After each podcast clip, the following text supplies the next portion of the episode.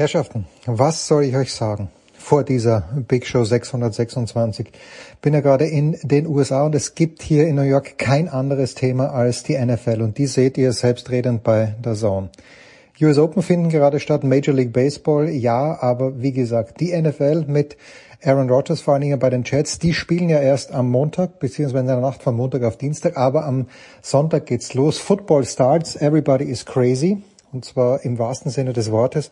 Jeder freut sich. Aber bei der Zone gibt's ja nicht nur die deutsche Konferenz und die Original Red Zone und ganz viele Einzelspiele. Es gibt ja auch noch die European Qualifiers, sprich die Qualifikationsspiele für die Fußball-Europameisterschaft im kommenden Jahr und Darts und, und, und. Aber klar, auch in unserer Big Show, wie bei der Zone, Schwerpunkt in dieser Woche auch und vor allem auf die National Football League. Also, jetzt äh, bei der Zone noch ein Abo abschließen. Am besten macht ihr das über diesen Link, der bei mir auf der Homepage ist. Und äh, viel Spaß am Wochenende, denn die NFL ist überall, nicht nur in New York. Attention. Fast live. Aus einer dreifach versiegelten Aktenmappe im Berufungszimmer des FIA Sportgerichts kommt die Big Show von Sportradio 360.de. Das verzweifelte Überholmanöver in der Safety-Car-Phase der deutschen Sportpodcasts. Wir suchen uns unsere Rennleiter immer selbst aus. Hallo, hier ist Heinz-Harald Frenzen. Hallo, hier ist Jutta Kleinschmidt. Wir fahren trotz verbaler Einfädler die Slaloms bis zum bitteren Ende durch. Servus, hier spricht Fritz Topfer. Grüß euch, das ist der Manuel Feller. Servus, das ist Selina Strasser. Und wir geben auch weiterhin vor, wirklich alles zu verstehen, was unsere Gäste so sagen. Hey guys, this is Michaela Schifrin. Salut, c'est Pierre Garbert. Hello, this is Karen Hatchinoff and you're listening to Sports Radio 360. Die Big Show von Sportradio 360. Fast live aus dem Münchner Hasenbergel und der Welt. Jetzt. Big Show 626 bei Sportradio 360. Äh, der Producer immer noch auf der anderen Seite des Atlantiks. Wir fangen also erstmal hier in Mitteleuropa an. Die Außenstudios Hamburg fangen an mit Fußball. Und wir haben wieder zwei Gäste am Start. Zum einen Sebastian Westling von der Funke Mediengruppe. Hallo Sebastian. Hallo. Und Daniel Morgen von der FAZ. Hallo Daniel. Hallo. So, Sebastian, ich habe letzte Woche hier mit Thomas Böker gesprochen und äh, wir waren so ein bisschen so am Durchforsten nach zwei Spieltagen, was so Sache ist und dann reden wir über den BVB und dann gibt's ja diesen Sieg über Köln, der nur bedingt überzeugend ist, dieses Unentschieden gegen mhm. Bochum und dann sagt Thomas, naja, aber wenn alles nach Plan läuft, dann haben die, dann haben sie Freitagabend drei Punkte mehr, sind Tabellenführer, können sich das Wochenende ganz entspannt anschauen. So viel zur Theorie, ist ja schön, äh, dann, dann kickt aber die Realität rein. Die Realität sagt, man verbasselt ein 2 zu 0 gegen Hoffenheim, spielt nur in An- und Abführung 2 zu 2. Die Fans scheinen bedingt begeistert und der BVB hat fünf Punkte. Jetzt, äh, du bist näher dran. Äh, wie sieht's aus beim BVB? Ja, bedingt begeistert ist äh, eine wunderbare Untertreibung. Also die, die Fans waren ziemlich auf den Barrikaden. So, so ein lautes Live-Konzert wie nach diesem Spiel habe ich lange nicht gehört. Ähm, ja, das hat sich die Mannschaft in diesem Spiel auch redlich erarbeitet. Also das äh, die sportliche Performance ist aktuell einfach wirklich grottenschlecht. Das muss man so klar sagen. Es gab äh, das, das 1-0 gegen Köln, das war ja schon mehr als glücklich.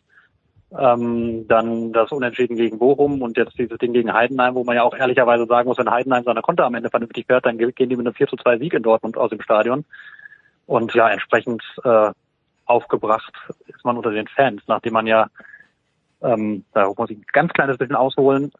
Letztes Jahr, nachdem die verpasste Meisterschaft war, da, da standen Mannschaft und Fans ja noch ganz eng beisammen und da stand die Mannschaft vor der vor der Südtribüne und wurde trotzdem gefeiert, trotz dieser verpassten verpatzten Meisterschaft.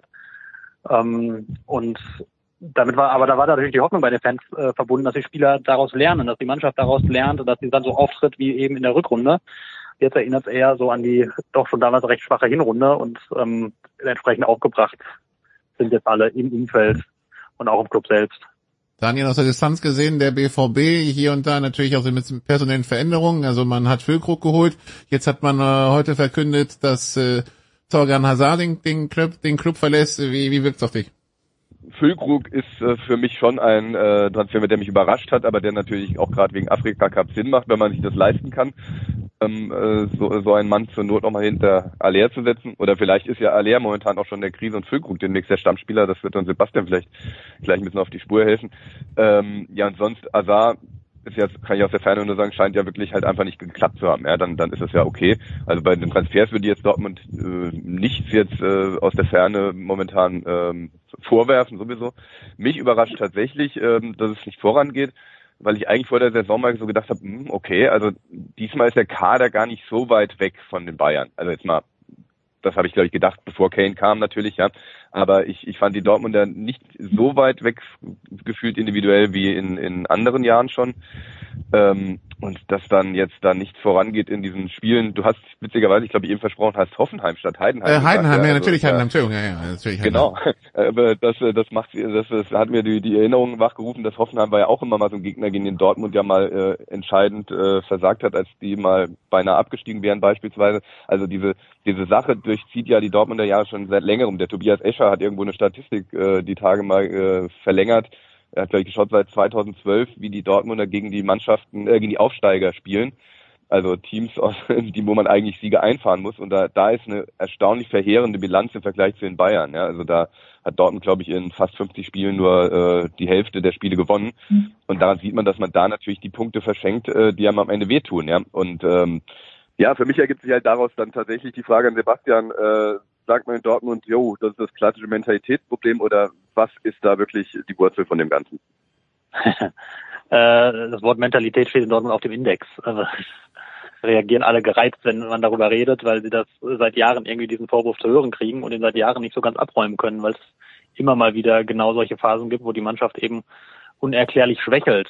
Aktuell würde ich würde ich das äh, aber glaube ich gar nicht, also jetzt, wenn man es jetzt auf diese drei Spiele bezieht, da liegen, glaube ich, andere Dinge im Argen. A, äh, wir haben ja gerade über Füllkrug gesprochen und ähm, ja, ich glaube schon, der kommt eben, weil Aller ganz tief in der Formkrise jetzt gerade steckt. Das haben die ersten drei Spiele gezeigt und ähm, da zeigt sich, glaube ich, jetzt, dass dass diese ganze Geschichte mit der Krebserkrankung und der langen Pause einfach dann doch nicht spurlos an ihm vorbeigeht. Er ist ja wirklich fulminant durch die Rückrunde eigentlich gekommen. Das, das hat alle überrascht, wie gut das ging, aber es wurde uns auch schon immer signalisiert hinter den Kulissen so, ey Leute, passt auf, das kann auch immer nochmal in die andere Richtung gehen, wenn der Körper so eine lange Pause hatte und dann, dann wieder so stark belastet und das scheint sich ein bisschen gerade zu manifestieren und das ist, glaube ich, aus meiner Sicht auch der Hauptgrund, warum man Füllkrug geholt hat, weil man eben davon ausgeht, dass das diese Saison einen Hänger geben könnte jetzt.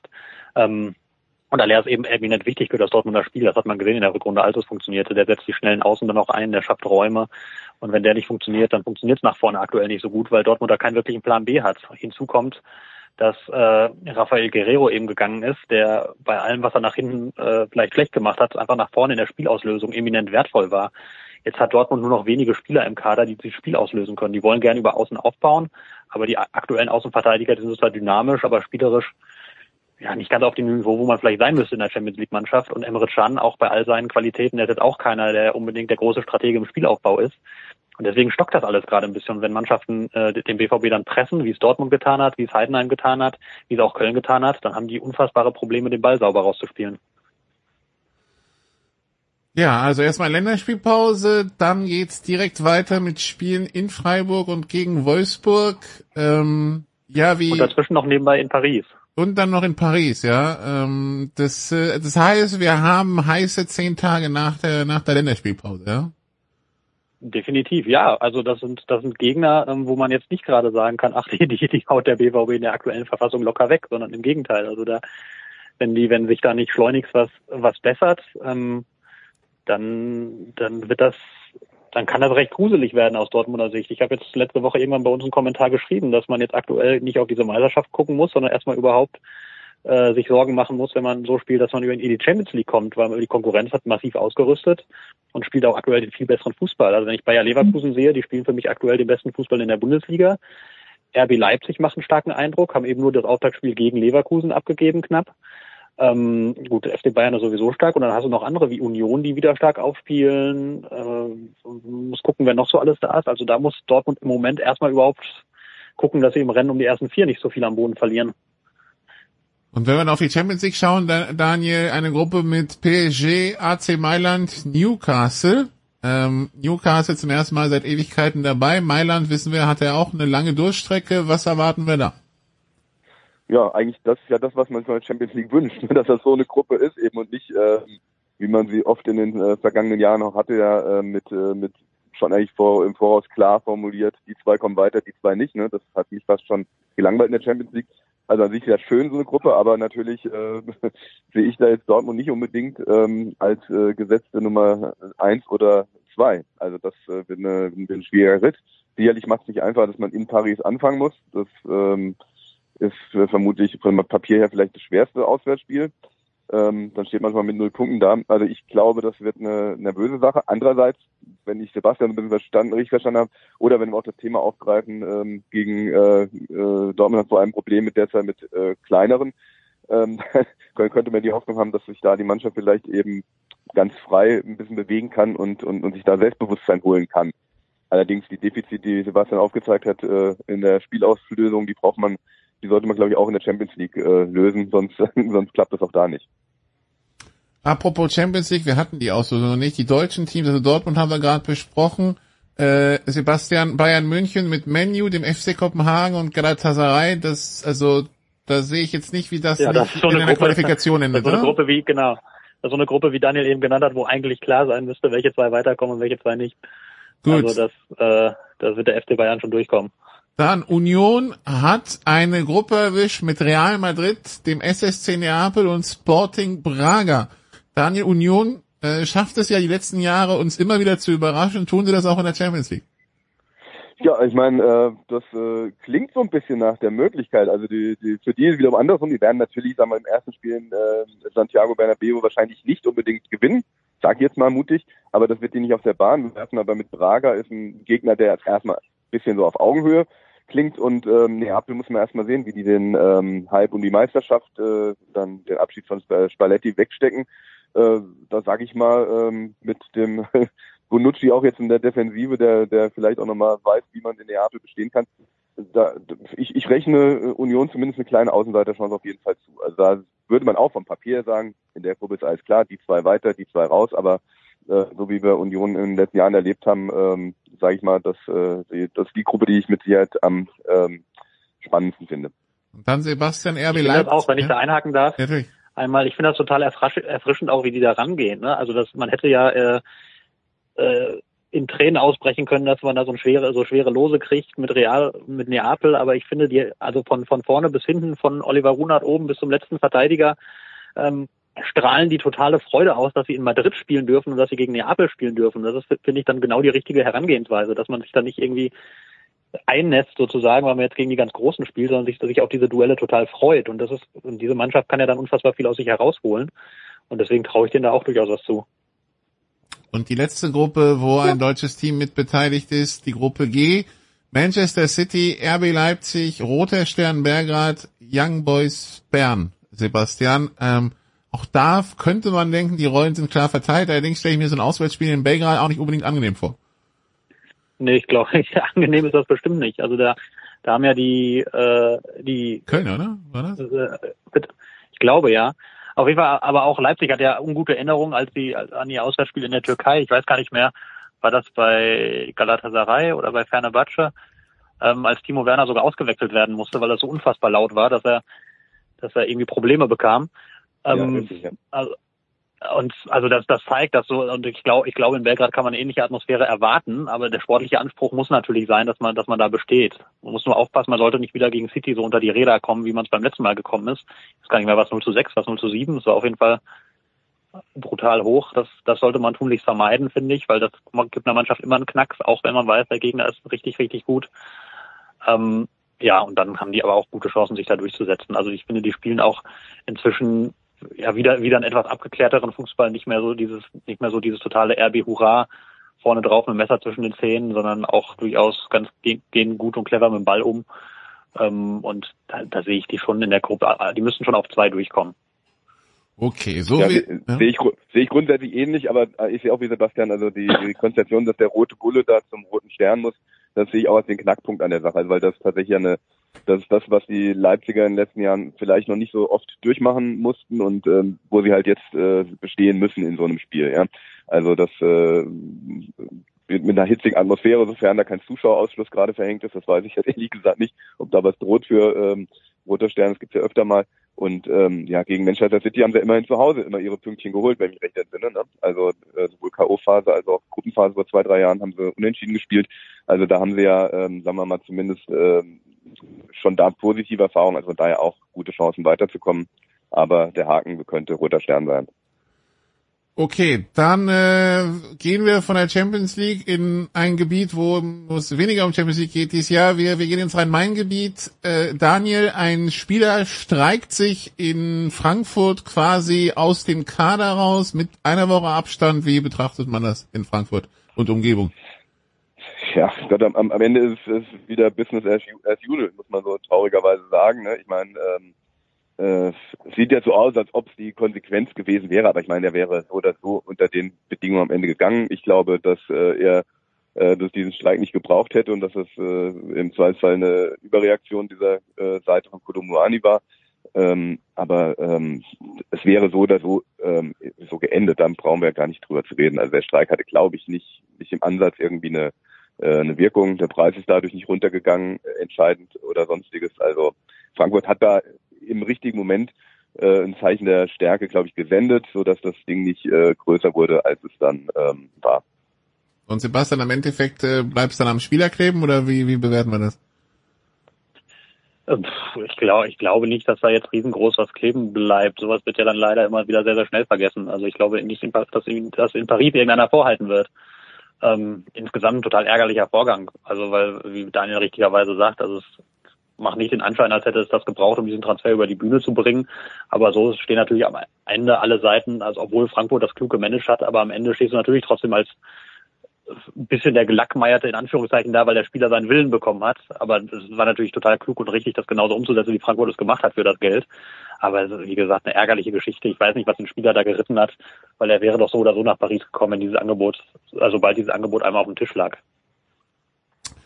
Ja, auf jeden Fall ist er jetzt in Paris. Die Eintracht bleibt logischerweise in Frankfurt und äh, Daniel hat mit äh, ein paar Nachbarschaftsduellen angefangen. 1 zu 0 gegen Darmstadt, ein 1 zu 1 in Mainz, jetzt ein 1 zu 1 gegen Köln. Wie, wie fühlt sich's an in Frankfurt nach drei Spieltagen?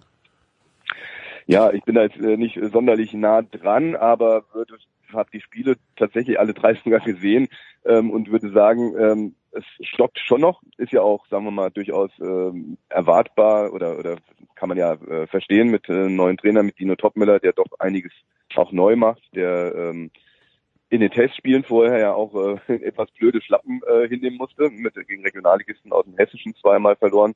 Ähm, also da, da war einiges in Stocken und dafür ist der Saisonstart, finde ich, äh, gelungen. Also weil man sich auch dieser nicht ganz einfachen Aufgaben mit äh, Leski Sofia ähm, entledigt hat. Das fand ich auch mit großer Geduld im Rückspiel gemacht. Ja, ich meine, dann beim Hinspiel dieses schwer, äh, späte Tor kassiert.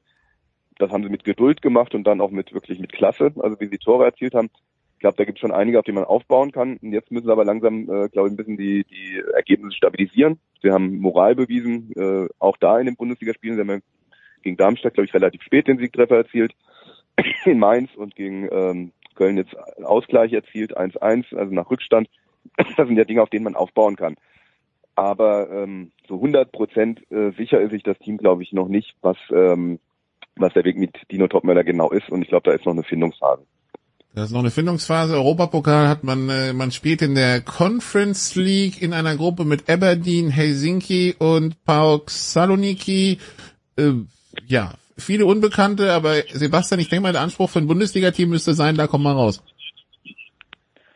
Ja, also ich bin, bin immer so ein bisschen, bisschen vorsichtig, weil man leicht dazu, dazu neigt, äh, andere etwas zu unterschätzen, weil die eben dann vielleicht aus Ligen kommen, wo man nicht so oft hinguckt und auch äh, auch da wird ja dort durchaus noch vernünftiger Fußball gespielt, auch wenn wir nicht immer hinsehen, aber es muss natürlich der Frankfurter Anspruch sein, ähm, weil, weil ja der Frankfurter Anspruch ehrlicherweise auch inzwischen nicht mehr unbedingt äh, Conference League ist, sondern ein, zwei europäische Wettbewerbe höher fast schon. Deswegen muss eigentlich auch der Anspruch sein, da natürlich aus einer, aus einer Gruppe rauszukommen, finde ich. Ich habe da das Gefühl, dass das tatsächlich auch angenommen, auch wieder vom Umfeld. Also die, die, den, ich, ich sage mal simpel gesagt, den Frankfurtern so verrückt wie die in den vergangenen Jahren sind. Im Umfeld ist es völlig egal, wo sie in Europa hinfahren. Ja, natürlich war es eine tolle Steigerung nach der äh, sensationellen Europa League-Saison war es eine großartige Steigerung, letztes Jahr in der Champions League eben diese Ziele anzusteuern, die man von Frankfurt mit dem Flieger natürlich noch ein bisschen praktischer erreichen konnte. Ähm, jetzt wird es mit dem Flieger wieder ein bisschen komplizierter. Irgendwie alle Wege führen von Frankfurt recht gut noch irgendwo hin. Ähm, aber ähm, ich glaube, dass da so eine Spannung ist, jetzt auch diese Sportplätze Europas noch abzuhaken. Ja, also ich vermute mal, dass auch nach Helsinki, dass das, äh, ich weiß nicht, in welchem Stadion die spielen, das äh, eigentliche Stadion ist ja da vom Verein relativ klein, Kunstrasenstadion. Vermute mal, dass die vielleicht dann sogar umziehen müssen ins Olympiastadion. Dann ist auch genug Platz für Frankfurt. Ich glaube, solche Ziele, die reizen das Umfeld wieder und damit wird da wieder dieser Drive reinkommen, dass man sagt, okay, jetzt gewinnen wir halt noch dieses Ding, was wir auch noch nicht hatten. Ja? Also ich glaube, dass da eine, eine, eine, wieder so ein Spirit entstehen kann. Ich glaube eher, dass für die Frankfurter diese die Bundesliga das Tagesgeschäft schwieriger wird. Das Bundesliga-Tagesgeschäft haben wir ja gerade angesprochen. Apropos Bundesliga-Tagesgeschäft im Rhein-Main-Gebiet, wir hatten es eben Mainz, die unter anderem ein Unentschieden gegen Frankfurt gespielt haben am ersten Spieltag, Daniel 1 zu 4 gegen Union Berlin, äh, jetzt am letzten Spieltag 0 zu 4 gegen Werder Bremen. Das sind sehr viele Gegentore. Das waren zwei echt bedenkliche Auftritte. Also dazwischen das Spiel gegen die Eintracht fand ich sehr ordentlich, sehr solide. Da hatte ich eher eben die, die, die Sorge um die Eintracht ähm, ausgemacht aus dem Spiel raus, weil die Eintracht da sehr hilflos wirkte. Ähm, und ähm, ja, die, die Mainzer Auftritte, es ist auch eine erstaunliche Ratlosigkeit bei Bruce Svensson festzustellen gewesen, gerade jetzt nach dem ähm, Auftritt in Bremen, ähm, die, die, die mich so ein bisschen ähm, ja, äh, sehr skeptisch in die, in die Zukunft blicken lässt. Also ich habe so das Gefühl, dass Bruce Svensson auch ein Punkt ist, wo alle großen Mainzer Trainer irgendwann mal waren, ähm, dass sie, dass sie, dass sie plötzlich gerade auch nach einer äh, Saisonvorbereitung, der sich sehr, sehr gut große Ziele gesetzt haben, die auch sehr gut lief in Mainz, ähm, erfolgreiche Testspiele, man hatte einen Kader, äh, hatte man das Gefühl, wow, der ist jetzt aber wirklich verstärkt in der Breite nochmal, in der Spitze top. Und äh, jetzt erlebt man so einen Start. Das hat, äh, das hat auch Thomas Tuchel manchmal erlebt und ähm, war eigentlich dann umso ratloser. Ähm, und da muss jetzt auch eben Bo Svensson durch. Ähm, ja, er, er wirkt mir, also labil wäre das Falsche, aber er wirkt mir so ein bisschen, ähm, ja, derzeit sehr ähm, ja, zugeknöpft. Er hat sie auch pressemäßig so ein bisschen äh, abgekapselt. Ähm, also er will das momentan offenbar mit sich ausmachen. Und jetzt kommt es halt wirklich darauf an, wie man ähm, eben in Mainz äh, aus dem Umfeld, wo Svensson stärkt, also da gibt es ja keinerlei Zweifel, Heidel und Martin Schmidt stehen da immer hinten dran. Aber ob sie den, den, den, den Bo Svensson mit seiner gewissen eigenen Skepsis ähm, wieder äh, überzeugt bekommen von seinem Weg. Äh, bei, er ist an dem Punkt, wo alle großen Trainer des äh, FSV waren, dachte ich kurz, er geht nach Dortmund, aber das ist was anderes. Äh, Sebastian, äh, Mainz, äh, ist, also gehört Mainz für dich zu den nach drei Spieltagen, wenn sowas überhaupt geht, Sorgenkindern? Ähm, ist, also rein, rein von, von der Zeit her ein bisschen früh, was mich, also ich gucke ja auch nur von außen drauf, was mich so ein bisschen bei Mainz bedenklich stimmt, ist, dass ich jetzt in den in den Spielen, wo, wo sie eben so diese Klatschen bekommen haben, so gar nichts gesehen habe von dem, was Mainz eigentlich so stark gemacht hat in den letzten Jahren. Dass sie wirklich so, die waren ja immer so eine total, total widerborstige Mannschaft, total unangenehm zu bespielen. Jeder wusste, was er zu tun hat, haben es jedem Gegner super schwer gemacht und wusstest, wenn du gegen Mainz gewinnen willst, musst du eigentlich alles aus dir rausholen, weil die holen noch mal viel mehr aus sich raus. Und das hat mir so total gefehlt. Also das, du hattest so das Gefühl, dass sie, äh, dass sie das einfach so mit sich haben geschehen lassen, diese Niederlagen und da gar nicht, gar nicht irgendwie so groß wussten oder gar nicht selber davon überzeugt waren, dass sie da dagegenhalten können. Und das, also, das ist nur so ein Ausdruck, Eindruck, den ich von außen habe. Und das würde mich dann natürlich sehr bedenklich stimmen, weil da, da genau das weg ist, was die eigentlich immer so ausgezeichnet hat. Ja, umso erstaunlicher, weil es gegen Frankfurt eben in dem Heimauftritt hatten sie genau das, das Unangenehme. Ja, da fehlte die, die Kaltschnäuzigkeit, ja, um das Ding zuzumachen, aber ähm, die Auswärtsauftritte, natürlich fangen sie beide mit frühen Gegentoren an. Ja, also ich meine, bei Union war das Ding erledigt mit zwei Kopfbällen von Behrens, ehe die äh, Mainzer das erste Mal bei der Mittellinie kamen gefühlt. Ähm, in Bremen wieder ein sehr frühes Gegentor, das äh, tut natürlich nicht gut. Ja, das muss man vielleicht entschuldigend sagen, aber trotzdem, die, sie haben keine Widerstandskraft bewiesen. Ja. Ähm, ich habe so ein bisschen das Gefühl, ähm, dass man sich in der Vorbereitung eben schon ein Stück weiter in, ähm, in Richtung ähm, sehr mit dem eigenen Spiel beschäftigt, ein bisschen dachte man ist weiter, kann sich mehr mit sich selbst beschäftigen und ähm, dass man aber ein bisschen vergessen hat, diese von Sebastian angesprochene Tugend ähm, erstmal dem Gegner weh zu tun. Das kann jetzt wiederkommen schnell, aber ähm, es fehlt auch ein bisschen ähm, Ajorg, der natürlich dadurch seine beiden verschossenen Elfmeter in äh, Berlin sich natürlich selbst auch ein bisschen äh, Selbstbewusstsein äh, geraubt hat. Jetzt war er auch noch verletzt. Der das Spiel war sehr fixiert auf ihn mit langen Bällen. Davon müssen wir vielleicht auch wieder ein bisschen wegkommen, dass wir ein bisschen flexibler werden. Da, da ist einiges momentan ein bisschen, wo, wo, wo Zweifel entstehen. Und dann, Sebastian, ganz kurz, erkläre mir Stuttgart. 5 zu 0, 1 zu 5, 5 zu 0. Also gegen, also 5 zu 0 gegen Bochum von mir aus, 1 zu 5 gegen RB auch von mir aus, 5 zu 0 gegen Freiburg, gebe ich zu, aber nicht kommen sehen. Äh, ich auch nicht. Aber das war, das war so klassisches, also irgendwie jeder Schuss ein Trefferspiel. Ne? Also die, die irgendwie die ersten drei Schüsse waren, glaube ich, drin. Und dann, dann gewinnst du so Spiel. Ich meine, da, dafür, dafür liebt man den Fußball dann ja auch, dass eben solche Dinge passieren können, dass du dann, dann drei, vier, fünf Momente hast und dann, dann ist so ein Spiel einfach, läuft das in so eine Richtung, die nicht vorherzusehen war und dann kann die auch ein FC Freiburg da nicht mehr, nicht mehr so richtig draus befreien. Und das war meines Erachtens genau so ein Spiel. Also anfangs, man hätte ja nicht gesagt, dass, also na, bevor das erste Tor fiel, hätte man nicht gesagt, oh, heute ist aber ein Tag, da spielt Stuttgart die Freiburger an die Wand. Danach sah es ja nun wirklich nicht aus. Und dann macht es bam, bam, bam. Und auf einmal ist dieses Spiel gelaufen. Ähm, ja, aber also Stuttgart, die haben ja, was man ihnen zugute halten muss, die haben ja wirklich tolle Offensivkräfte. Also Hierarchie, Silas, auch Führig wird ja immer besser. Also das, das ist eine Mannschaft, die an einem guten Tag jeder Defensive, finde ich, wehtun kann. Äh, ist aber hinten halt auch so, dass, dass die eigene Defensive ihnen auch immer mal wieder wehtun kann. Und dann kommen solche Spiele bei raus. Also das, gut, Freiburg war ein Ausreißer, aber die, ja, die, die können Spektakel in alle Richtungen. Ja, die, die Stuttgarter leben glaube ein bisschen davon. Man, wir haben jetzt eben letztes Jahr diese Rettung wieder mal die Mission mit Höhnes tatsächlich Ruhe reingebracht. Wir hatten natürlich äh, Silas war ja vergangene Saison war ja auch noch da seine seine Sperre, glaube ich, äh, anfangs. Also der der hat auch lange wieder jetzt gebraucht, um mal wieder seinen Rhythmus zu finden, seine Ruhe. Girassi ist letztes Jahr klar wegen Verletzungen noch ein bisschen unterm Radar geflogen, aber hat ja auch schon da ähm, tolle Spiele gezeigt und dass er gefährlich ist, war klar. Dass sie ihn jetzt halten können über den Transferschluss hinaus, hat mich ehrlich gesagt überrascht. Und ähm, ja, da, da ist tatsächlich auf einmal ein Potenzial ähm, gehoben worden, was, was da war, was aber in der ganzen Unordnung dieser Mannschaft, die ja, glaube ich, auch viel zu viel zu jung zusammengebaut war, die deswegen in diesen Krisen Schwierigkeiten hatte, sich zu entfalten. Ich glaube, jetzt haben die mal die Ruhe mit dem Erfolg des Klassenhalts, äh, mit dem sie sich gesichert haben im Rücken, ähm, dass jetzt da ein bisschen Schwung aufnehmen können. Das könnte die Überraschungsmannschaft der Hinrunde werden. Ja. Gut, okay. Dann so viel zur Bundesliga. Wir machen eine kurze Pause, dann sprechen wir noch ganz schnell über die Nationalmannschaft, denn es ist ja Länderspielpause und es stehen zwei Spiele an gegen gar nicht so einfache Gegner und darüber kurz drüber sprechen. Bis gleich.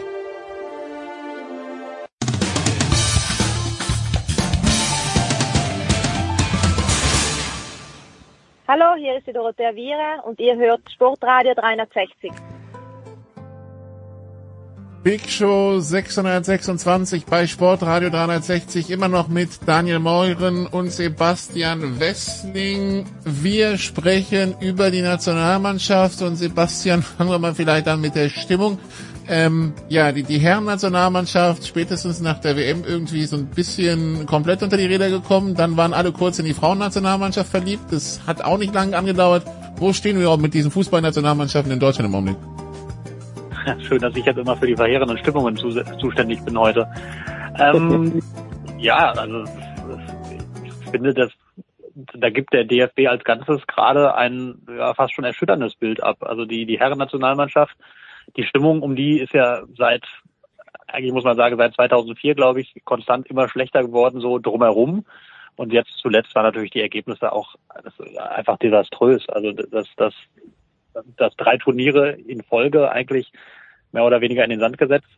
Du hast, ähm, du hast jetzt diese, diese ganzen Testspiele, die einfach wirklich, wirklich, wirklich schwach waren. Und äh, es passiert natürlich immer mal, dass ein Test daneben geht, weil du irgendwie Dinge ausprobierst, aber es lief einfach so vieles so grundsätzlich schlecht, dass du gar nicht, also du anfangs, was unter Hansi Flick alles gut lief und inzwischen hast du seit Monaten nicht mehr erkannt, was ist eigentlich die, die Idee, wo diese Mannschaft hin soll, wie soll die spielen ja, das äh, führt natürlich dazu, dass die, dass die Stimmung schlecht ist. Jetzt wird demnächst diese Amazon-Doku kommen, da wird man, wird, glaube ich, jeder nochmal sehen können, äh, wie, wie desaströs das teilweise dann auch in, in Katar war und wie fast schon überfordert Hansi Flick eigentlich da mit der Situation wirkte.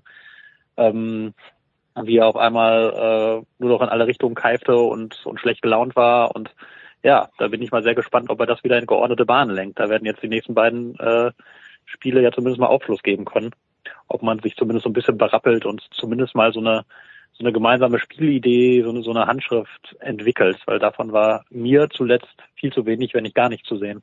Es steht eine Heim eine Heim EM an, Daniel. Äh, jetzt probiert man sich erstmal an Japan und dann Dienstag an Frankreich. Also Frank äh, je nachdem wie wie stark die Gegner das ernst nehmen, aber Japan kann immer unangenehm werden. Spätestens seit den letzten WMs weiß man auch wahrscheinlich in Deutschland, dass äh, kein Gegner zu unterschätzen ist und Frankreich äh, Weltmeister, Vize-Weltmeister, da kommt was. Ja, also das ist eigentlich das perfekte Drehbuch für einen Abgesang, muss man ganz klar sagen. Ich meine, mit Japan fing äh, die richtige Malaise an in Katar. Ähm, und äh, Frankreich äh, ist das Kaliber, was eigentlich momentan äh, man lieber meiden sollte, würde man denken. Ja, dann diese von Sebastian angesprochene Amazon-Doku, also alles, was ich da in ein paar Trailer gesehen und was ich darüber gelesen habe, muss ich sagen, wow, also ich hab, kann mir momentan die Nationalmannschaft ohne die Graugänse, die da im Film wohl gezeigt werden, kaum noch vorstellen. Also ähm, das, ich bin gestern gerade noch am DFB vorbeigefahren, witzigerweise habe da auch gesehen, das passt irgendwie alles ins Bild, weil auch Sebastian sagt, ähm, da ist ja das, das Einfahrtstor zur Hauptfahrt, da stehen immer noch, wer noch mit Bauzäunen wird das noch zugemacht, ja, also keine Ahnung, es da vergessen am Tor zu bestellen jetzt, also ein Jahr nach der Eröffnung. also das, ähm, das irgendwie alles ist, äh, ja, und wenn man dieses Gebäude sieht, was ja großartig ist, Platzanlage, aber ich habe immer, wenn ich da vorbeigefahren bin, sind die Rasen leer, also es wird nicht genutzt. Also ja, dass natürlich auch dieses Bild dieses Millionengrabs äh, sich mehr und mehr ähm, auch in die Köpfe reingräbt. Die Doku, die wird jetzt, auch wenn das jetzt wahrscheinlich keine Millionen Menschen schauen, ja, also das äh, trotzdem wird das, gibt es auch entsprechend medial nochmal Stoff, ähm, um, um, um, um sich die Frage zu stellen, was läuft da eigentlich noch alles schief? Also äh, ich bin selten, äh, also am Anfang dachte ich, das schaue, schaue ich mir niemals an, aber ich bin sehr, sehr gespannt auf morgen mir diese All or Nothing anzuschauen, um äh, wirklich, äh, ich erwarte Abgründe, ja, die, die selbst in den Texten, den tollen, die jetzt schon geschrieben wurden, äh, dass es noch viel schlimmer ist, wenn man es selbst sieht. Also man muss sich echt Sorgen machen. Und die Heim eben auf der anderen Seite, in Frankfurt gerade wird ja ganz toll am Main eine Arena geplant. Also es ist, dass, dass die Möglichkeiten, wieder ein Fest zu haben mit 206, die sind da und der Wille auch von den Kommunen und von den Städten, also die Frankfurter WM-Arena wird noch besser als 2006, bin ich ganz sicher wenn dann die Stimmung kommt. Ja. Aber ähm, da haben alle jetzt natürlich riesen Schiss, dass alle Planungen für nichts sind, weil nächstes Jahr eigentlich keiner richtig Bock drauf hat. Und ähm, das kann, das kann so dann nicht weitergehen. Also wenn jetzt nächste Woche nicht ein Wunder geschieht, äh, kann ich mir nicht vorstellen, dass man den Weg einfach so weitergehen kann. Dann braucht es ein Aufbruchssignal, egal ob der Fehler ist von äh, einem Mann, dem Bundestrainer oder nicht, aber dann braucht es einfach dieses Zeichen, bin ich ganz sicher. Ich, äh, ich gebe, jeder, der hier Sportradio 360 hört, weiß, ich bin Katastrophentourist. Dieses All or Nothing zur Nationalmannschaft, das zieht mich magisch an, sage ich euch ganz ehrlich. Und ich bin auch gespannt, wie das medial wirkt, ob da eine, ob da noch eine, ob da noch ganz späte Zeitbomben, äh, so ganz späte Bomben drin sind, die jetzt noch hochgehen. Also Sebastian, ich finde es spannend, geht es, dass man überhaupt gesagt hat, nach dem Desaster, wir, wir lassen das zu. Ja gut, die Verträge waren ja unterschrieben. Ähm, ja, es war natürlich die, die Idee war natürlich damals zu sagen, wir machen hier einen Helden-Epos und wir endlich wieder eine erfolgreiche WM unter dem Bundestrainer, der vorher als Vereinstrainer ungefähr alle Titel der Welt gewonnen hat. Und das wird alles ganz großartig. Und dann mussten sie ja schon von sechs geplanten Folgen auf vier zusammenkürzen, weil es so schnell wieder vorbei war. Und ja, kam aus der Nummer dann natürlich auch nicht mehr raus, weil man hatte sich, hatte ja eine Vereinbarung getroffen. Also es ist jetzt auch ein interessanter Zeitpunkt, zu dem das erscheint, dass das jetzt ausgerechnet vor diesen beiden wegweisenden äh, Spielen kommt. Ähm, gut, ist dann so, wie es ist. Wenn man, wenn man das im Überschwang solche Vereinbarungen eingeht, da muss man halt auch dran festhalten, wenn es nicht so gut läuft.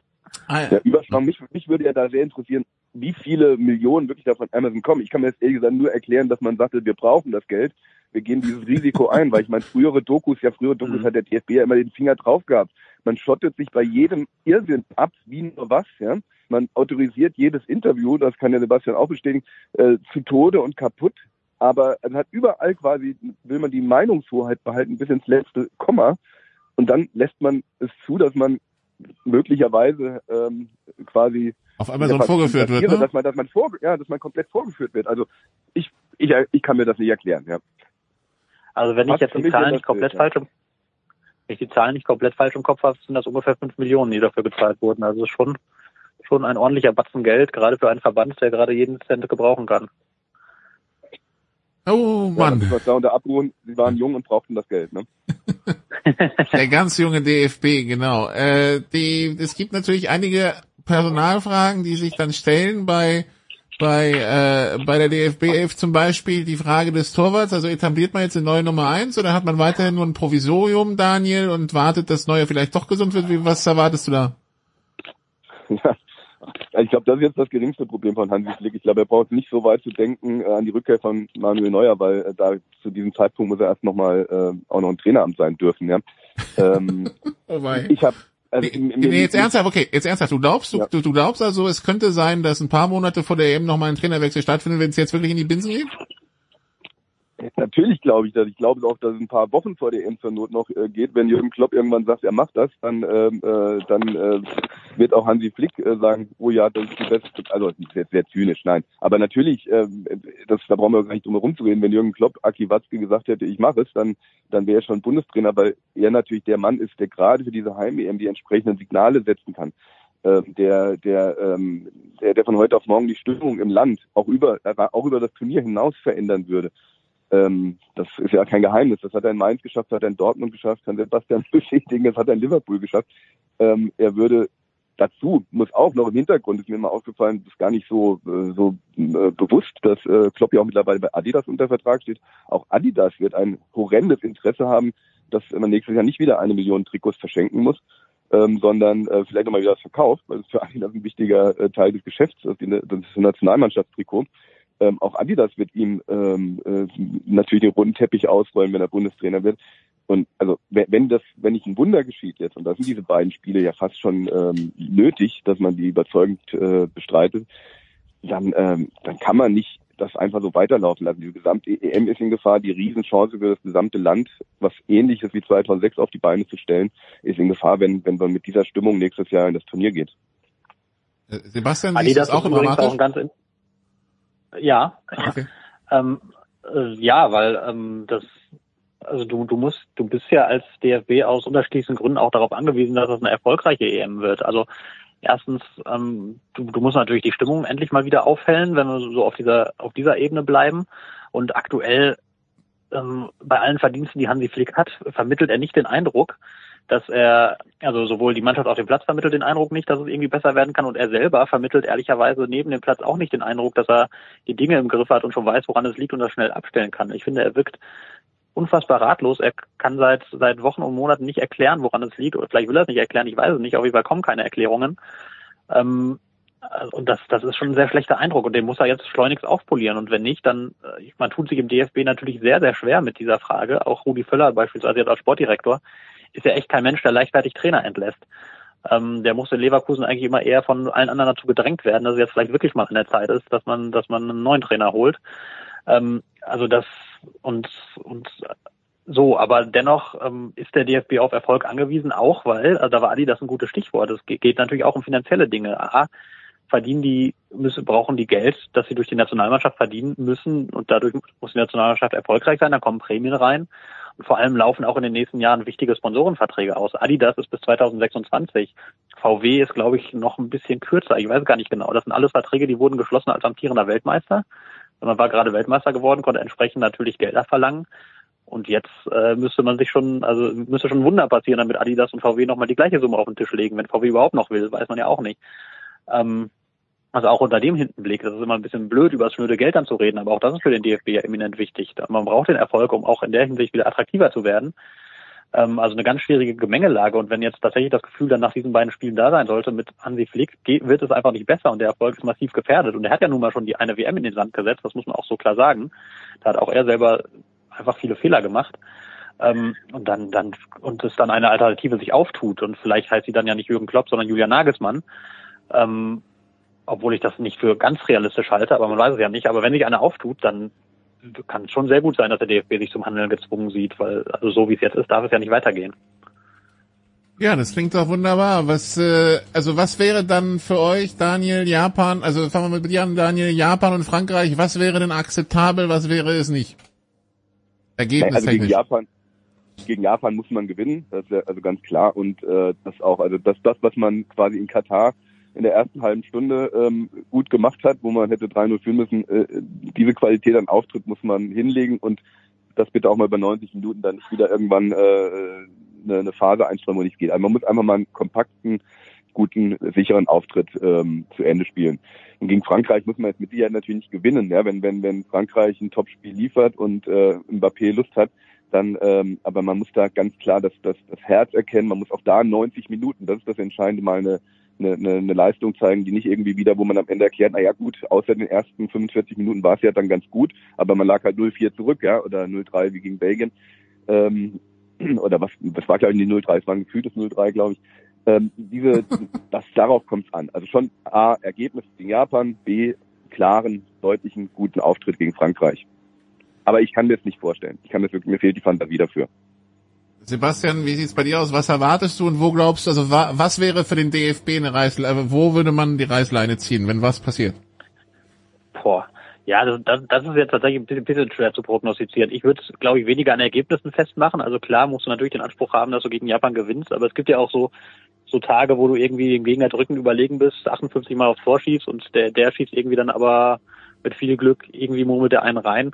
Also wenn das, wenn das, wenn das der Auftritt stimmt und wenn, wenn du klar siehst, dass du gegen Japan deine Qualitäten auf den Platz bringst und die, du hast ja nun mal die besseren Spieler und wenn das auch sichtbar wird in dem Spiel und wenn du diesen Gegner dominierst und vernünftig spielst und wenn du gegen Frankreich auch einigermaßen mithältst und da nicht untergehst, sondern wie Daniel sagt, einen beherzten Auftritt lieferst und, und zeigst, dass du da über 90 Minuten dagegen hältst, dann wäre das ja schon ein großer Schritt nach vorne und dann dann wären glaube ich alle da, dann würden alle sehr sehr beruhigt sein im DFB. Ich habe ja schon gesagt, man tut sich sehr schwer damit, die handelnden Personen jetzt da eine Reißleine zu ziehen. Das heißt, alles was irgendwie an Indizien da ist, dass es besser werden könnte, werden die für sich nutzen wollen. Und dann dann wenn wenn der spielerische Auftritt besser ist und wenn wenn man eben das erfüllt ist, was ich gerade gesagt habe, dann bin ich sicher, dann wird Hansi Flick im Amt bleiben. Wenn es allerdings jetzt so weitergeht wie bislang, wo man ja vollkommen verdient gegen Gegner der Kategorie Kolumbien äh, verloren hat. Ne? Und das, das waren ja verdiente Niederlagen, das war ja kein Pech dabei oder so. Ähm, wenn sowas weitergeht, dann, äh, dann glaube ich, wird man gar nicht drum herum kommen, die Reißleine zu ziehen. Wirst Aber ich würde eben nicht an Ergebnissen, ich würde eben nicht an Ergebnissen festmachen wollen. Sind denn in Dortmund eigentlich Karten verkauft für das Spiel? Weißt du das? Die Zahlen? es, es sind Karten verkauft. Ich weiß die Zahlen aktuell leider nicht. Die tut der DFB ja immer erst kurz vorher raus. Ich kann, weiß gar nicht, was der Stand ist. Also in Wolfsburg scheint es ja ganz gut zu sein, aber das ist ja auch nur halb so groß. Ja.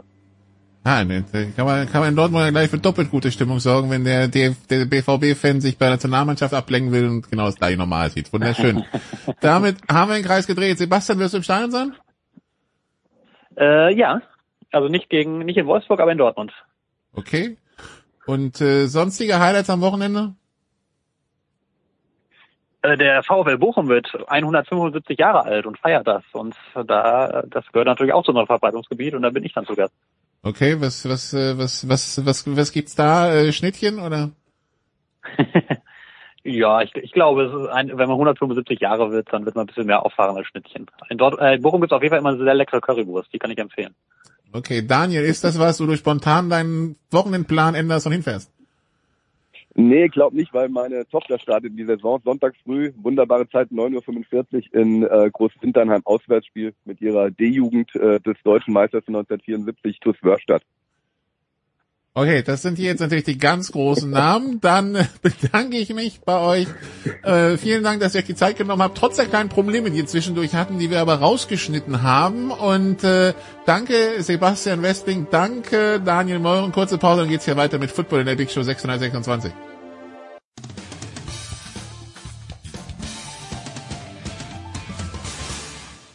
Hi, hier ist Carlo Trainer und äh, Sportradio 360 muss ich ablesen, weil ich kenne den Sender nicht so gut. Aber ja, viel Spaß beim Hören, was auch immer. Und das hat Spaß gemacht mit dir, Jens. Liebe Grüße. Big Show 626 bei Sportradio 360. Wir äh, lassen den Fußball Fußball sein, die Nationalmannschaft Nationalmannschaft sein. Ähm, Christian Schimmel ist in der Leitung und ähm, für, für NFL. Hallo Christian. Ja, wunderschönen guten Tag. Schade, ich dachte, ich bin auch zum Fußball eingeladen. Ich wollte meine 6-4-0 Aufstellung für die deutsche Nationalmannschaft vorschlagen, äh, aber bin ich wohl zu spät. Äh, Günther Zapp ist auch dabei. Hallo Günther. Äh, ja, ich bin auch dabei und bin sehr froh, dass ich nicht über Fußball reden muss. Ja, nichtsdestotrotz, Christian, also ich habe schon gesagt, All or Nothing für mich als Katastrophentourist dieses All or Nothing zur National deutschen Nationalmannschaft natürlich Pflichtprogramm. Äh, klar, vor allen Dingen, wenn, wenn halt die Aussagen kommen, es wird nicht mehr experimentiert und ähm, jetzt soll sich die Mannschaft einspielen. Die Fallhöhe ist wie immer groß, ähm, aber das gilt ja auch zum Glück für viele Mannschaften in der National Football League. Uh, was eine Überleitung. Ja, dann. Ähm, Ewig dran geschraubt, du hast keine Vorstellung. äh, dann wollen wir übergehen zu dieser National Football League Günther, die heute Nacht startet. Zwischen dem Titelverteidiger, die Kansas City Chiefs, und äh, dem Hype-Team der vergangenen 18 Monate, den Detroit Lions, die neue NFL-Saison steht vor der Tür. Wir freuen uns natürlich alle drauf. Wir sehen den Titelverteidiger heute Nacht. Äh, wie weit oben steht er auf deiner Favoritenliste für den nächsten Super Bowl, Günther? Sehr weit oben. Ich denke, es ist bei allen so. Die äh, hat sich nicht viel verändert. Das Wichtigste ist da. Äh, Patrick Mahomes und Andy Reid. Das reicht viele, für viele schon oder würde reichen, um sehr weit zu kommen. Die Geschichte hat uns gelehrt, es ist schwer, den Titel zu verteidigen. Von daher würde ich es jetzt nicht ganz oben ansiedeln, aber das ist ein, äh, natürlich eine Mannschaft, die vor allem durch die Erfahrung getragen wird, auch unter anderem Verletzungen spielen eine Rolle. Wir sind am Anfang des Jahres. Äh, jetzt haben sie noch äh, ihre Chris Jones Geschichte, ob, ob der spielt oder nicht. Das ist ein ganz wichtiger Baustein. Travis Kelsey äh, weiß man nicht, wie schwer die Verletzung ist. Also es ist wie immer ein bisschen Rätselraten vor der Saison, aber ich würde mal, wenn du mich festlegst, äh, schon bis auf Divisional auf jeden Fall äh, tippen für Kansas City. Bis Divisional. Gut. Christian, äh, Kansas City, die letzten Jahre, wir haben es gesehen, zwischendurch hatten die Gegner das Ganze so insofern geknackt, dass Kansas City offensiv seine Probleme hatte. Wie siehst du es dieses Jahr? Ja, ich glaube schon, dass da immer noch viel Qualität ist. Mal, mal Holmes ist schon ein, ein, Unicorn. Ähm, die Division ist dieses Jahr wieder interessant, muss man sagen. Das gilt allerdings für, auch für andere Konkurrenten, die man hoch auf dem Zettel hat, insbesondere wenn ich in der AFC in den Norden und den Osten schaue. Ähm, das sind mal wieder die, die Divisionen, wo es spannend wird. Sie haben halt ein paar, paar Probleme zu lösen. Günther hat das angesprochen, der, der Chris Jones Holdout. Ähm, Offensive Line ist so ein kleines Fragezeichen. Ähm, Pass ist ein Fragezeichen, da muss halt ein bisschen mehr insbesondere von, also Kalafdis hat ein gutes erstes Jahr gehabt. Die Frage ist, wie viel Unterstützung hat der? Hat man ja auch in der ersten und in der fünften, sechsten Runde dann, dann Leute für die, für die Front Seven geholt. Ähm, Wide Receiver gab es logischerweise ein paar Veränderungen muss man, muss man tatsächlich sehen, ähm, wie man zum Beispiel Sky Moore besser einbindet, wie man Kadarius Tony, der hoffentlich fit bleibt, besser, äh, besser ein, eingebunden wird. Rashid Rice hat am Anfang des Camps sehr viel Hype bekommen. Aber das ist alles, das ist alles noch ein bisschen im Flow. Das heißt, die müssen sich tatsächlich erst, äh, erst einspielen und sehen, wer da die Verantwortung übernimmt. Ähm, bleiben für mich in der AFC West der Favorit. Und für mich auch einer der Top 4 Mannschaften in der AFC die ich, äh, die ich für den Super Bowl auf dem, äh, auf dem, ja, auf dem Plan habe. Es äh, sind drei andere Teams in dieser West Günther, die natürlich alle irgendwo den Anspruch haben, auch diese Krone zu holen. Die Chargers, die Broncos, die Raiders. Äh, die Broncos haben natürlich viel wieder gut zu machen. Nach letztes Jahr, wen siehst du am ehesten als Konkurrenz für Kansas City? Äh, klar, die Chargers. Also für mich äh, haben die letztes Jahr deutlich äh, schlechter gespielt als eigentlich erwartet. Die ähm, haben uns, glaube ich, wenn wir uns zurückerinnern wollen, waren wir uns alle einig, die haben alles richtig gemacht im, im Upgrade ihres Rosters, vor allem auf der Defensivseite im vergangenen Jahr. Das hat überhaupt nicht gezündet, auch aufgrund von Verletzungen.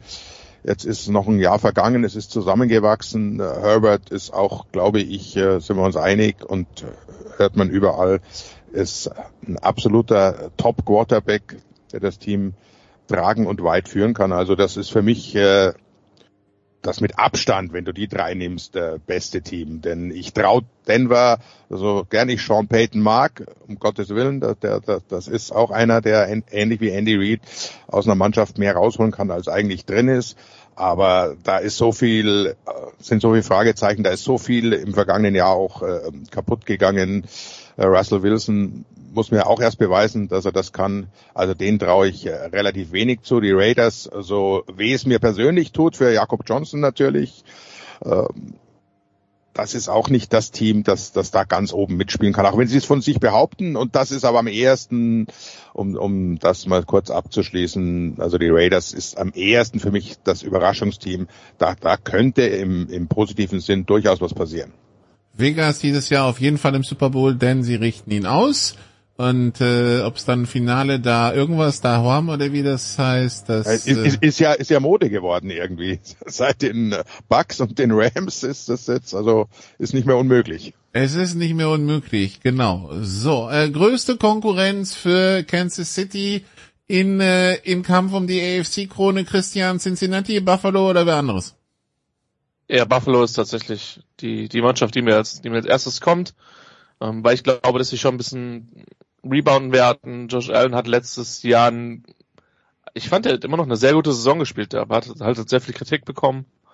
Ähm, ich finde, die Mannschaft ist immer noch absolut loaded, für mich einer der tiefsten Roster ähm, in der in der in der kompletten Liga, in der in der spannenden Division. Ähm, dann reden wir natürlich von den Bengals, die auch mittlerweile ein sehr sehr komplettes Team geworden sind. Sätze, die man vor fünf oder vor zehn Jahren nie über die Bengals gesagt hätte, aber ähm, tatsächlich hat, haben sich da Dinge ähm, ja ergeben und natürlich ist mit Spannung zu beobachten und auch da will ich nicht zu sehr den Traditionalisten raushängen. Ich meine, wir haben ja auch, auch Günther mit in, mit in den Leitungen. Ähm, und ich weiß, dass ihr beide da, glaube ich, nicht komplett anders denkt. Aber ähm, ich würde erst die Jets gerne auf dem Platz sehen, bevor ich wirklich sicher bin, dass es funktioniert. In der Theorie ist das eine Top-3-Mannschaft in der AFC. Die hatten letztes Jahr schon eine überragende Defense und sind mit einem ähm, zum Teil absurd, absurden Quarterbacking und dann zum Teil durchschnittlichen Quarterbacking mit Mike White äh, noch in Richtung Playoffs gekommen. Ähm, das sollte dieses Jahr komplett anders sein. Rogers hat Anspielstationen, denen er vertraut. Ähm, die Line wird mit Sicherheit sehr, sehr unter Beobachtung sein. Und trotzdem, Bills, Jets, das wären für mich so die ersten zusammen mit den Bengals als Konkurrenten. Und dann schauen, was sich halt noch in der Masse dahinter bewegt. Sie, ist es bei dir auch so, äh, Günther, dass da die Bills kommen und nicht zum Beispiel die Jets? Ähm, ich sehe die Bills nicht so weit vorne. Das, äh, aber eher aus Beobachtung der letzten Jahre. Die werden jedes Jahr gehypt. Äh, sind ja auch gut. Äh, Christian hat es angesprochen. Wenn du dir den Kader anschaust, die haben eigentlich alle Positionen gut bis sehr gut besetzt. Josh Allen äh, ist für meinen Geschmack auch ein bisschen überbewertet. Äh, muss mir auch erst, wenn wir schon, äh, wenn Christian das schon von den Jets angesprochen hat, der muss es halt auf dem Platz mal beweisen. Ich meine, Spiele gewinnen, über Gegner drüber laufen, alles schön und gut, aber wenn es darauf ankommt, sprich äh, Playoffs, da fehlt so ganz klein bisschen noch. Kann natürlich äh, jedes Jahr äh, soweit sein. Viel Zeit werden sie auch nicht mehr haben. Das, das kennen wir, das Prozedere in der NFL. Aber ich sehe die, die äh, Bills nicht ganz oben. Da, da würde ich äh, tatsächlich auch Cincinnati aufgrund der Erfahrung, äh, die sie jetzt in diesem Bereich schon haben, noch ein bisschen höher ansiedeln. Und ich bin ja, wie ihr angesprochen habt, schon oldschool. Also ich kann mich an die Bengals noch erinnern, die zweimal gegen die 49ers im Super Bowl verloren haben. Also die hatten auch früher schon mal gute Zeiten. So ist es nicht. Äh, wäre eine schöne Geschichte. Ansonsten, klar, Buffalo ist, ist das Team, das es zu schlagen gilt. New England, glaube ich, können wir außen vor lassen. Und die Jets, da bin ich wirklich extrem gespannt. Die haben alles, was du brauchst, aber es sind halt die Jets. Mehr muss man, glaube ich, nicht sagen. Ja, und die werden wir direkt Monday Night Primetime sehen für, gegen die Bills. Also dann der erste Auftritt von Aaron Rodgers in Grün und äh, wir sind schon sehr gespannt drauf. Äh, ein anderes Team natürlich in der East, wo, wo alle draufschauen, ob da jetzt der nächste Schritt gegangen wird, Christian. Miami, wie ist dein Gefühl? Sch schwierig. Also was heißt, ich glaube, dass die Offense immer noch relativ explosiv sein wird. Ähm, McDaniel hat da ja wirklich alles auf Geschwindigkeit ausgerichtet und es wird immer noch super schwer, die ganzen äh, die ganzen Receiver mit, mit ihrer Geschwindigkeit zu verteidigen. In die Line hat man permanent investiert. Es hat bis auf Taron Armstead nicht so wirklich überragend funktioniert, aber wenn man über, überlegt, wie viele Ressourcen, sei es Free Agency, Geld oder halt auch Draftpicks reingegangen sind, ähm, das ist schon, ist schon nicht ohne. Ähm, ich würde logischerweise gerne mal äh, eine komplette Saison von Tour Tango Vailoa sehen. Das ist das, was mir groß Sorgen bereitet. Mit Sicherheit eine Mannschaft, die um die Playoffs spielt. Und äh, für mich in Woche eins, auch ohne die, die Chargers-Brille, für mich eines der Spiele am, am, am Wochenende ist eben die Partie von, von äh, den Dolphins bei den Chargers. Defensiv äh, sehr, sehr gutes Secondary mit David Long, für mich einen der absolut unterschätztesten Linebacker der ganzen Liga geholt. Der wird richtig aufräumen in der Defense, der wird ähm, ja seine, seine vor allen Dingen seine Spieler hinter ihm enorm entlasten. ähm, weil er, weil er einfach sehr, sehr viele Runs dann, dann früher stoppt als, äh, als in der letzten Saison. Ähm, Pass ist so ein bisschen Fragezeichen, auch wenn Phillips ein gutes Jahr hat, muss man, muss man abwarten, ähm, wie viel, wie viel Chubb noch left im, left im Tank hat. Aber, also es ist eine super spannende Mannschaft. Ähm, wenn alles passt, kann es sehr weit gehen, aber ähm, die Fragezeichen sind groß und die Fragezeichen starten halt mit der Gesundheit des Quarterbacks. Ähm, und wie gesagt, ich würde Tango Vailoa wirklich wünschen, dass er ein Jahr fit ist. Ähm, aber das müssen wir halt erst nochmal sehen. Hm, genau, ja, das, das ist auch für mich die große Frage in Miami. Wie fit ist er, wie lang kann er spielen? Denn wenn, wenn er spielt, äh, er hat es gelernt, hat ein bisschen gedauert, sich an die NFL äh, anzupassen, vor allem mit dem, mit den Receiver natürlich. Das ist eine der besten, gefährlichsten Offen Offenses, die es gibt in der Liga. Die Defense äh, wird deutlich besser sein. Also es hängt wirklich in dem Fall, klingt blöd, wenn man von der NFL spricht, aber in dem Fall hängt es wirklich nur, nur vom Quarterback und in diesem äh, Fall äh, leider vom Gesundheitszustand ab. Ich drücke wirklich alle Daumen. 17 Spiele plus Playoffs, ein gesunder Tour und wir sehen die Dolphins ganz lange in den Playoffs. Und äh, wir reden kaum über die Patriots, die sind dann für euch ab, die sind dann für dich auch nicht wirklich dabei, Günther? Äh, was soll man jetzt sagen? Das ist, natürlich werden alle rufen, ja, sie haben immer noch äh, Belichick und Mac Jones ist doch so toll und und äh, aber ich sehe die richtige Verstärkung nicht. Wenn du einen Sieg Elliott dir holst als als als Running Back Verstärkung und äh, Natürlich haben sie immer noch noch äh, das Defensivgenie von Bill Belichick äh, mit der Offensive. Das hat ja mit Matt Patricia im vergangenen Jahr nicht so wunderbar funktioniert. Da haben sie natürlich einen riesen Upgrade äh, bekommen, aber äh, nee, insgesamt traue ich es dem, dem Team nicht zu dazu, eben diese durchaus extrem viel stärkere AFC East, als sie es in früheren Jahren gewohnt haben. Du hast ja drei äh, potenzielle, äh, haben wir jetzt gerade ja alles angesprochen, Playoff, wenn nicht sogar Super Bowl-Kandidaten. Den Jets trauen alle, wenn alles passt, natürlich alles zu. Miami hatten wir gerade und dann hast du Buffalo, die sowieso auf jeder Liste ganz oben sind. Und gegen die musste ich erstmal durchsetzen. Also ist schon, ist schon Playoffs erreichen ein, ein schwieriges Ziel. Also die würde ich rausnehmen. Okay, dann haben wir die AFC North, Günther. Cincinnati haben wir schon angesprochen, wobei da, wir hatten mal die Wade von Ballack, jetzt haben wir die Wade von Joe Burrow. Ähm, größte Konkurrenz in der eigenen Division mit Baltimore, mit natürlich den Steelers vom Producer und mit Cleveland? Ja, wir dürfen die Steelers nicht außen vor lassen. Das ist das Überraschungsteam. Das, das ist das Team, das natürlich auch aufgrund des Coaching, äh, der Erfahrung, der Historie durchaus äh, für eine Überraschung in der AFC sorgen könnte. Muss man schauen. Pickett, Pickens, wie, wie weit die sich noch weiterentwickeln. Aber da ist Potenzial da. Defense sowieso. TJ Watt äh, ist hoffentlich wirklich 100% fit und, und wird das auch bleiben. Das ist ein absoluter Boost für die Defense. Also das ist äh, das Überraschungsteam, aber Gegner ganz klar die Baltimore Ravens. Ich meine, du gibst äh, Lama Jackson nicht so, so einen Vertrag, äh, wenn du nicht 100% überzeugt bist. Das ganze Team ist, das Offensivsystem ist auf ihn aufgebaut. Äh, die ganze Offense, äh, funktioniert, wenn, wenn er läuft und, und zaubert sozusagen. Und Defense muss man bei Baltimore sich auch keine Sorgen machen. Also das ist ganz klar äh, der gefährlichste Konkurrent. Also sind sie und Baltimore, das sind die, sind die beiden Teams. Bei Christian, letztes Jahr hatte ich das Gefühl, so in Lamar we trust, das wollte man bei den Ravens noch nicht so aus dem Fenster schreien. Ist, ist, ist es jetzt für dich gefühlt besser? Also den Vertrag mal außen vor gelassen. Es ist, es ist besser aus, aus zwei bis drei Gründen. Ähm, zum einen haben sie äh, sowohl mit Beckham, der glaube ich noch ein bisschen was, äh, noch ein bisschen, noch ein bisschen spielen kann, plus Safe Flowers. Meinem absoluten Crush, bei dem ich glaube ich wirklich, wirklich bestürzt wäre, wenn er eine viel bessere Karriere hat als Quentin Johnson, der Festmann der Chargers, weil das ist übrigens der Spieler, den ich bei den bei den Chargers im Draft haben wollten, er geht halt einen Spot später. Aber hey, was, was weiß ich schon?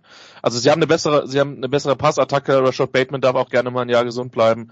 Ähm, die Spannung für mich in, und es gibt, es gibt so zwei, drei Teams, wo ich sage, ich habe keine Ahnung, was offensiv passiert.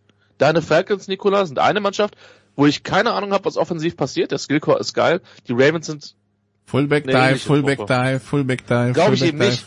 Glaube ich eben nicht. Also ja, sie werden Ritter den Ball aus der Hand nehmen, können wir gleich noch was zu sagen. Aber ähm, Todd Monken ist für seine Kreativität bekannt und wir wissen, ähm, dass äh, zu, es zuletzt auch irgend so ein bisschen mit dem Scheme Jackson damit gehadert hat.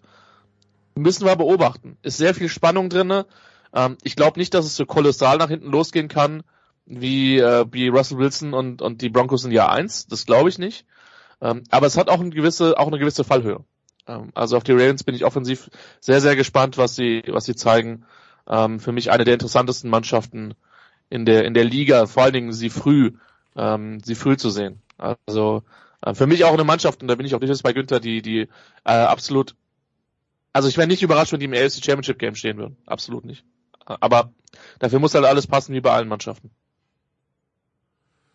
Okay, das also im, äh, im Osten, ähm, dass die, die Kandidaten bliebe noch der Süden. Ich habe gesehen, die, die, die Jaguars bekommen von äh, Peter King ein bisschen Hype. Äh, Günther, äh, ich meine, der Süden, wir brauchen halt einen Meister, ja. Wir haben die Jaguars, wir haben die Titans, wir haben die Colts und wir haben die Texans. Die Texans sind definitiv im Neubau. Die Colts äh, können bei All or Nothing von der deutschen Nationalmannschaft mitspielen für 2022. Ähm, ja, und dann halt die Jacks und die Titans. Wo geht's hin?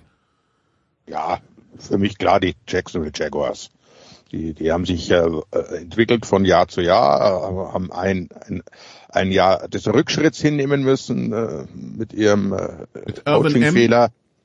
Das äh, das ist vorbei, gehen nach vorne. Trevor Lawrence, glaube ich, hat jetzt langsam äh, äh, unter Beweis gestellt, warum er Nummer eins Pick war. Und es geht in die richtige Richtung. Sie wissen, was sie tun. Es sieht von außen gesehen alles sehr, sehr gut aus. Das, das ist für mich, vor allem in dieser, du hast ja angesprochen, Niklas, das, das ist ja äh, im Prinzip die neue, die neue Schwach, Schwachdivision in der NFL. Das musst du ausnutzen, das werden sie ausnutzen, die werden also Meister werden, dadurch in die Playoffs einziehen, werden auch erstmal ein Heimspiel haben.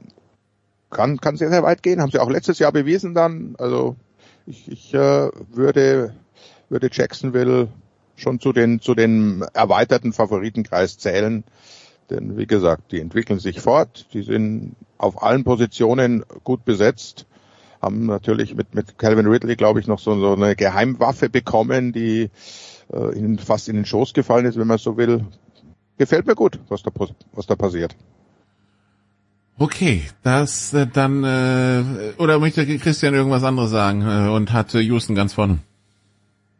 Äh, nein, habe ich nicht. Ähm, ich möchte auch nicht groß was anderes sagen. Ich glaube, teilweise ergibt sich das halt auch so ein bisschen aus dem Spielplan. Ähm, also ja, die sind A das beste Team in der Division. B, sie haben noch dazu die NFC South, die jetzt vermutlich in der NFC eher die, die schwächere Division ist. Ähm, und das heißt, wir reden ja nicht nur zwingend, dass, dass die Teams mit der sportlich besten Qualität zwingend immer den 1, 2 oder 3 Seed holen. Natürlich musst du dafür gut sein, aber ein angenehmer Spielplan hilft halt auch. Äh, sportliche Grüße an die Giants aus dem letzten Jahr.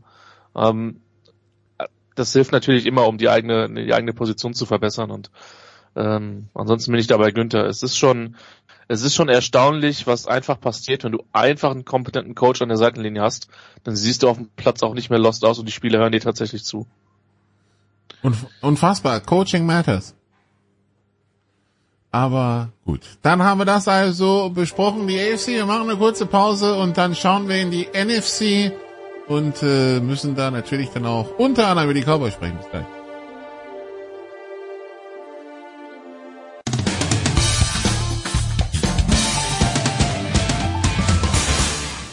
Ja, hallo, hier ist der David Storer und ihr hört Sportradio 360.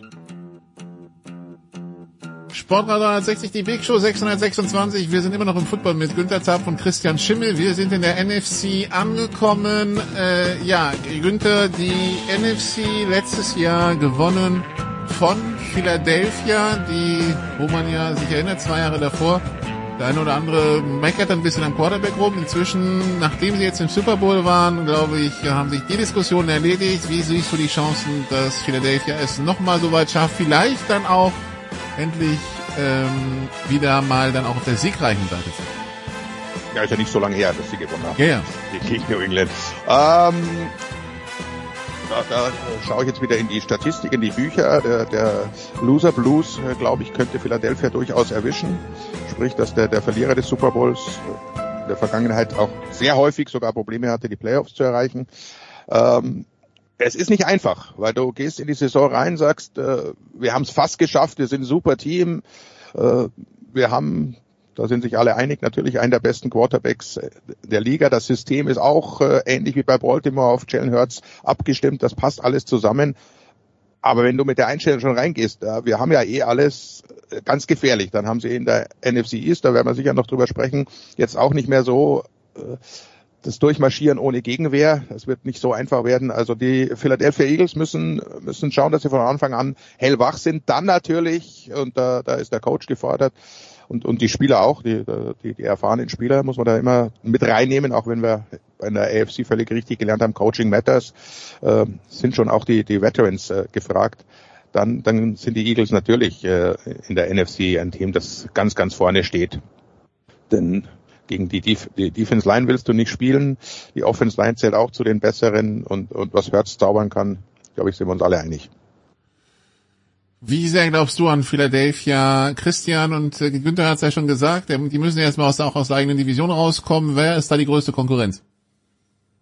Größte Konkurrenz ist Dallas und zwar mit Abstand. Ähm, ich glaube an die Eagles, für mich auch eines der komplettesten Teams. Ich bin gerade auf deren Roster. Es ist ich hatte auf dem Schirm, dass sie nur vier Wide Receiver auf der 53 haben. Zacchaeus, Watkins, Devonta Smith und AJ Brown. Das sieht trotzdem komisch aus. Vier Wide Receiver, vier Titans, drei Backs. Ähm, noch keinen Panther aktuell. Ich schätze mal, da werden sie Scipios irgendwie ähm, von der Practice Squad hochbewegen. Sie äh, panten einfach nicht. Wozu? Ja. Genau. Run, chain and run. Ja, die, die Allgäu, die Allgäu, die Allgäu Comets aus, was war das, Nikola? 2019, 2018? Irgendwo da. Wir fanden ja. nicht. Mhm äh, Circus is coming to town. Ähm, äh, Defense könnte insofern interessant werden, weil es könnte tatsächlich improvement sein, dass der DC jetzt der Head Coach in Arizona ist und nicht mehr nicht mehr da, weil Gendorf sehr sehr abwartend gespielt hat. Äh, Günther hat das angesprochen. Die Line so. Cox, Jordan Davis, Jalen Carter wird der Masse irgendwann relativ schnell zeigen, was er kann. Pass Rush ist da. Das wird das wird das wird hässlich für einige der schlechteren Offensive Lines. Das ist das ist jetzt schon klar. Ähm, größte Konkurrenz Dallas arguably die beste Defense der, der National Football League, zusammen mit den, mit den Patriots für mich. Ähm, brutal komplette Mannschaft. Prescott, ich weiß gar nicht, wie, wie Günther den sieht. Ich mag den halt eigentlich sehr gerne, weil der insgesamt sehr, sehr wenig Fehler, Fehler macht. Für mich ist das ein Team. Ich wäre überhaupt nicht überrascht, wenn die 12 oder 13 Spiele gewinnen, weil ähm, für mich eine der kompletteren Mannschaften. Ähm, O-Line ist gut. Äh, Wide Receiver, man hört, dass Jalen Tobert den nächsten Schritt macht. Sie brauchen dringend noch ein bisschen Geschwindigkeit, die sie jetzt auch mit, mit Cooks eingekauft haben. Also, wenn, wenn Dallas die Division gewinnt und weit kommt, ähm, wäre das für mich nicht überraschend. Für mich, ein Satz noch zum Rest der, der NFC East. Ähm, die Giants sind ein bisschen hinten dran, auch wenn ich deren Coaching vertraue. Der Spielplan ist deutlich härter. Washington ist für mich im Rebuild. Günther, dieser Optimismus zu Dallas. ähm, wir wissen, äh, Mike McCarvey hat die Offense, das Playcalling jetzt wieder zur Chefsache gemacht. Wie groß ist dein Optimismus, was Mike McCarthy und Dak Prescott betrifft und wann sehen wir Trey Lance? Äh, relativ früh sehen wir Trey Lance. äh, die werden schon, also so, so ein Titel machst du ja nicht umsonst. Die haben, haben Gedanken, die werden ihn testen wollen, also wird es ein paar Packages geben mit, mit Trey Lance, davon gehe ich jetzt mal aus, äh, im Lauf der Saison. Bestimmt noch nicht zu früh. Insgesamt, äh, McCarthy, äh, ob das ein Upgrade ist, warten wir ab, schauen wir mal. Dak Prescott ist so eine so eine Personalie, das ich meine, ich bin natürlich Skeptiker, das das wisst ihr, was die was die Cowboys angeht und äh, meine Aussage werde ich auch dieses Jahr wiederholen, solange Jerry Jones da tatkräftig mitmischt in den Entscheidungen, werden die kein Super Bowl gewinnen. Dazu machen sie halt auch wirtschaftlich äh, äh zu viele Fehler meiner Ansicht nach. Aber wer, wer bin, bin schon ich. Dak Prescott, jedes Jahr kommt er wieder und sagt, die beste Form seines Lebens und dann so solche Aussagen, ich werde keine zehn Interceptions werfen und dann äh, spielt er dreimal Preseason oder, oder was man aus dem Training die Bilder gesehen hat und, und wirft wieder wild in der Gegend herum. Es ist, es ist, er ist für mich nicht zu fassen. Er ist natürlich, er hat die Spiele, äh, Christian hat es ja angesprochen, da, da sagt jeder mit Handkuss, äh, den Quarterback nehme ich. Das ist ja unglaublich, was der alles kann dann hat er halt wieder so, so Aussetzer drin und davon darfst du dir nicht viele erlauben. Also ich bin halt leider nach wie vor, ähnlich wie, wie bei Josh Allen bei Buffalo, nicht überzeugt, äh, dass er, wenn es wirklich drauf ankommt, ob ich ihm vertrauen kann. Von daher, wie jedes Jahr, Dallas wird hoch gehandelt. Äh, Christian hat es auch gesagt, es wird äh, niemanden wundern, wenn die weit kommen, wenn die sehr weit kommen, sogar bis in Super Bowl, wird jetzt keiner sagen, oh, das ist eine Sensation, sondern ja, hat sich so entwickelt, aber äh, ich traue ihnen halt nicht so ganz Aber wenn sie, wenn sie die Division gewinnen, sprich Philly hinter sich lassen, was durchaus möglich ist, das wäre schon mal ein, ein, ein richtig, richtig großer Schritt. Und ich zähle die Interceptions von Herrn Prescott ganz genau mit. Ja, bis zehn sollte selbst Christian schaffen, denke ich mal. Ähm, von daher, wir, wir lassen uns überraschen. Das also die Eagles und die Cowboys. Äh, Günther hat ja 108 Jahre auf den Titel der Cups gewartet. Äh, bei den Cowboys sind sie erst, wie viel? 28? Da geht noch was. Ähm, größte Konkurrenz der Eagles, äh, Christian, die Niners oder wer? Ja, also 49ers sind ja mit Sicherheit, mit Sicherheit ganz, ganz, ganz vorne zu nennen. Ähm, auch ehrlicherweise, ich will jetzt nicht zu bösartig sein, in der NFC so ein bisschen aus Mangel an Alternativen. Ähm, gibt viele Mannschaften, die im Umbruch sind, die lange Zeit irgendwie Player waren wie die, wie, wie die Saints und die Packers, wo man sich das erst, äh, wo man sich das erst äh, zeigen lassen muss. Ähm, für mich tatsächlich die, die 49ers, jetzt hat man auch endlich dieses Bowser-Thema vom Tisch, äh, nachdem der jetzt, ich glaube, für 34 Millionen garantiert, äh, 34 Millionen pro Jahr unterschrieben hat. Ähm, Ansonsten sehe ich da in der, in der NFC echt viele, viele Fragezeichen rumlaufen. Also Seattle hatte irgendwie die erste Saisonhälfte letztes Jahr eine brutal spannende Offense. Ich erinnere mich an dieses Shootout gegen New Orleans. Ähm, Green Bay, äh, so Defense ist gut, where is the love? Wir werden es auf jeden Fall rausfinden diese Saison. Ähm, spielt sich Minnesota aus dem Schuhen. Das ist, für mich ist das Ganze ein Fragezeichen und das, das, das Ding ist ja, Nikola, die Frage gebe ich jetzt einfach mal spontan an dich weiter ist das dritt- oder viertgefährlichste Team in der NFC, die Detroit Lions. Ich werde sie mir in Woche zwei im Stadion anschauen. Dann kann ich dir wahrscheinlich tatsächlich eine, Antwort geben. Nee, äh, ich, ich, ich weiß nicht bei den Lions. Es sah ganz vernünftig aus die letzten Jahre. Ich habe immer noch Fragezeichen bei diesem Headcoach, wie der mit Erfolg umgeht, aber das ist dann ein anderes Thema. Ich, ich glaube, also ich, das Ding ist halt, wenn ich mir die restliche Division anschaue, wenn, die, wenn also das ist wahrscheinlich die für die Lions die beste Chance seit langem da, da was zu reißen. Also äh, die Packers, ich bin gespannt auf Love, die, die, Bears, mal gucken, ob der Quarterback aufrecht stehen bleibt, ja. Also da, äh, wenn ich jetzt wann dann für die Lions. Ähm, aber auf der anderen Seite, Günther, wir haben schon so viele hochgehypte Teams gesehen, die dann krachend eben an diesen Erwartungen gescheitert sind, weil es eben die NFL ist und äh, weil es da eben so eng ist, da bin also wie gesagt, die, die, die Lions, die, bei mir ist die große Fragezeichen der Coach, sowohl im Erfolg als auch im Misserfolg, was da passiert da spricht die, die große Erfahrung aus dir natürlich.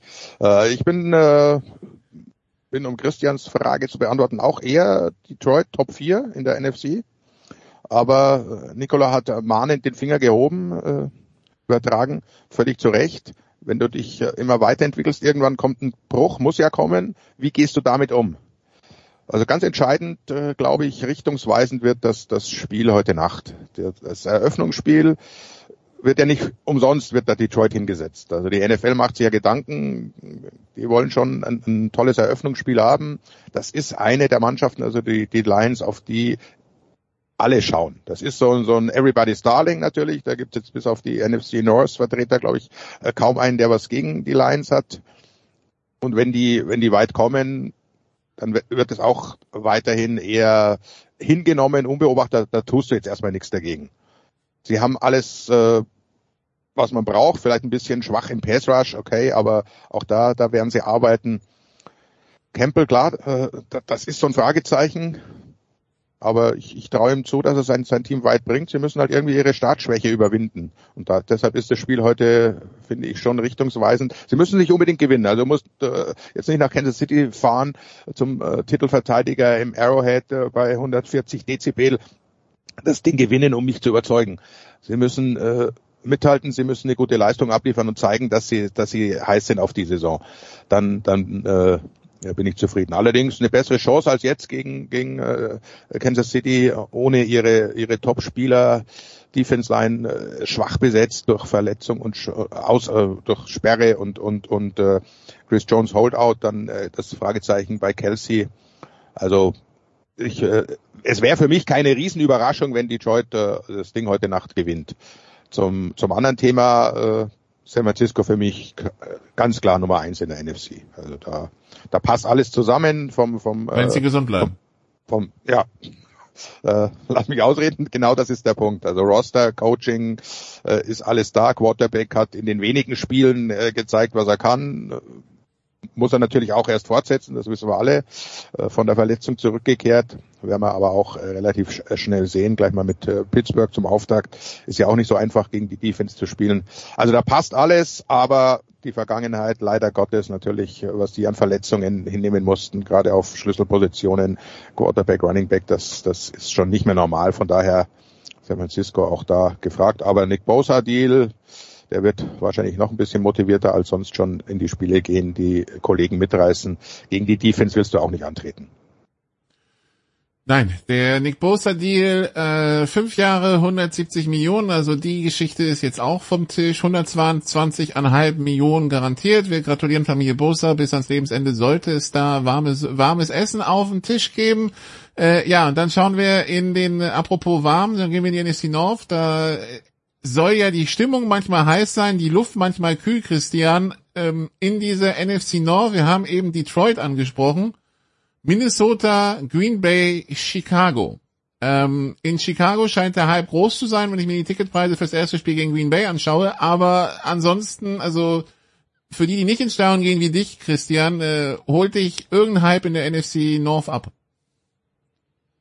Wie gesagt, ich glaube, dass wir drei da nicht so unterschiedlich ticken ich will es halt erstmal sehen. So.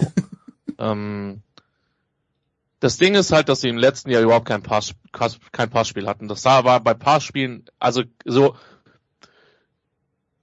moralische Siege sind ja was Schönes, wenn dein Team gut aussieht und so, aber du musst halt irgendwann so. Das Ding ist halt, wenn wenn wenn sie dieses Jahr nicht gewinnen, wird es halt ein riesen ähm, äh, ein riesen Aderlass quasi unter Coaches und dem Front Office Stuff geben. Das ist halt jetzt schon klar. Ähm, ich traue der Offensive Line nicht. Ähm, Daniel Wright, der Right Tackle. Ähm, Nikola, du erinnerst dich vielleicht noch dunkel an unsere, an die Draft-Einschätzung gewisser Experten zu ihm, die möglicherweise falsch liegen. Ähm, dazu kommt, dass er nicht viel trainiert hat. Fragezeichen, immerhin, man hat jetzt ein fähiges Wide Receiver Core. DJ Moore, Chase Claypool, Daniel Mooney, EQ ist noch mit drin, Tyler Scott für mich jemand für eine potenzielle Überraschung. Ähm, das kann gehen. Aber die Frage ist halt, wie sehr entwickelt sich Justin Fields als Passer? Und wenn er sich dieses Jahr nicht entwickelt, dann werden sie mit dem, mit der ganzen Masse an Draftpicks, die sie haben, vermutlich eine Möglichkeit haben, mal nach Kalifornien oder Richtung North Carolina nächstes Jahr zu schauen. Richtung Drake May beispielsweise. Ähm, ich glaube, das ist ein Make or Break hier ist für, für Chicago, weil sonst bist du vermutlich schon wieder im Rebuild, ähm, weil, äh, weil der, der Quarterback da nicht das gezeigt hat, was er, was er macht ich will jetzt nicht sagen, die Defense ist egal, die Defense wird solide, wird gut sein, hat ein paar interessante Leute, da wird es auch darauf ankommen, dass, äh, dass insbesondere die beiden Rookies am, am zweiten Tag, äh, Dexter und Pickens, äh, ihren Job machen. Ähm, insbesondere Dexter hat für mich überraschend relativ gestruggelt, den fand ich eigentlich sehr, sehr gut. Äh, die wird aber ihren Teil machen, da mache ich mir keine Sorgen. Nochmal, es geht wirklich darum, du musst wissen, machst du, also wie gehst du mit Justin Fields weiter, wie sehr entwickelt sich äh, das Passing Game, insbesondere in der Offense, dann sind die gefährlich. Gerade weil die NFC North jetzt keinen hat, der so überragend ist. Bears, Packers, Vikings, Günther oder alles vergessen mhm. oder ja? Äh, nee, also um es vorneweg zu sagen, auf den Hype Train Chicago springe ich nicht mit auf. Das will ich, äh, wie Christian ganz zu Anfang gesagt hat, erstmal sehen. Äh, Minnesota, darfst du halt einfach nicht vergessen. Die spielen Jahr für Jahr soliden, ordentlichen, äh, guten Football. Kirk Cousins ist ein äh, wunderbarer Quarterback für eine, für eine Regular Season. Äh, also die, die sind durchaus schon in der Lage, da Detroit äh, äh, Probleme zu machen. Sonst äh, Green Bay, das will ich auch erst sehen. Zu viel Umbau, äh, Love für Love, aber erstmal erstmal abliefern auf dem Platz. Von daher sehe ich sehe ich nur nur Minnesota eigentlich als Konkurrenz für Detroit Moment. Würde mich überraschen, wenn es anders kommt, aber die aus dem Norden kommt glaube ich, eh nicht die ganz große Gefahr. Das war jetzt ein, ein sehr subtiler, sensationeller Diss. Kirk Cousins, ein wunderbarer Quarterback. Pause in der Regular Season. Ja, ich verstehe, was du meinst. ich, glaube, ich glaube, jeder versteht, was ich meine. Ich habe Kirk, ich, doch. ich habe Kirk Cousins, war das Kirk Cousins? Ja, in, in New Orleans siegen sehen. Im Playoff. Also. Ja, ja, ja, aber äh, da sprechen auch alle von Miracle und und äh, müssen wir nicht, nicht viel sagen, glaube ich, dazu. Wie ist die Bilanz in, in den Primetime-Spielen? Eins zu eine Million gefühlt. Und, und er ist ein sehr guter Geschäftsmann, das hat er bewiesen. Aber ich würde ähnlich wie bei Dak Prescott, wenn ich jetzt in einem Super Bowl oder in einem äh, Championship Game Spiel stehe und die letzten zwei Minuten, ich lieg hinten, äh, würde ich mir einen anderen Quarterback wünschen. Aber du stehst dann wenigstens im Super Bowl. Also ich meine, Ja, das ja, wäre ja das- schon mal was, ja. Ja, eben. Aber da willst du auch gewinnen. Äh, okay, dann äh, der Süden. New Orleans, Atlanta, Carolina und die Bucks. Wem trauen wir eine positive Bilanz zu, Günther? Keinem. ja, das, das ist wirklich die, die, die, die schwächste Division. Ja, wenn du so fragst, was soll ich sagen? Ich meine, die müssen ja gegen die anderen NFC-Teams auch spielen, gegen ein paar aus der AFC. Irgendeiner wird sich durchsetzen, aber es ist ja durchaus auch möglich mit einer negativen oder oder äh, ausgeglichenen Bilanz, auch wenn das doch die Achso, ja gut, 17 8, Spiele. 1, ja. Ja, ja, es geht schon und wir haben ja nur noch 10 Minuten Verlängerung, also es wird sicher wieder ein paar mehr äh, äh, Unentschieden geben, als wir das äh, So, gewohnt so, so ein waren. schönes 3 zu 3 zwischen Tampa Ja, genau. und, Char und äh, Carolina nach einer Overtime. Ja. Ja, äh, also am ehesten glaube ich äh, äh, aufgrund der Entwicklung und und äh, der bisherigen Vorstellung Atlanta würde ich vielleicht vor Carolina, Carolina, die reden immer davon, dass alles so so toll wird, äh, glaube ich ihnen aber nicht. Äh, New Orleans schwierig, schwierig einzuschätzen. Derek Carr äh, auch so eine Personalie, da weißt du nie, was was du kriegst. Also könnte könnte natürlich äh, funktionieren, aber insgesamt die, die Kadertiefe doch sehr, sehr dünn. Und, äh, Irgendwann müssen sie ja den Preis dafür bezahlen, dass sie, dass sie äh, wahnsinnig viel Geld ausgeben. Bin, bin auch sehr gespannt, was San Francisco dann so in den nächsten Jahren anstellt. Aber wenn sie heuer das Ding gewinnen, fragt da kein Mensch mehr danach. Von daher kann man es auch nachvollziehen. Aber also leichter Vorteil würde ich im Moment geben für die Atlanta Falcons, aber würde mich nicht wundern, wenn sie mit 9 zu 8, um wenigstens ein Team positiv zu sehen, die Division gewinnen. Christian, wen äh, möchtest du da picken? Mein, mein Problem in New Orleans ist tatsächlich, dass ich dem Headcoach nicht zu 100% vertraue und Skillcore außerhalb von Olave und Kamara. Ähm, deswegen bin ich da bei Günther. Buccaneers Übergangsjahr. Ähm, tatsächlich die mit Abstand größte Upside haben die Falcons. Ähm, mit Abstand. Ähm, weil für mich war das eines der drei klügsten, und ich weiß, Nikola, das passt nicht zu den Falcons, aber ich werde es jetzt trotzdem sagen, die Moves in der Defense waren für mich eine der drei, drei, vier klügsten in der Free Agency dieses Jahr. Sie haben da nicht überbezahlt, aber sie haben ein paar sehr, sehr interessante Leute geholt. Die, die Mannschaft war sehr, sehr jung. Der offensive Skillcore, wenn wir jetzt mal nicht Dive, ISO und Power spielen, hat eine Menge Möglichkeiten. Ich habe zwar nicht verstanden, warum man nach dem, was Tyler Algier letztes Jahr gespielt hat, zwingend noch einen Running Back in der ersten Runde und so hoch draften muss. Mit Bijan Robinson, der zugegebenermaßen ein toller Footballspieler ist. Aber du hast Drake London, du hast Mac Collins, du hast ein sehr interessantes Receiver-Core. Ähm, Free Kyle Pitts kann ich nur sagen, ja, ähm, gebt dem, gebt dem Jungen mal ein paar Targets. Ähm, wie gesagt, die haben, die haben eine, die haben eine sehr, sehr interessante Mannschaft, auch da natürlich, ne, Desmond Ritter, zweiter Schritt. Ist, ähm, ist klar. Also wenn die, wenn die einen Quarterback auf Cousins Niveau hätten, wäre ich sehr, sehr viel komfortabler mit den Falcons. Aber ähm, Ritter ist jung, ähm, wir werden es wir werden's beobachten müssen. Ähm, Carolina, Offensive Line, ich hoffe einfach nur, dass, äh, dass äh, Bryce Young das Jahr überlebt weil das, was man in der Preseason gesehen hat, war richtig übel. Ähm, super, super spannende, was da auf Wide Receiver abgeht, eine Menge Namen. Die Frage ist, ist da wirklich ein Unterschiedsspieler dabei?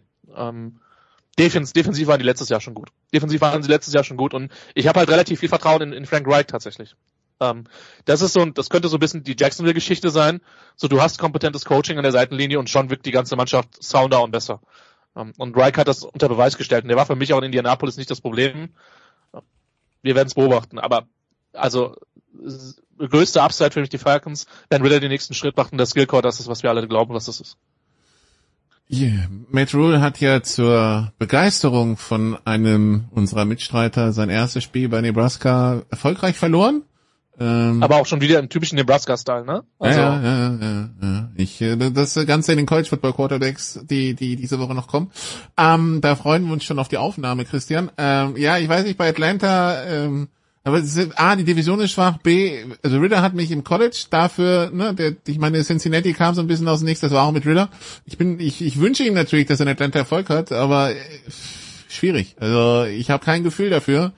Zumal Atlanta jetzt die letzten Jahre jetzt in Sachen Roster ja auch eher auf der Sparflamme war. Gut, hat auch mit den vorigen Jahren zu tun. Ich bin gespannt, ob der sich durchsetzen kann. Aber ich meine, ich würd, es würde mich natürlich freuen. Und es würde mich natürlich freuen, wenn man dann irgendwie nach Atlanta oder Carolina oder irgendwo in diese Division schaut und man nicht das Gefühl hat, irgendwie, man ist so gerade der Bodensatz der Liga. Aber ja, Ich äh, lasse mich überraschen. Günther, NFC Championship Game Prognose, wer steht drin? Ja, das sind immer die Geschichten so vor der Saison. Aber wenn du jetzt fragst, äh, San Francisco, Philadelphia. In San Francisco. In San Francisco. Christian. Äh, dann muss ich ja ein bisschen abweichen und sag dann 49ers gegen Cowboys. In Dallas natürlich.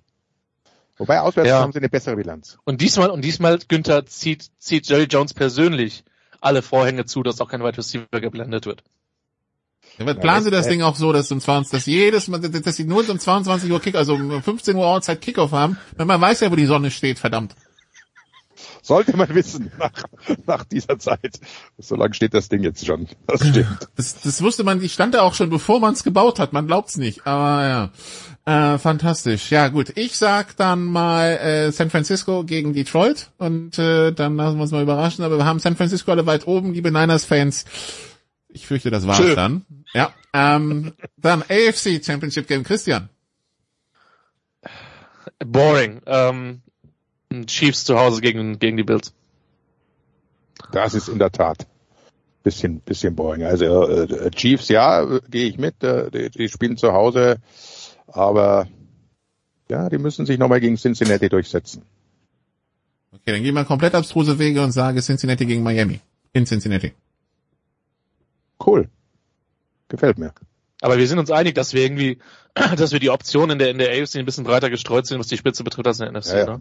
Baltimore Also- kannst du ja auch mit reinnehmen, aber Ja. irgendwie trauen wir denen alle nicht. Ja, wir, wir müssen es erst sehen.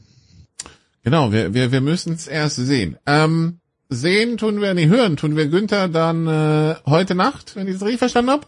Das ist korrekt, jawohl. Mit Arik. Mit Arik Brendig dann aus, äh, dann für das Eröffnungsspiel. Und Christian, äh, die Endzone geht weiter und Christian wird weiterhin die verschiedenen Möglichkeiten erkunden, wie man von äh, vom Westerwald nach München kommt. Genau, äh, Dou- Doubleheader für mich dieses Wochenende, einmal im Stadion äh, in der GFL mit, mit München gegen Ravensburg, ein absolut, ab, absoluter Abstiegskampf mit äh, einem sehr, sehr kompetenten Play-by-Play-Menschen an meiner Seite. Nikola, das freut mich sehr. Ähm, und Endzone ähm, darf ich betreuen. Äh, Panthers gegen Falcons, für mich tatsächlich eines der spannendsten Spiele an diesem ersten Spieltag, weil beides junge Mannschaften, junge Quarterbacks im Rahmen der NFL Endzone. Wird Ich- bestimmt, wird bestimmt cool. Ich, ich mache Sonntag Marburg gegen Straubing. Wollen wir tauschen? Ich sage mal so, es könnte, es könnte ein Duo-3-Spiel für Marburg sein. Ähm, allerdings hoffen vor allen Dingen die Münchner, dass das nicht der Fall ist, denn sollten die Cowboys gewinnen, dann ist Ravensburg abgestiegen. Nein, in der Relegation. Relegation. in der Relegation gegen Kirchdorf, ja. Ähm, und äh, genau, mal gucken, ob es für Marburg dann noch um was geht. Ähm, aber das wird sich dann rausstellen. Aber das, das ist dann der Samstag für uns beide. Ja, und Günther, was, was steht sonst noch auf dem Plan? Äh, ich mache Sonntag. Ähm, äh, es gibt ja jetzt äh, seit dieser Saison immer zwei äh, exklusive Einzelspiele noch zusätzlich bei der Zone und ich mache das 19 Uhr Spiel, das Spiel der alten Herren Old Man Group zusammen mit Flo Bernberg, äh, San Francisco gegen Pittsburgh. Also eine ne, auch glaube ich sehr sehr interessante Partie an diesem Wochenende und da freue ich mich drauf. Und dann die Woche drauf werde ich hoffentlich den erfolgreichen Head Coach der Munich Cowboys an meiner Seite begrüßen, mache ich das erste Spiel von Nadine äh, Norasit bei der Zone mit ihr zusammen. Also das ist schon mal ein kleiner, kleiner Vorblick auf das zweite Wochenende. Sun, Sunday Night, glaube ich, machen wir dann, ja. Äh, Cool. Chris, Christian und ich können direkt sagen, wir drücken ihr alle Daumen, dass, dass, Ja. dass sie Spaß hat, ja, weil wir haben, Ja. wir haben dieses Jahr ex, wirklich äh, extensiven Kontakt mit Nadine gehabt, weil wir alle Münchner Spiele machen. Also da, da drücken wir ihr alle Daumen und äh, gratulieren auch nochmal Florian Bernberg ganz herzlich. Fleck Europameister geworden als Coach. Stimmt.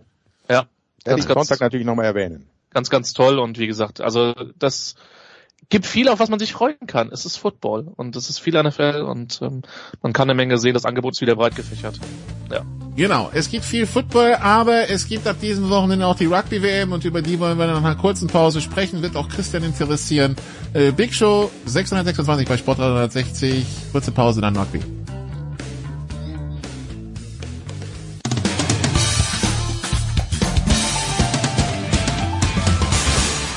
Mein Name ist Björn Werner und ihr hört Sportradio 360.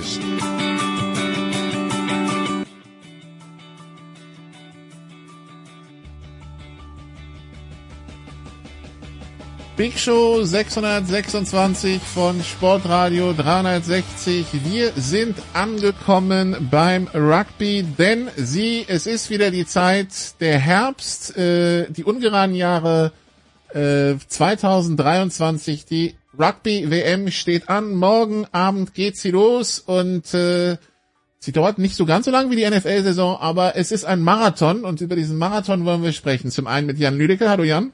Hi, servus. Und Simon Jung ist auch am Start. Bonjour. Ich sagte 48 Spiele, Jan. Morgen geht's los und das Finale ist am 28. Oktober. Wir haben was vor.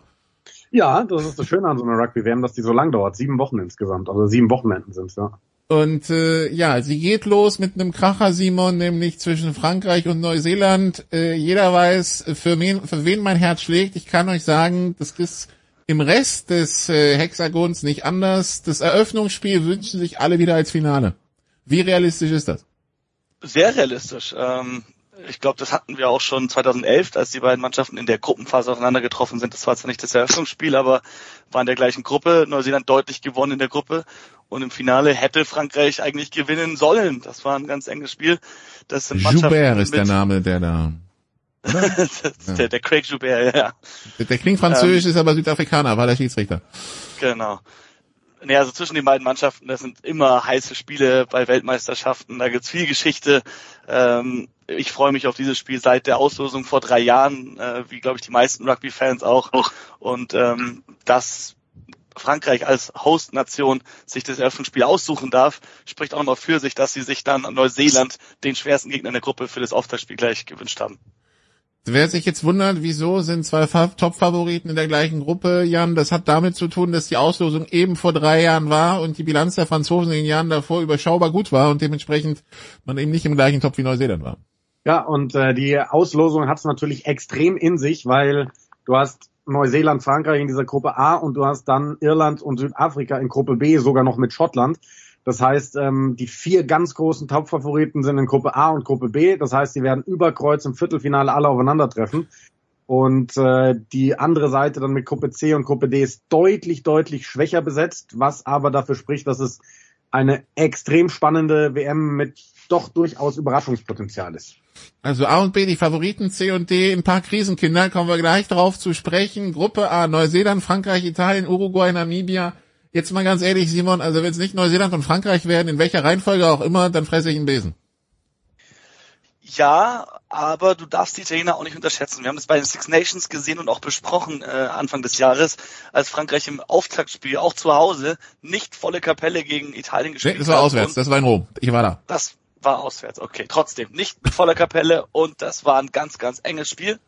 Ähm, und du kannst als Neuseeland oder Frankreich nicht mit einer B-Mannschaft gegen Italien spielen. Du darfst sie nicht unterschätzen, weil die mittlerweile einfach auch richtig gutes Rugby spielen, einen starken Kader, haben sich noch neue Leute dazugeholt, sich verstärkt haben im Vergleich zu den Six Nations Mitspielern, unter anderem aus der englischen Premiership. Also Italien ist die einzige Mannschaft in der Gruppe, die den beiden Favoriten gefährlich werden könnte. Allerdings, wenn Neuseeland und Frankreich da voll spielen, dann haben die auch keine Chance. Deswegen bin ich eigentlich bei dir. Es sollte bei Neuseeland Frankreich bleiben der Gewinner des Auftaktspiels wird erster in der Gruppe. Äh, Jan Frankreich ohne Entermack, ähm, der, der, ja, der sich in einem Vorbereitungsspiel verletzt hat. Äh, wie sehr wirft ihr das zurück? Ich glaube, dass das Frankreich sehr zurückwirft. Also vielleicht diese eine Verletzung hätten sie vielleicht noch ganz gut kompensieren können, auch wenn er das irgendwie mit Dupont so das, das gewachsene Herz dieser Mannschaft war. Ähm, aber jetzt sind ja noch andere Spieler verletzt. Baye ist erstmal raus auf mhm. der ersten Reihe, Donti fällt für die Eröffnung aus und Paul Belemse ist auch raus fürs ganze Turnier. Und ich glaube, dass das schon heftig ist, wenn du vier Schlüsselspieler ersetzen musst.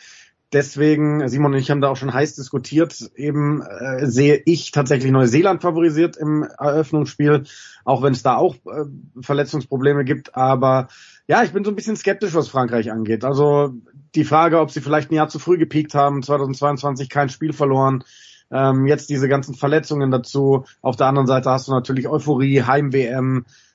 Es ist alles möglich. Also die Gruppe werden sie easy überstehen, aber ich kann mir auch vorstellen, dass dann im Viertelfinale schon Schluss ist. Ich kann mir alles vorstellen. Viertelfinale Schluss, Weltmeister, alles drin.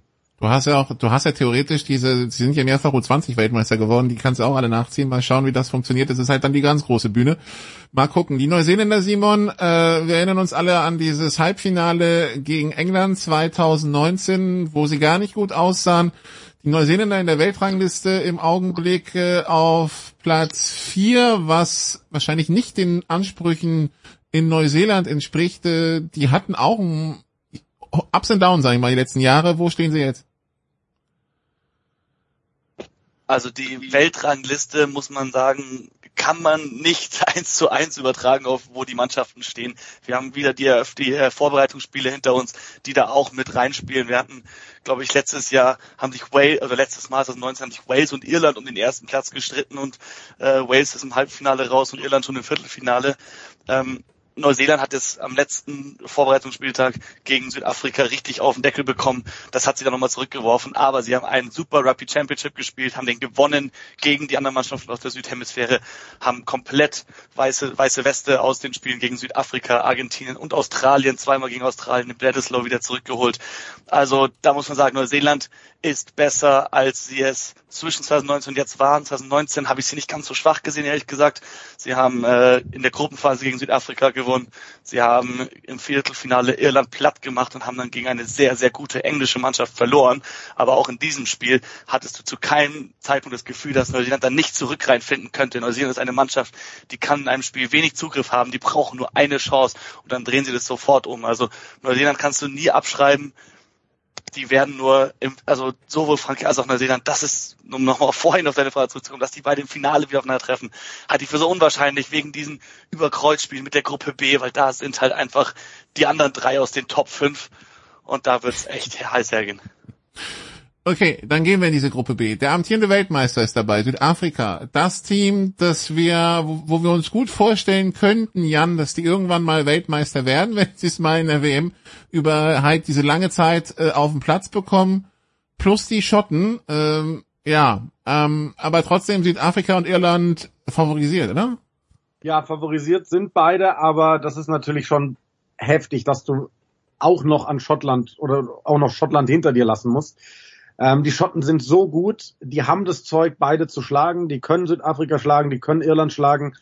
Ähm, würde aber sagen, dass sie dafür wirklich einen herausragenden Tag brauchen und der Gegner da vielleicht nicht den allerbesten Tag erwischen oder muss eine rote Karte kassieren oder wie auch immer. Ähm, Schotten sind unfassbar stark. Südafrika und Irland müssen sich strecken, um ähm, die zu schlagen ich glaube, dass Südafrika und Irland durch die Gruppe kommen, wäre aber auch nicht überrascht, wenn doch Schottland am Ende unter den ersten zwei landen würde. Wie, wie sehr ändert es was, äh, ja, äh, Simon, dass wir eben nicht in Schottland oder in äh, Irland spielen, sondern auf neutralem Platz, also gerade für die Schotten, die vielleicht ein bisschen unterlegen sind, verglichen mit den anderen, nur vielleicht, ja? Oh, also das, ich finde, in der Gruppe betrifft es alle gleich. Ähm, das äh, macht jetzt unter den Mannschaften nicht viel aus. Ich glaube, vielleicht ist Südafrika sogar am besten dafür geeignet, weil die Spieler in ganz Europa verteilt haben, aber auch ähm, Irland und Schottland, die Spieler, die sind es gewohnt, ob es jetzt im European Champions Cup ist, ob es bei den Six Nations ist, äh, auf dem europäischen Festland zu spielen. Klar, bei ein paar Spielen da im Süden wird es schon echt heiß, ich glaube 35 Grad ist teilweise angesagt, äh, jetzt am Wochenende. Und äh, wenn dann, glaube ich, immer Say spielt, Südafrika gegen Schottland. Das wird schon brutal, aber Finn Russell, der Spielmacher von Schottland, der hat selbst ein paar Jahre in Frankreich gespielt und ziemlich gut dort. Ich glaube, äh, der freut sich auf diese Partie. Auch wenn wir uns erinnern äh, an 2021 zurück, an, an die Lions Tour in Südafrika, wo Finn Russell die Chance erst im dritten Test von der Bank bekam und dann dieses Spiel fast noch gedreht hätte. Allein durch seine Art zu spielen. Er spielt nochmal anders. Der sieht das Spiel anders als andere. Der ist ein richtiger Maverick, wird er oft genannt. Der kann einen aus dem Hut zaubern und äh, auch die Schotten, auch die Südafrikaner überraschen. Deswegen, Schottland kannst du nicht unterschätzen, Finn Russell kannst du nicht unterschätzen. Aber wie Jan sagt, Schottland braucht einen Bombentag, um Südafrika oder Irland bezwingen zu können. Das sind die beiden Favoriten in der Gruppe. Schottland, die die Gruppenphase 2019 nicht überstanden haben, damals in einer Gruppe mit Irland und Japan. Äh, jetzt natürlich Irland und Südafrika nochmal eine, eine Ecke heftiger. Das also Gruppe B. Wir haben gesagt, die spielen über Kreuz, dann Neuseeland, Frankreich im Viertelfinale höchstwahrscheinlich. Gruppe C. Wales, Australien, Fidschi, Georgien, Portugal. Wales war die letzten zwölf Monate ja in der Krise. Man hat den, man hat den Coach gewechselt. Äh, Jan äh, bei Australien äh, haben wir jetzt äh, Herrn Jones wieder, äh, der eigentlich dachte, er macht diese WM vielleicht mit England. Äh, was erwarten wir da?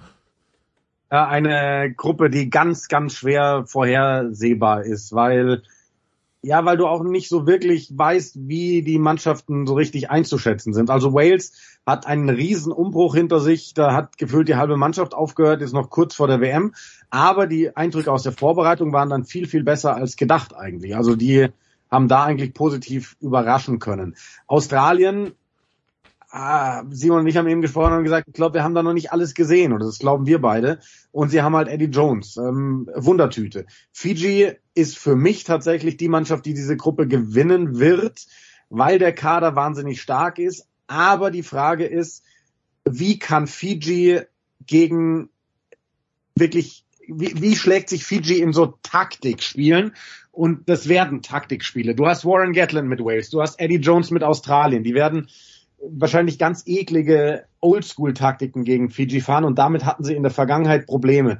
Müssen sie jetzt zeigen, dass sie das diszipliniert irgendwie hinkriegen können zu gewinnen, dann denke ich, dass sie auch die Gruppe gewinnen. Und dann darfst du halt Georgien wirklich nicht unterschätzen. Ich glaube, dass Georgien auch alle Gegner in der Gruppe schlagen kann. Ich glaube jetzt nicht, dass sie wirklich über die ganze Gruppenphase jeden schlagen werden, aber sie können theoretisch einen dieser drei großen können sie auf jeden Fall schlagen vielleicht sogar auch zwei. Und ich bin noch gespannt auf Portugal. Manu Wilhelm sagt, äh, Portugal sieht er so ein bisschen als ja, Überraschung ist vielleicht zu viel gesagt, aber er sagt, die haben eine wahnsinnig hohe Qualität, die wird vielleicht nicht reichen, um ein Spiel zu gewinnen, aber ganz so im Vorbeilaufen machst du Portugal halt auch nicht platt. Und dementsprechend äh, die Gruppe, ich kann mir vorstellen, dass da am Ende vier Mannschaften stehen, die jeweils zwei Spiele gewonnen haben. Also weiß ich gar nicht, was ich richtig zu sagen soll. Aber Fidschi Gruppensieger wäre schon, also das wäre schon eine Revolution. Ja, also, aber ich fände auch geil, ne? Also solche Geschichten brauchen wir immer wieder. Aber also alle Pazifikinselstaaten haben unfassbar gute Kader, auch Samoa und Tonga. Die sind natürlich in eher nicht machbaren Gruppen, sage ich mal. Fiji ist in einer machbaren Gruppe. Und ähm, ja, wäre geil. Also wir wissen alle, wie groß die Rugby ähm, Euphorie da drüben ist. Als die Olympiasieger geworden sind im Siebener Rugby, ist der Tag zum Feiertag gemacht worden. Sie sind seitdem die erste Nation, die eine 7-Dollar-Marke hat, äh, einen 7-Dollar-Schein.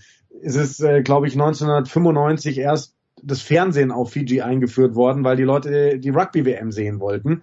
Und wenn so eine Nation es dann wirklich schafft, äh, bei einer WM mal in die K.O.-Phase zu kommen und da dann sogar auch die Chance zu haben, weiterzukommen, weil sie eben doch auf der leichteren Überkreuzseite jetzt, sage ich mal, sind, ähm, kann für mich so das Märchen die Geschichte dieser WM werden.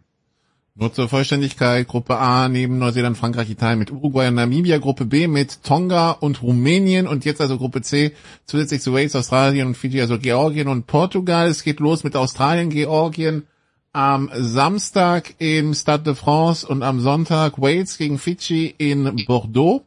Äh, und äh, da werden wir gleich sehen, was, äh, was in Fiji drin ist und ob sie direkt den, den Überraschungssieg landen können gegen, gegen Wales und die dann wahrscheinlich wieder in eine Krise stürzen. Apropos Krise, Gruppe, Gruppe D. England, Japan, Argentinien, Samoa, Chile.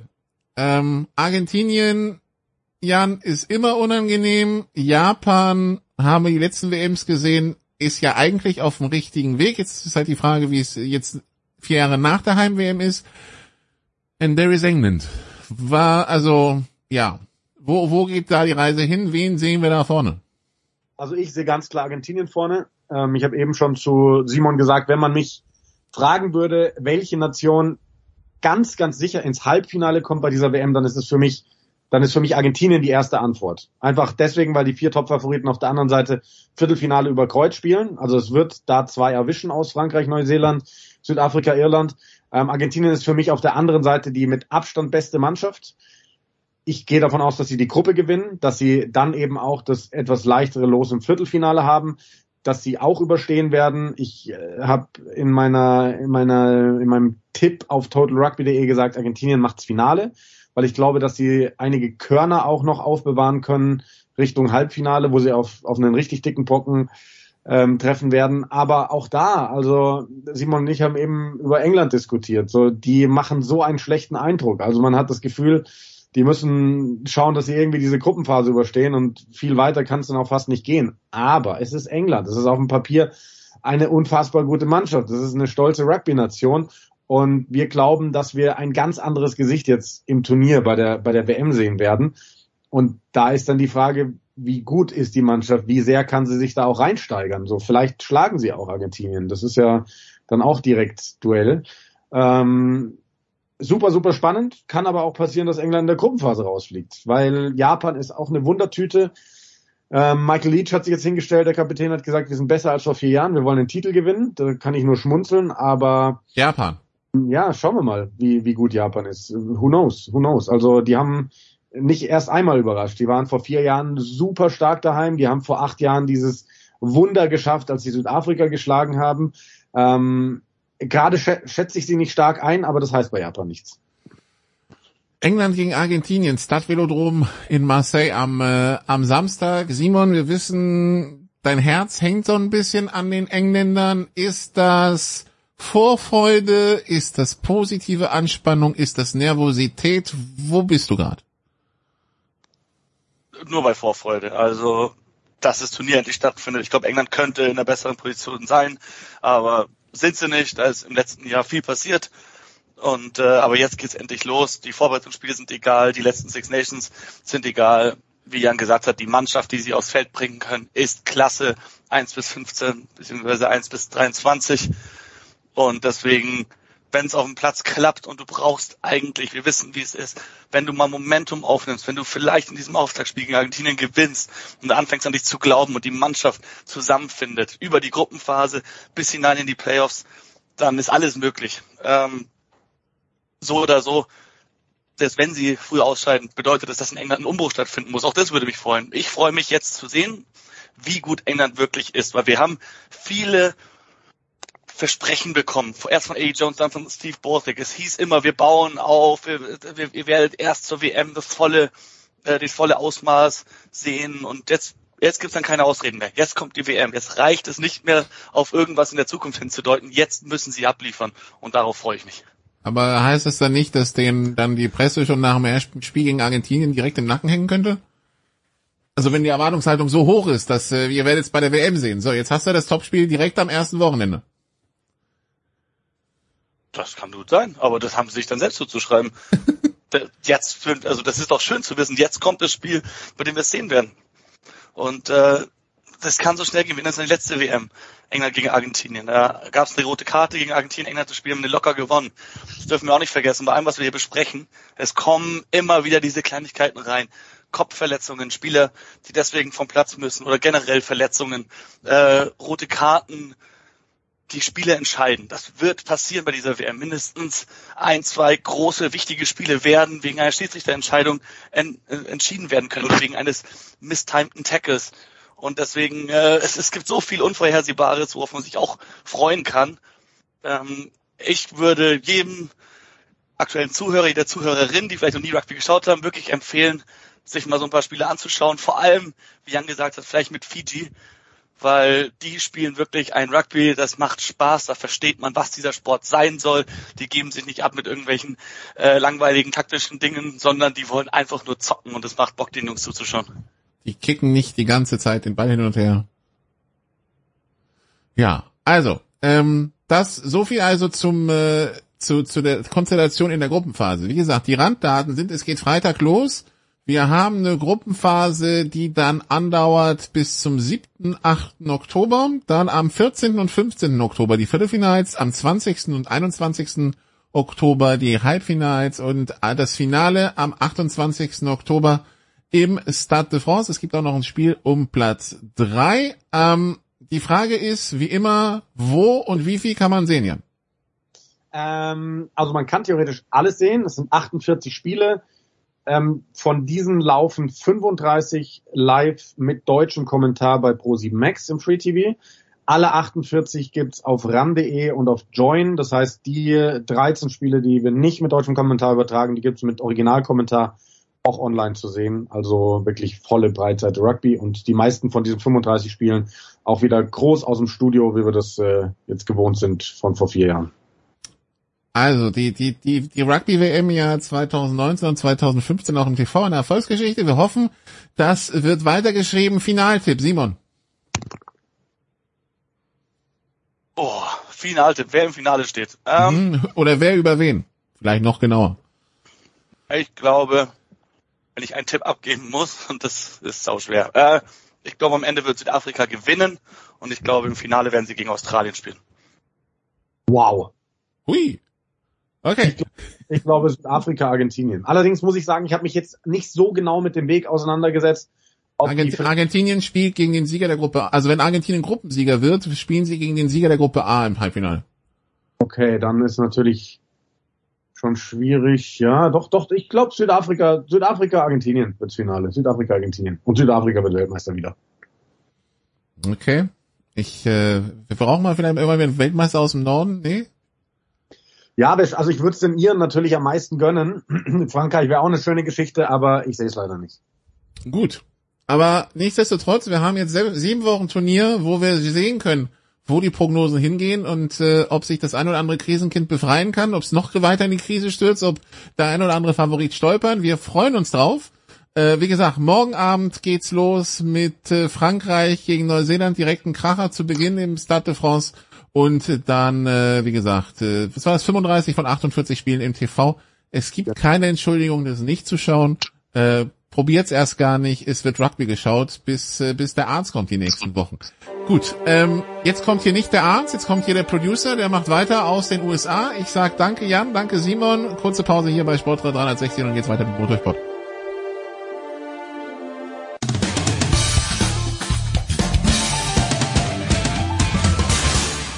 Hallo, hier ist Markus Windihock und ihr hört Sportradio 306.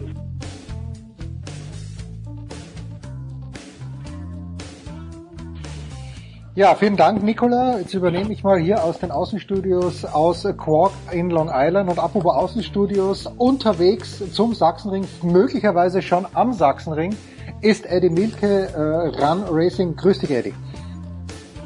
Ja, servus, du hast recht. Äh, ich bin tatsächlich schon am Sachsenring angekommen. Äh, ja, 30 Grad wird ein heißes Wochenende. Erste Mal seit 21 Jahren, dass die DTM wieder am Sachsenring fährt. Ich dachte erst einmal, seit 21 Jahren dass der DTM bei 30 Grad fährt. Aber bei 30 Grad, da steht Stefan de Vois Heinrich gar nicht auf, denn Stefan, du warst in Italien, wir sprechen dann im Formel 1 Teil darüber, du warst in Monza, wo es gefühlt wahrscheinlich 45 Grad gehabt hat an diesem Ferrari-Wochenende. Es war auch sehr, sehr warm und sehr heiß, vor allem natürlich aufgrund der Atmosphäre durch die elektrisierten Tifosi nach Pole Position von Carlos Sainz äh, am Samstag und dann einem äh, Rennen mit äh, hochklassiger Verteidigung am Sonntag. Aber äh, diese Plätze drei und vier für Ferrari waren eigentlich für die Scuderia ein gefühlter Sieg und äh, genauso laut und äh, euphorisch und emotional war es dann auf den Tribünen äh, unter den etwa 150.000 Zuschauern am Sonntag. Ja, sprechen wir da mit Stefan Ehlen noch drüber. Jetzt, äh, Eddie, wir beide hatten ja letzte Woche uns auch schon bisschen, haben vorgeschaut auf den MotoGP Grand Prix in Barcelona und wenn man jetzt auf die Ergebnisliste schaut, sogar bis nach Amerika ist durchgedrungen, dass Pecco Banaya A nicht gewonnen hat, B sogar geflogen ist, also dass er gestürzt ist. Was genau ist passiert? Also aus meiner Sicht hatten wir in der MotoGP am letzten Wochenende wieder richtig, richtig Glück. Das äh, war, ja, im Grunde genommen waren es zwei Stürze in einem. Äh, Enea Bastianini, der Teamkollege im offiziellen Ducati-Werksteam, war ein bisschen zu optimistisch in Kurve 1. Das konnte nicht gut gehen, da hat er mehrere Fahrer mit abgeräumt. Ja, und eine Ecke weiter hatte Pecco Bagnaia einen Highsider, den er sich bis heute nicht erklären kann. Nur das Problem war, direkt nach dem Stark, direkt im Pulp, dass Brad Binder äh, über ihn drüber gefahren ist. Und äh, das sah fürchterlich aus, aber ähm, es geht ihm wohl ganz gut. Er hat nur Prellungen, heißt es. Und äh, da bin ich wirklich mal gespannt, äh, ob er morgen tatsächlich dann schon wieder auf dem Motorrad sitzen wird. Er hat es auf jeden Fall vor und äh, ja, er will seine WM-Führung verteidigen, denn das ist natürlich äh, ein Steinwurf entfernt nur vom Ducati-Werk Misano Adriatico äh, Heimspiel für die Italiener. Also das, was wir da in der Formel 1 erlebt haben, werden wir am kommenden Wochenende sicherlich auch in Misano erleben. Ja, und mit äh, den beiden Aprilia-Fahrern, äh, das ist ja auch ein italienisches Werk, ist ja auch nicht weit weg von Misano Adriatico. Äh, die Aprilia-Performance äh, in Barcelona, die war überragend von Aleix Espargaro und Maverick Vinales und auch Miguel Oliveira, der ist auch sicher in die Top Ten gefahren, wollen wir auch nicht vergessen. Äh, ich bin mal gespannt, was er kommendes Wochenende im sicherlich auch heißen Misano an der Aria erleben werden. Weißt, wenn Eddie sagt, in der MotoGP haben wir Glück gehabt. Äh, ich, ich kann mich, also es gab ja leider sehr, sehr viele Unfälle, die wir hier auch besprochen haben, aber das waren äh, mit tödlichem Ausgang. In der MotoGP, diese Glückssträhne oder diese ja, Strähne ohne wirklich fatalen Unfall, die hält jetzt eigentlich schon sehr lang an, oder? Wer war denn der letzte aus dem Kopf heraus, wo man wirklich sagt, oh je, das ist komplett schief gegangen? Oh, das ist jetzt schon viel, viele, viele Jahre her. Ähm, in diesem Jahr kommt, glaube ich, ein, neben der Intensität des Wettbewerbs und dem Aufholen unter anderem von KTM und auch Aprilia in Richtung Spitze Ducati ganz sicherlich hinzu, äh, dass man bei Yamaha und dann vor allem bei Honda durch Marc Marquez viele Verzweiflungsaktionen gesehen hat, die tatsächlich dazu geführt haben, dass es halt eine Menge Stürze gab, die aber gerade im, im Hinblick auf äh, Marc Marquez relativ glimpflich abgegangen sind. Toi, toi, toi. Aber Fakt ist auch, jetzt am kommenden Wochenende haben wir, Eddie hat es gerade beschrieben, aufgrund der Knochenbrüche, der Verletzungen von äh, Enea Bastianini wieder nicht alle Stammfahrer dabei. Es ist jetzt das zwölfte äh, Motorrad Grand Prix Wochenende am kommenden Samstag, Sonntag und zum zwölften Mal haben wir nicht alle Stamm, Stammfahrer am Start, weil es wieder Verletzte, Verletzte gibt. Also äh, es ist die, tatsächlich die Frage, die wir zu Saisonbeginn ja schon mal gestellt haben, ist tatsächlich dieses neue Format, das sicherlich enorm Spektakel bietet, aber Rennen, Sprintrennen am Samstag, Hauptrennen am Sonntag bei jedem Grand Prix, bei jedem 20 Motorrad-WM-Wochenende ist das, das tatsächlich richtig. Man hat ein bisschen nachjustiert, das haben wir bei dir ja hier, lieber Jens, bei äh, Sportradio auch schon diskutiert, dass wir jetzt das erste freie Training am Freitag nicht mehr zur Startaufstellung oder zum, zum Qualifying zählt. Richtig, aber ich glaube, die Belastung ist enorm. Und wenn wir uns jetzt anschauen, also es wird ja dann auch bald nach Übersee gehen, auch für die Motorrad Grand Prix, dann haben wir dann sieben Rennen innerhalb von acht Wochen. Ich glaube tatsächlich, ähnlich wie bei der Formel 1, muss man sagen, das ist ein bisschen des Guten zu viel. Und das erhöht natürlich Einsatzbereitschaft, aber auch Risikobereitschaft. Und äh, macht, übt, glaube ich, einen Stress auf äh, Mensch und Material aus, was man so nicht braucht. Wie siehst denn du das, Eddie? Also das MotoGP-Fahrerlager geht wirklich auf dem Zahnfleisch. Das betrifft nicht nur die Fahrer, das betrifft auch die Mechaniker und alle, die da arbeiten. Ja, und Stefan hat es angesprochen, die Überseestrapazen, die da jetzt kommen, mit den wenigen Rennen, äh, sieben Rennen in acht Wochen, dann eben noch diese Flugreisen. Also mein Eindruck am Sachsenring war schon, das war vor zwei Monaten, äh, dass die alle ganz schön auf dem Zahnfleisch stehen. Und man muss ja nur mal gucken, Alex Rins äh, immer noch verletzt äh, bei LCR Honda, der zukünftige Yamaha-Fahrer. Und da gehen sogar dem großen Honda-Werk langsam aber sicher die Ersatzfahrer aus. Äh, da fährt jetzt ein Japaner aus der Langstrecken-WM am kommenden Wochenende in Misano Adriatico auf dem Motorrad von Alex Rins bei LCR Honda. Da ist auch mit der schwierigen Unterschenkelverletzung von Alex Rins überhaupt nicht abzusehen. Wann er wiederkommt, klar ist, dass Enea Bastianini mit seinen erneuten Knochenbrüchen äh, mindestens mal drei Grand Prix verpassen wird. Also diese verletzten Misere, Stefan hat auch das gesagt, die sollte eigentlich allen Beteiligten zu denken geben. Ja, ein Wort noch apropos, er ist zwar im Moment nicht verletzt, zumindest nicht gröber verletzt, aber Spanien, Marc Marquez, 13. Platz, der Voice, äh, das klingt ein bisschen nach ein Schritt nach vorne, zwei Schritte zurück. Ja, aber das ist ja auch die neue, der neue Ansatz von Marc Marquez, der das gesagt hat, und August Lauinger hat es auf Servus TV eigentlich ganz gut beim, beim, bei der Übertragung vom Red Bull Ring äh, zusammengefasst. Jahrelang ist es eben gut gegangen, hat prima funktioniert, dass Marc Marquez mit seinem überirdischen Können und seinem Mut die, die Defizite des Honda-Motorrads überspiegeln konnte. Jetzt sind wir in einer Situation, wo das nicht mehr geht, denn alle anderen Hersteller haben enorm aufgerüstet. Man ist heute, der Fahrer ist heute sicherlich ein bisschen mehr vom Bike, von der von der Technik abhängig als früher. Äh, die Frage nach wie vor in den Fahrerlagern, die äh, zwar noch keine neue Nahrung bekommen hat im Sinne von Fakten, aber klar ist, dass der natürlich äh, damit überhaupt nicht zufrieden sein kann. Er sagt, ich genieße gar nichts, ich leide nur und ich versuche einfach nur zu überleben und ein paar Daten zu sammeln. Er will, sagt er, ruhig bleiben, aber es macht ihm überhaupt keinen Spaß, was da auch die Körpersprache deutlich macht. Ähm, es wird jetzt auf die Misano-Tests drauf ankommen, die ja nach dem Grand Prix dann stattfinden werden. Die sind sicherlich im Hinblick auf die Saison 2024 für die japanischen Hersteller, also auch für Yamaha von ziemlich entscheidender Bedeutung. Ähm, über die Wechselgerüchte, da gab es keinen neuen Schwung, da gab es keine neuen äh, neue Nahrung, aber klar ist, Marc Marquez hat ja noch im nächsten Jahr einen Vertrag und aktuell sieht es nicht danach aus, als würde er wechseln. Äh, die Frage ist nur, ob er tatsächlich sich sowas nochmal ein weiteres Jahr antun möchte. Denn klar ist, Honda ist so weit zurück.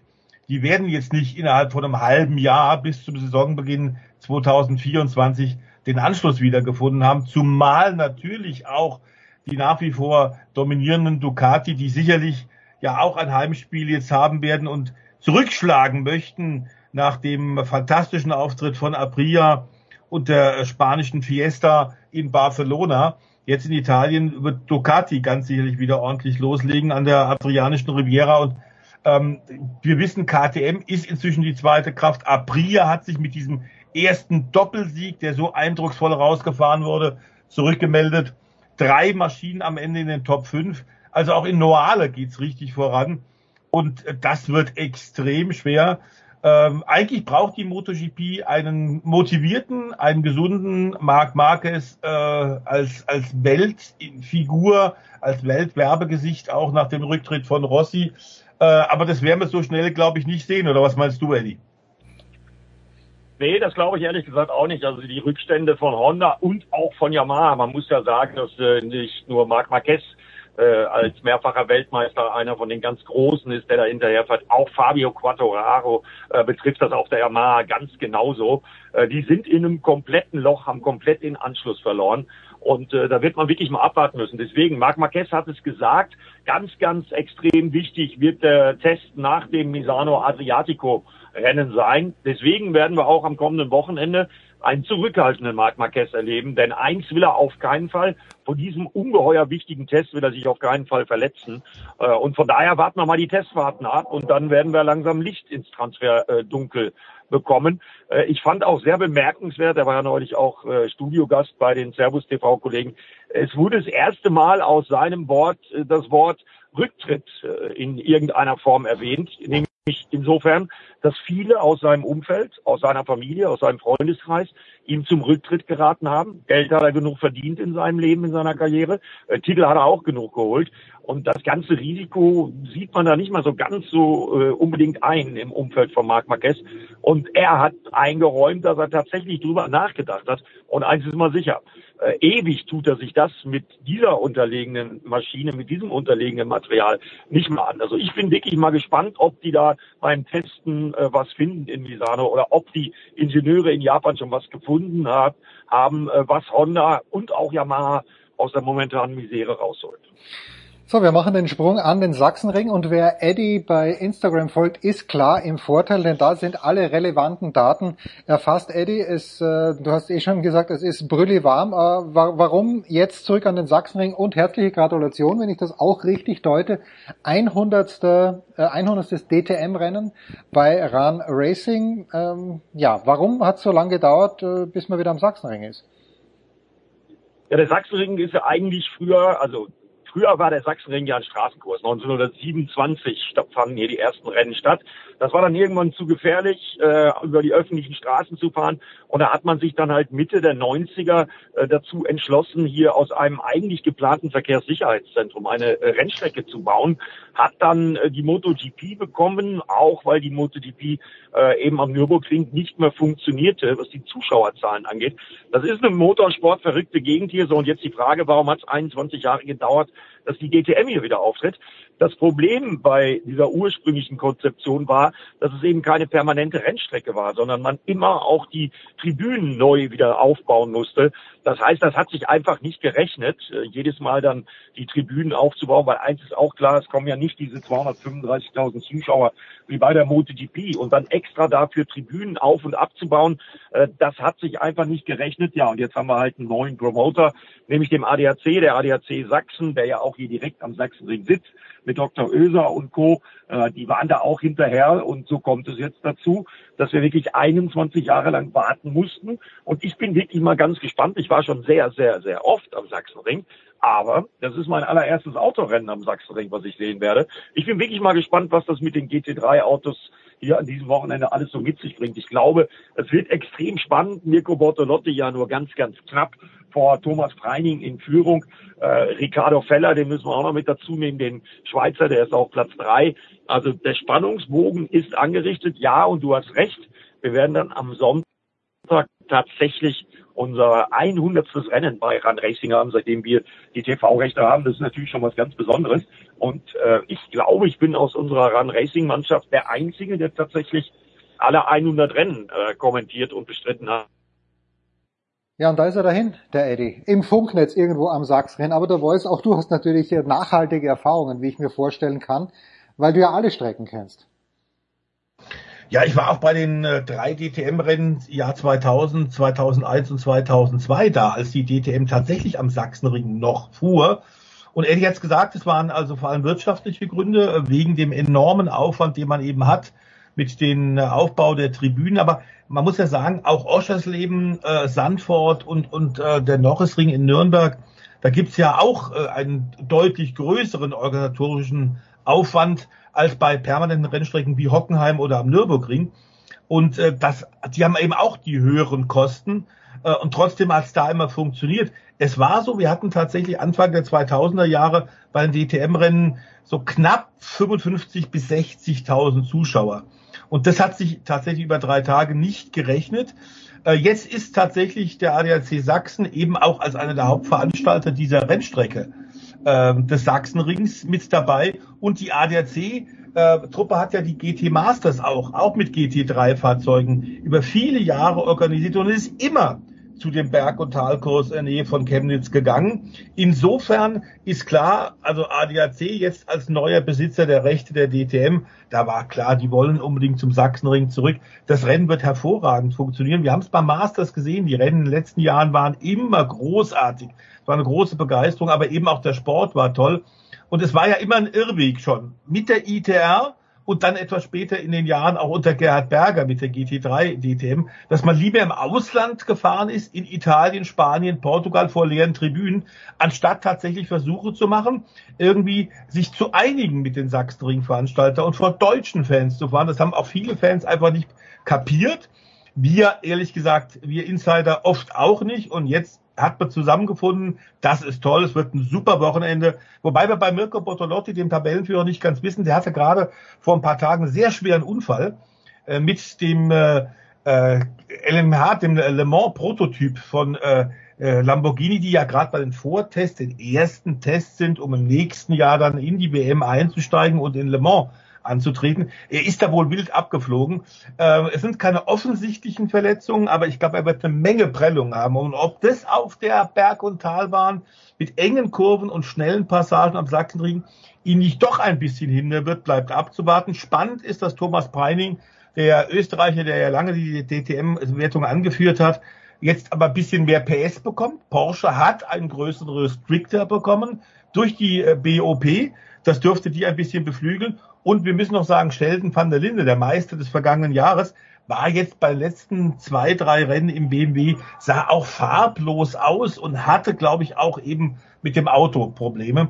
Auch dort hat man jetzt reagiert und diesen technischen Nachteil ein bisschen aufgefangen. Der darf Kilos abbauen, also das Auto etwas leichter werden. Insofern ist neben Bortolotti, Preining und Feller, die Eddie gerade genannt hat, sicherlich auch mit Sheldon zu rechnen. Sheldon auf Platz vier der muss aber an diesem Wochenende jetzt loslegen. Der braucht jetzt viele Punkte, will er im Kampf dabei sein. Das gilt im Übrigen auch, äh, Jens, für deinen zweiten Landsmann ja, in Lukas. den Top 5 für Lukas Auer. Ja, Platz 5. Also Samstag und Sonntag 12.55 die Rennen jeweils bei äh, Pro7 ist es, glaube ich. Bin mir ziemlich sicher. So ist es. Ja, so, kurze Pause und dann geht's weiter mit The Voice und mit Stefan Ehlen zur Formel 1.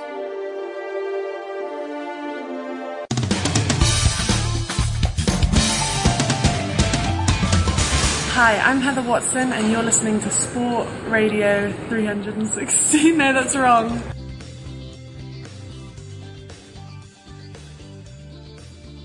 Es geht weiter in der Big Show 626 mit dem Motorsport, mit der Formel 1 dazugekommen von Formel1.de motorsport-total.com ist Stefan Edel. Servus nach Landshut. Ja, Servus zurück. Stefan Edel, der übrigens heuer schon mehrere Hunderter gefahren ist mit dem Fahrrad, macht mich ein bisschen neidisch, weil ich fauler Sack noch keinen Hunderter hinbekommen habe.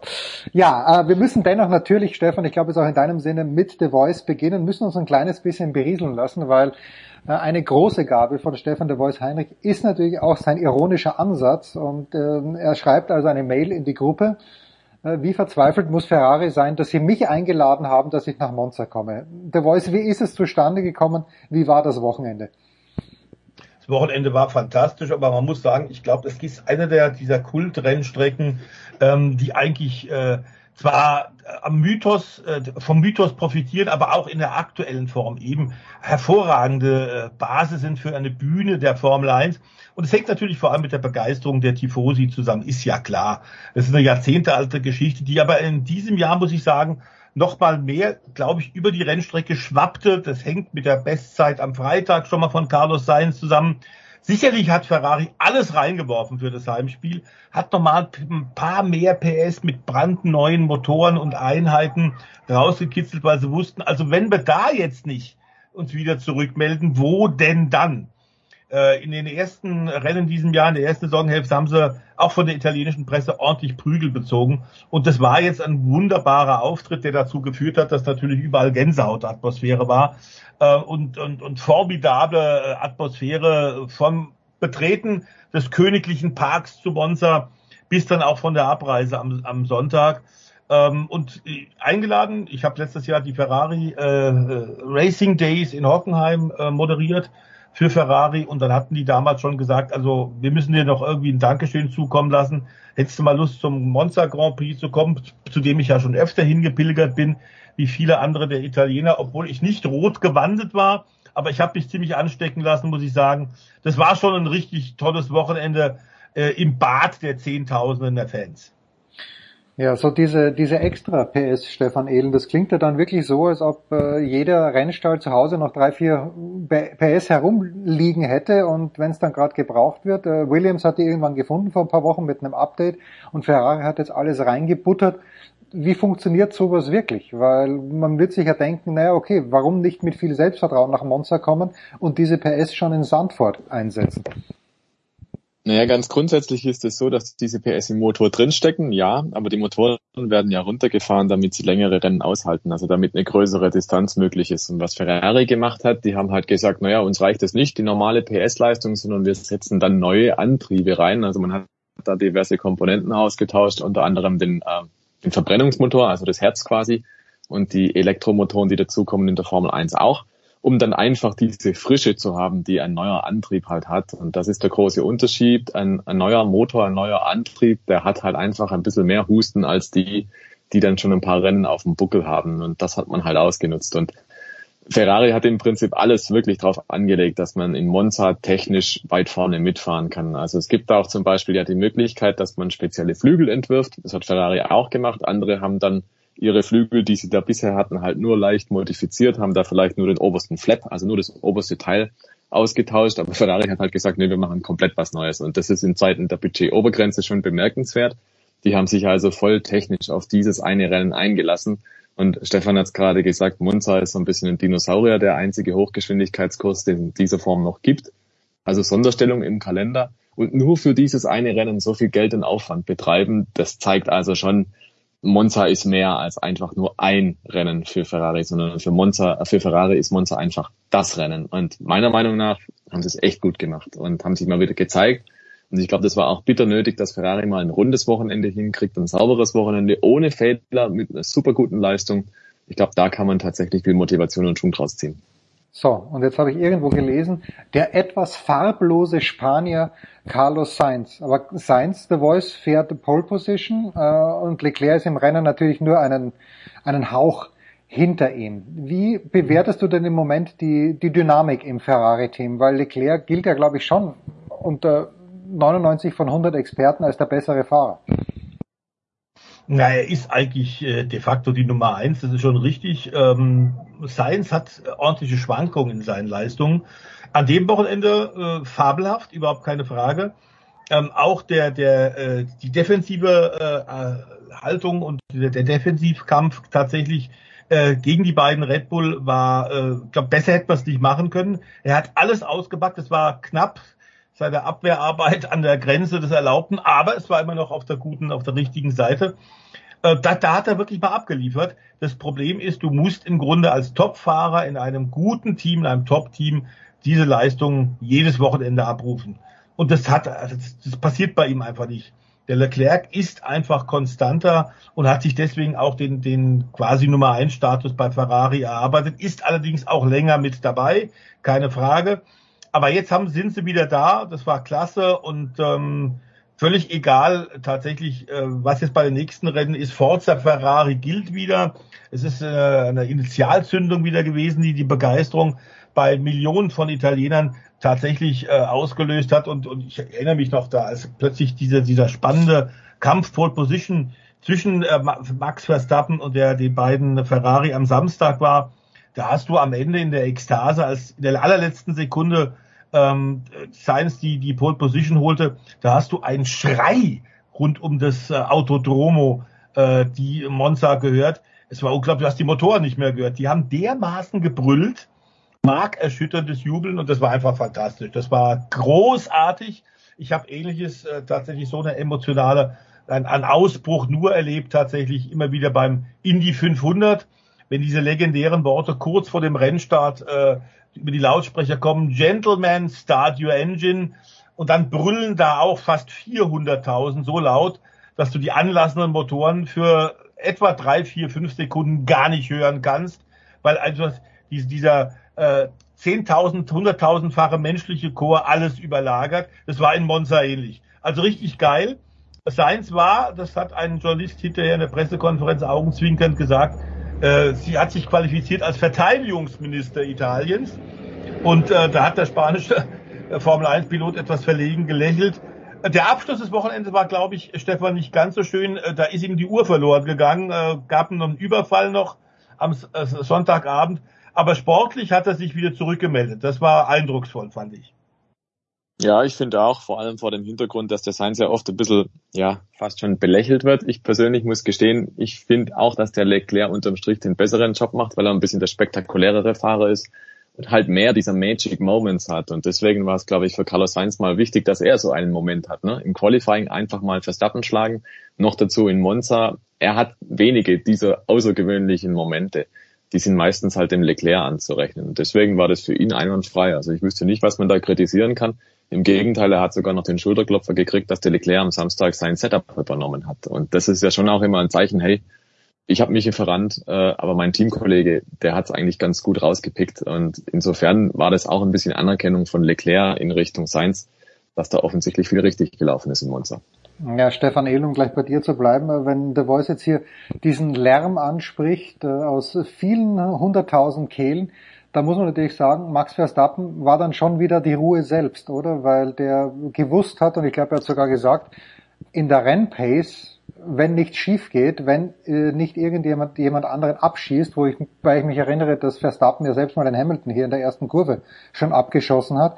Also aber Verstappen hat schon auch eine gewisse, nicht eine gewisse, eine überragende Coolness dieser Tage, isn't it? Ja, der hat eine überragende Coolness. Das ist schon sehr, sehr erstaunlich, wobei der Helmut Marko gesagt hat, er sei ein bisschen nervös gewesen, als es um die 10 ging, also um den zehnten Sieg in Folge im Grand Prix. Und ansonsten hat man dem Max Verstappen aber natürlich wie immer nichts angemerkt. Er war natürlich angefressen, nicht auf Paul zu stehen, aber das, das war tatsächlich Business as usual für ihn. Also er hat tatsächlich auch gewusst und geahnt, dass Ferrari im Rennen möglicherweise einbricht. Und ich glaube, schon nach vier oder fünf Runden kamen dann die Funksprüche, naja, der Sainz, der hat Probleme mit den Hinterrädern. Und ich glaube in dem Fall, das war nicht Psychologie, sondern das war halt wirklich so. Und spätestens dann hat der Verstappen im Prinzip gewusst, okay, ich muss jetzt hier gar nichts Verrücktes anstellen, sondern warten, bis das Rennen auf mich zukommt, sozusagen.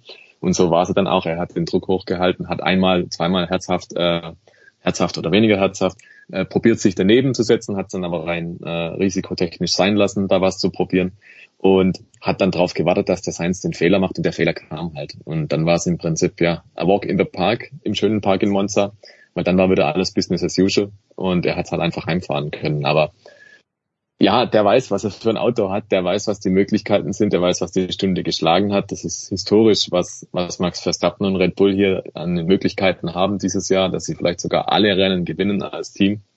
Und ich glaube aber trotzdem, auch wenn die Fahrer immer sagen, ach komm, die ganzen Zahlen, Daten und Fakten oder so, das interessiert sie alles nicht.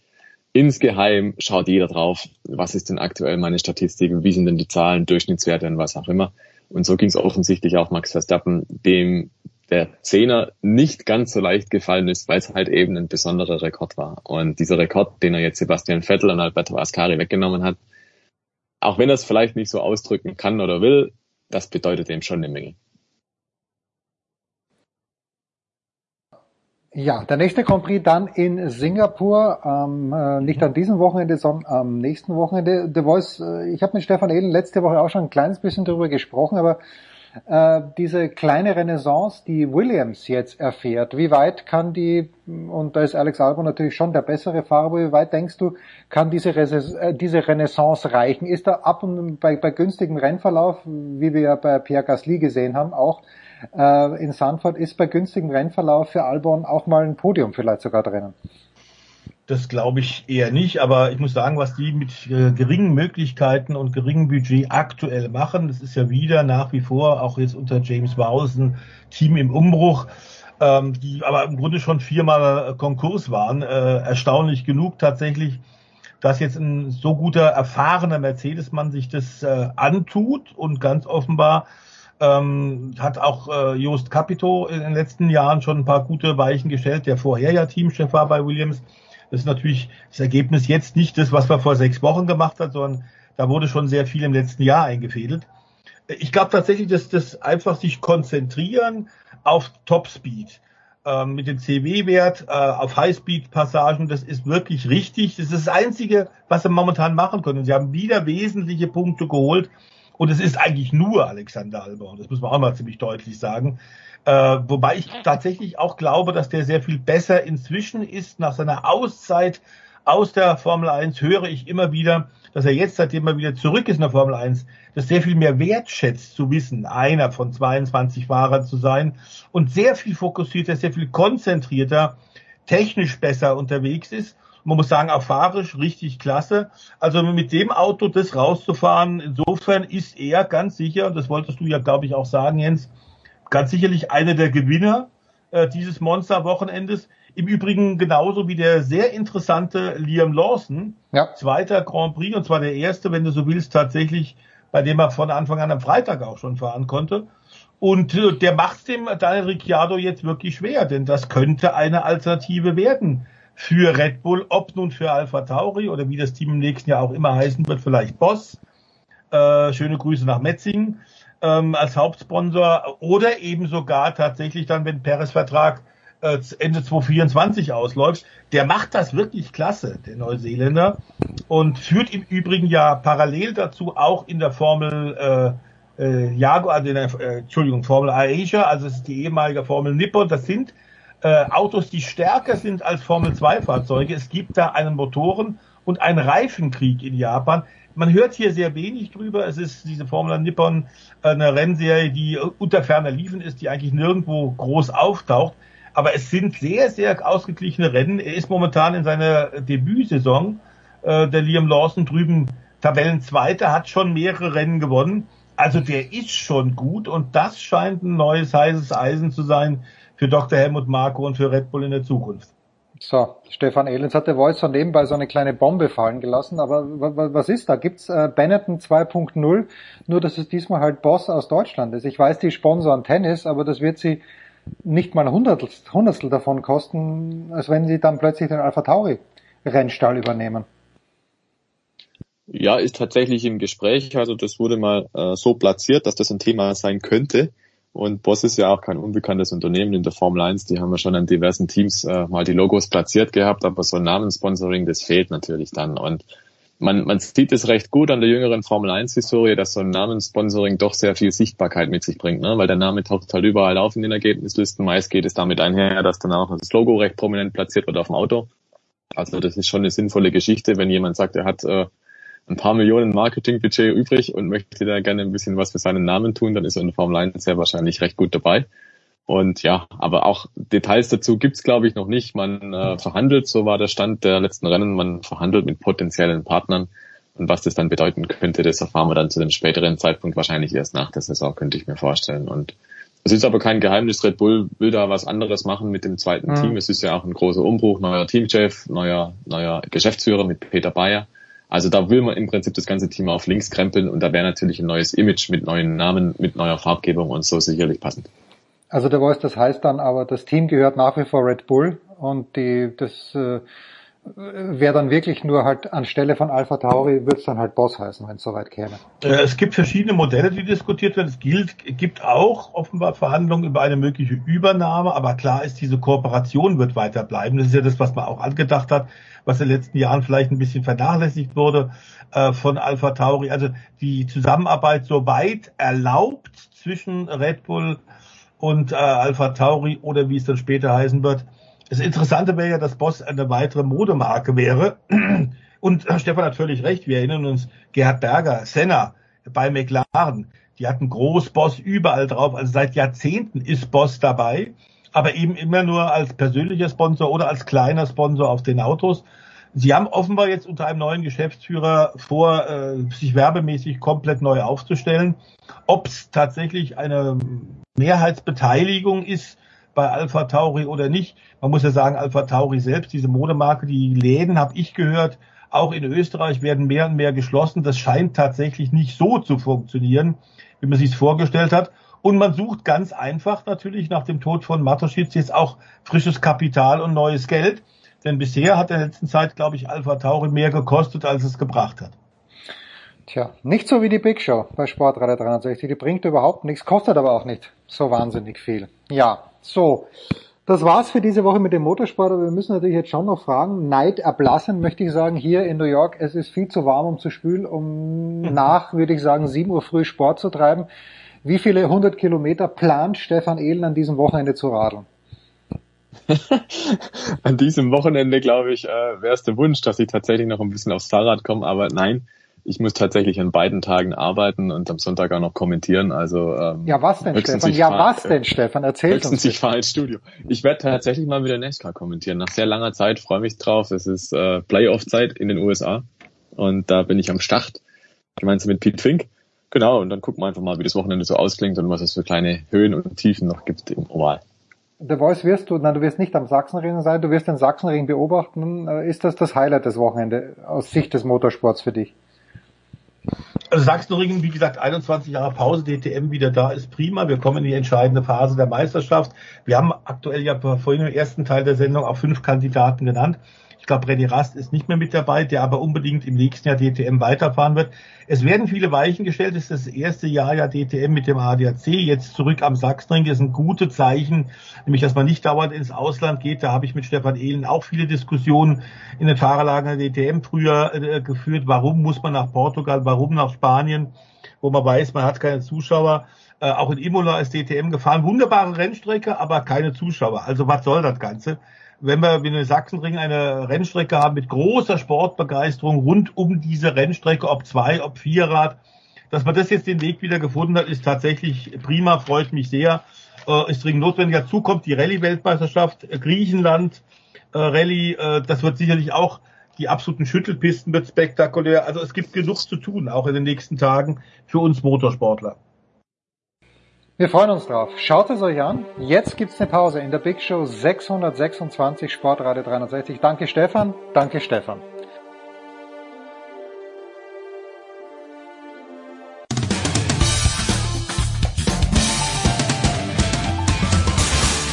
Hier ist Jörg Spiegelburg und ihr hört jetzt Sportradio 360.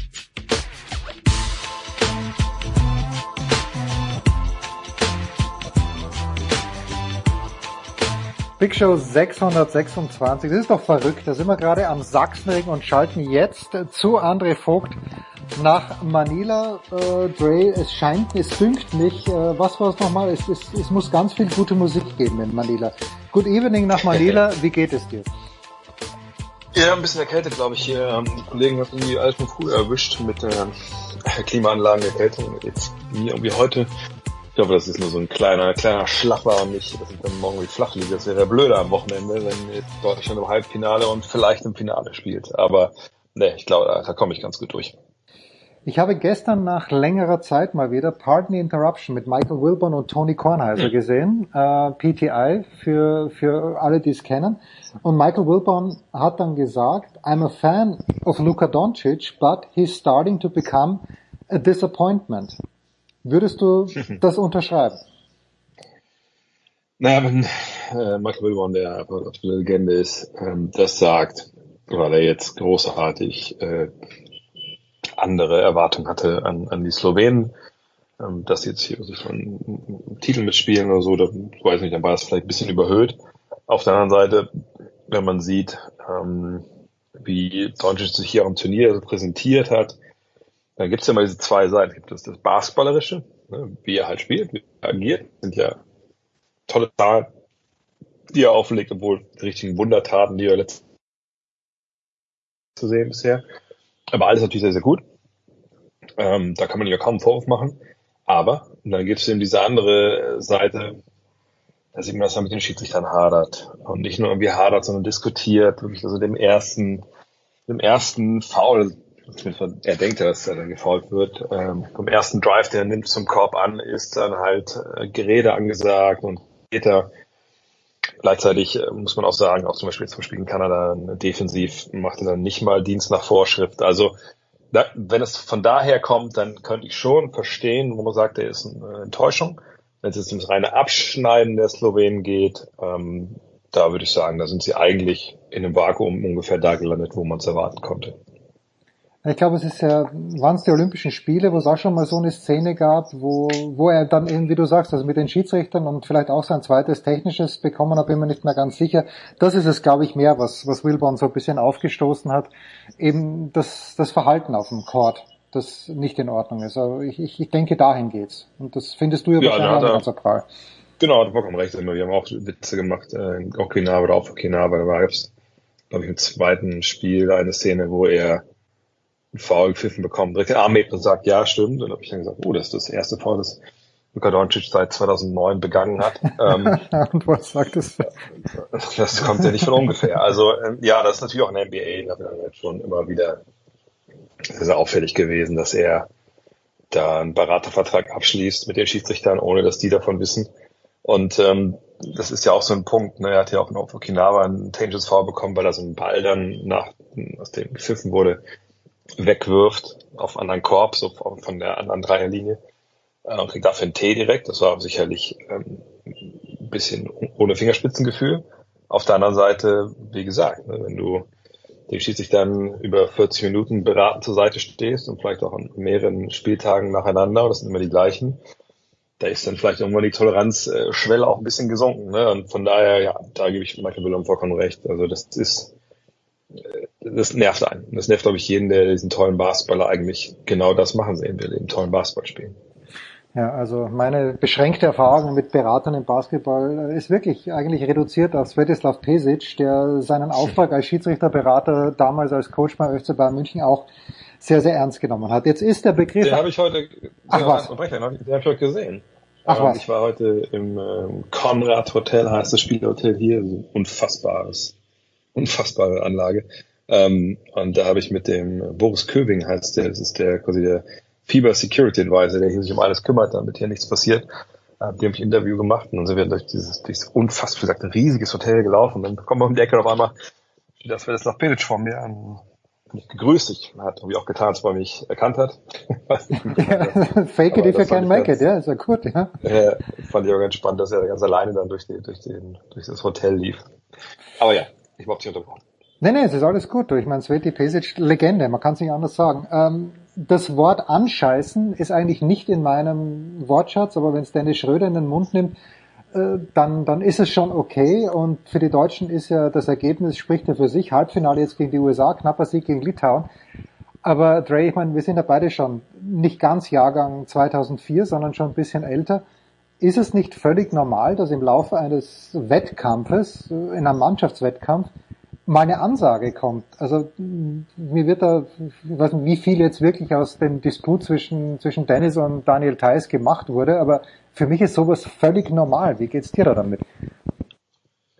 Ja, ist es. Ich glaube, jeder, der Mannschaftssport betrieben hat, ähm, der weiß, dass es solche Szenen hat gibt. Ähm, sicherlich nervt irgendwie jedes Mal, wenn man so eine Szene noch mitbekommt. Wenn man selber dabei ist, wenn man danach, ein bisschen ruhiger wird, nervt sein auch. Ähm, das waren im Endeffekt natürlich ähm, ein Thema, allerdings glaube ich überall da, wo nicht Nationalmannschaft draufsteht. Also allem, was man hören konnte und vernehmen konnte aus dem Team, aus dem Umfeld, aus dem Trainerstab, da war diese, diese Nummer einfach relativ schnell wieder vorbei. Ähm, aber es natürlich viele Leute sich daran äh, abarbeiten, gut, kann ich auch wieder verstehen, weil ich glaube, gerade wir in Deutschland sind natürlich auch äh, irgendwie intrinsisch so veranlagt, dass wir sagen, ja, wenn wir jemanden haben, der ein Vorgesetzter ist und der vielleicht ein Trainer ist, ein Lehrer ist und der sagt was, naja, dann hören wir eigentlich zu, dann machen wir das erstmal, wenn wir nicht den ganzen Prozess stören wollen. Und äh, deshalb ist eben das Zuhören und Machen, das Befehlen, Gehorchen, Anführungszeichen, immer erstmal gut. Ähm, sei man hat den Grund, warum man das vielleicht nicht macht. Ähm, der war sicherlich nicht zu erkennen. Aber im Endeffekt ist es halt, wie die Amerikaner so schön sagen, äh, ein riesen Nothing-Burger. Ja, sehr, sehr schön. Da war ich, glaube ich, weg. Nein, nein, ist alles Also, gut. Der, der, der, der, der Nothing Burger. Schön, schön, dass du den auf Tablett bringst. Bitte, bitte nur weiter. Ja. Ja, und deswegen, also das sind da Sachen, das, da schreiben Leute drüber, reden Leute drüber, dann äh, machen Leute im Internet ähm, da ihre Kommentare, aber im Endeffekt war das, wie gesagt, kein Thema. Dann, äh, also allein schon in dem Spiel nicht mehr danach, als passiert ist. Ähm, also da gibt es, glaube ich, jetzt das äh, Halbfinale, äh, das Viertelfinale gegen Litauen, äh, Litauen anschauen, sicherlich ganz andere Gründe, um über Dennis Schröder zu reden. Das sind dann sportlich und, und über die sollte man auch sprechen. Äh, Bitte, äh, take it away. Ich meine, das Team hat ihn, wenn ich die Kommentare richtig lese, diesmal hat das Team ihn aufgefangen, wo Dennis öfter mal vorangegangen ist. Ist nicht gut gelaufen im Viertelfinale, aber ist doch ein gutes Zeichen, dass selbst wenn es beim besten Spieler nicht läuft, dass Deutschland trotzdem weiterkommt. Ja, klar, das ist natürlich der Spin jetzt, der, der heute auch dann von Gordon Herbert oder auch von Dennis Schröder selber in den Medienstunden dann, dann so äh, gebracht wurde, was ja auch vollkommen okay ist. Das ist ja auch wichtig. Ähm, das stimmt ja auch, dass die Mannschaft äh, das ausgeglichen hat. Das war wirklich ein schreckliches Spiel, das ist selber das schlechteste Spiel seiner Karriere. Ähm, würde ich ihm wahrscheinlich auch beipflichten, es auch keins ein, vor allem auch keins, wo es um was ging, wo, wo es vorher schlechter war. Ähm, aber wenn man sich das angeschaut hat, was da passiert ist in der zweiten Halbzeit, noch gerade am Ende der Partie, dann hat man natürlich schon so ein bisschen, mh, wie soll ich sagen, so ein bisschen Sorge. Ich meine, Sorgen, wir sind zum Halbfinale der, der Basketball-Weltmeisterschaft, haben bisher erst ein einziges Mal geschafft als äh, deutsche Basketballnation. Ähm, von daher ist ja eigentlich alles gut. Wir spielen mit House Money, mit zwei Spiele, bei denen es um was geht. Ne? Wenn es gut läuft, bringen wir eine Medaille mit nach Hause. Ähm, aber so ein paar Tendenzen sportlicher Art, die man auch auf Okinawa schon gesehen hat, die haben sich dann auch in, gegen Lettland manifestiert. Ähm, und dazu kam dann eben einfach auch ein rabenschwarzer Tag von Dennis Schröder. Und allein das noch wäre auch jetzt gar nicht so besorgniserregend, weil wir kennen Dennis lang genug, wissen, was er kann, schätzen, glaube ich, alle seine Qualität und dass man jetzt erwartet, dass er zweimal so spielt, hm, weiß ich nicht. Finde ich eher unrealistisch. Also er wird sicherlich einen sehr soliden Job machen gegen die Amerikaner am Freitag. Aber da ist diese andere Sache.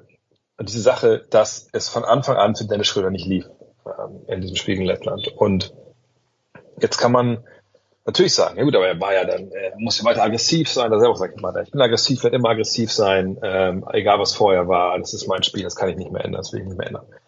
Das ist ja auch alles richtig. Nur, wenn du halt ein Spiel hast, wo wirklich gar nichts fällt, und wenn du Aufbauspieler bist, dann gibt es natürlich andere Möglichkeiten, wie man ein Spiel beeinflussen kann. Ähm, ne, und da muss man vielleicht nicht jedes Mal dann auch noch, noch diesen nächsten Wurf auch noch nehmen. Auf der anderen Seite haben es die Letten gut gemacht, haben mir Platz gegeben. Aber da kommen wir an den Punkt, der mich momentan am meisten umtreibt. Da bin ich wirklich sehr, sehr gespannt. Denn wenn du so, sowas liest auch als Trainer, ne, dein bester Spieler ähm, vielleicht verrennt sich in eine Idee, es funktioniert nicht und er kommt da nicht mehr raus. Das kann passieren. Das ist dem besten Spiel, das ist Jordan passiert, das ist sicher auch mal Nowitzki passiert. Ähm, aber dafür hast du ja einen Trainerstab, dass man auch den Spieler wieder rausholt. Und wir hatten ja die Rückkehr von äh, Franz Wagner zu feiern, der einfach, fand ich, also viel besser zurückkommt, als ich gedacht hätte. Mhm.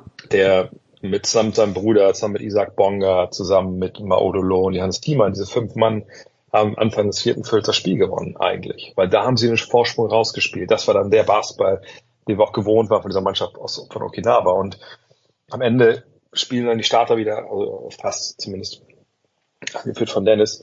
Und sie, spielen aber quasi vorne nichts, was sie so stark gemacht hätte. Also ne, Franz Wagner war dann auch mit drauf, der vorher eben super agiert hatte, der gut zum Korb gekommen ist, was Dennis eben nicht so gelang. Und warum läuft man dann keine Plays auch für Wagner? Warum diversifiziert man das nicht, wenn es denn das ganze Spiel auch nicht funktioniert hat?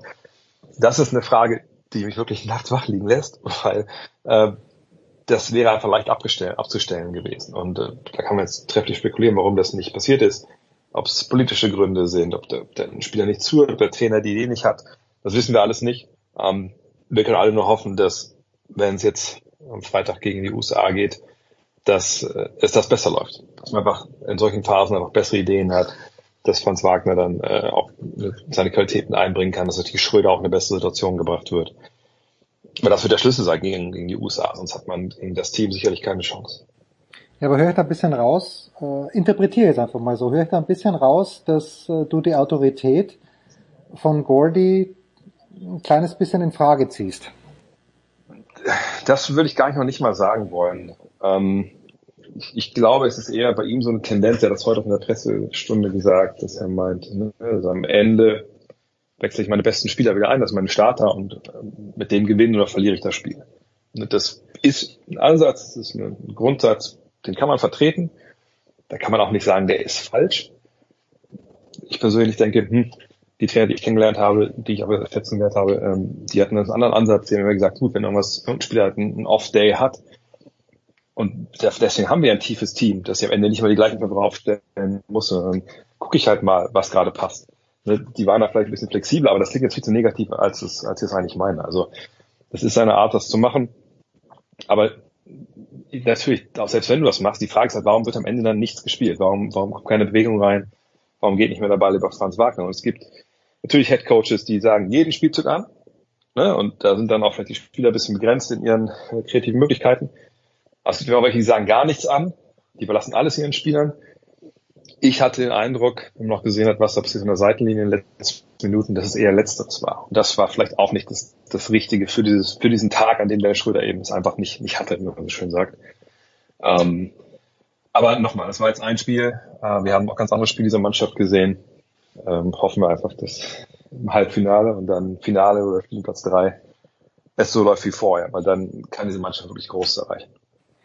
Wie hat sich, also wie siehst du die Chancen in die USA und wie hat sich die USA verändert zum Vorbereitungsspiel, das vor der WM, wo war es in Dubai, äh, keine Ahnung, wo stattgefunden hat? Ist das Team von Steve Kerr besser geworden seitdem?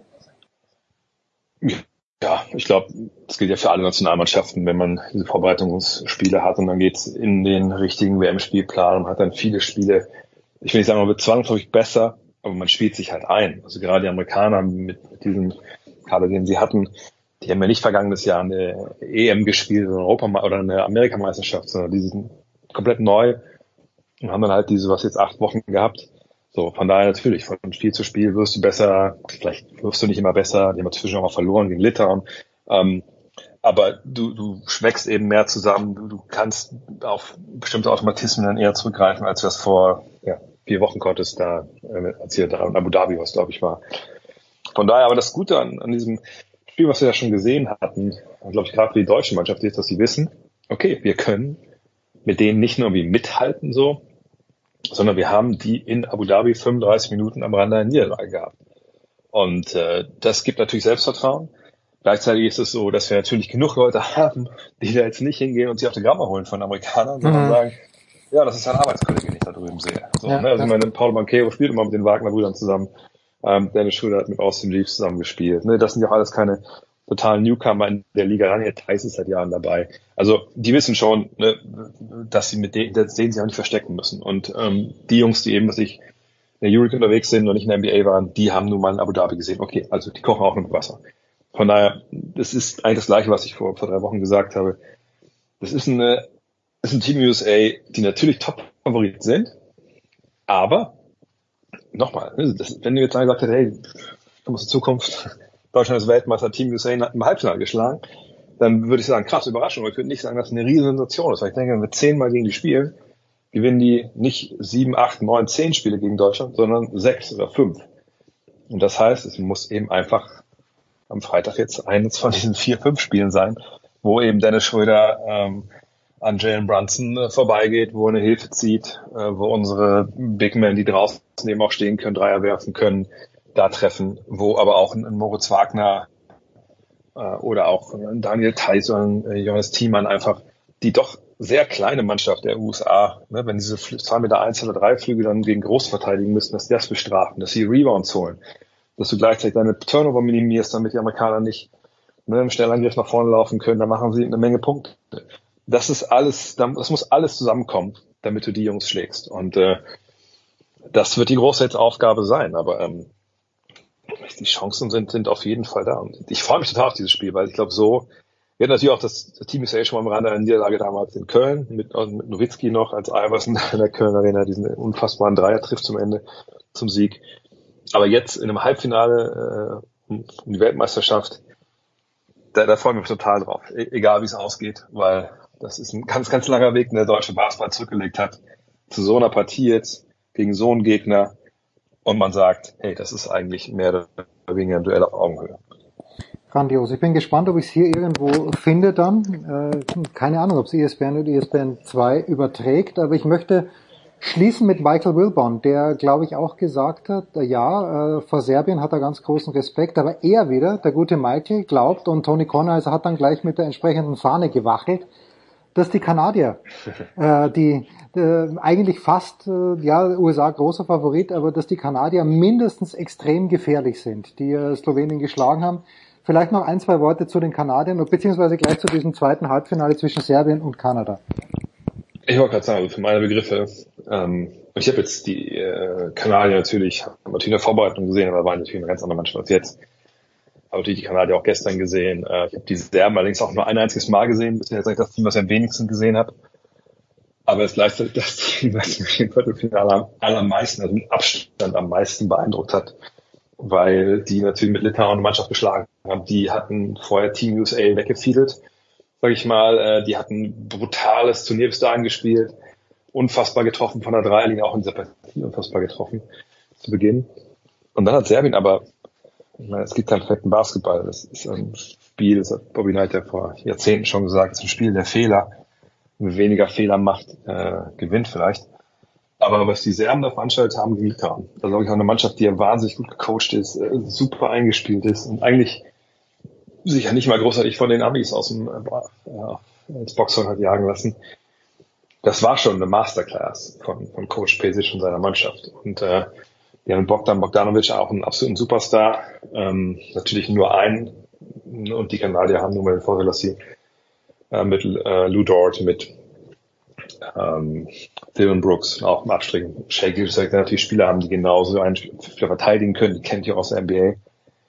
Aber wie gesagt, mich hat das so beeindruckt, dass ich sagen würde, ich sehe die Serben, obwohl das eigentlich eher so eine B-Truppe ist, sagen viele, weil die Leute wie Jokic fehlen.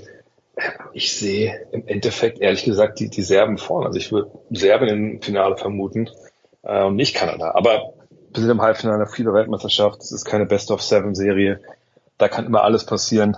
Ähm, nur ich sag, bin, bin so beeindruckt von den, von den Serben immer noch, äh, dass ich durchaus die im Finale sehe. Und dann hoffentlich gegen Deutschland, aber realistischerweise würde ich sagen, ist wahrscheinlich dann gegen die USA. Tja, das wäre natürlich was. Deutschland gegen Serbien, ein rein europäisches Finale bei einer WM, die im fernen Osten stattfindet. Der große André Vogt, Ladies and Gents. Äh, ich wünsche dir ja Spaß. Ich, ich weiß, es ist Arbeit. Ich, ich sehe es hier bei den US Open auch. Es ist es ist Arbeit, aber es ist auch ein großer Spaß. Dre, danke dir herzlich. Kurze Pause, kurze Pause in der Big Show 626 und dann schmeiß uns noch mit dem Schmieder und mit Tennis raus.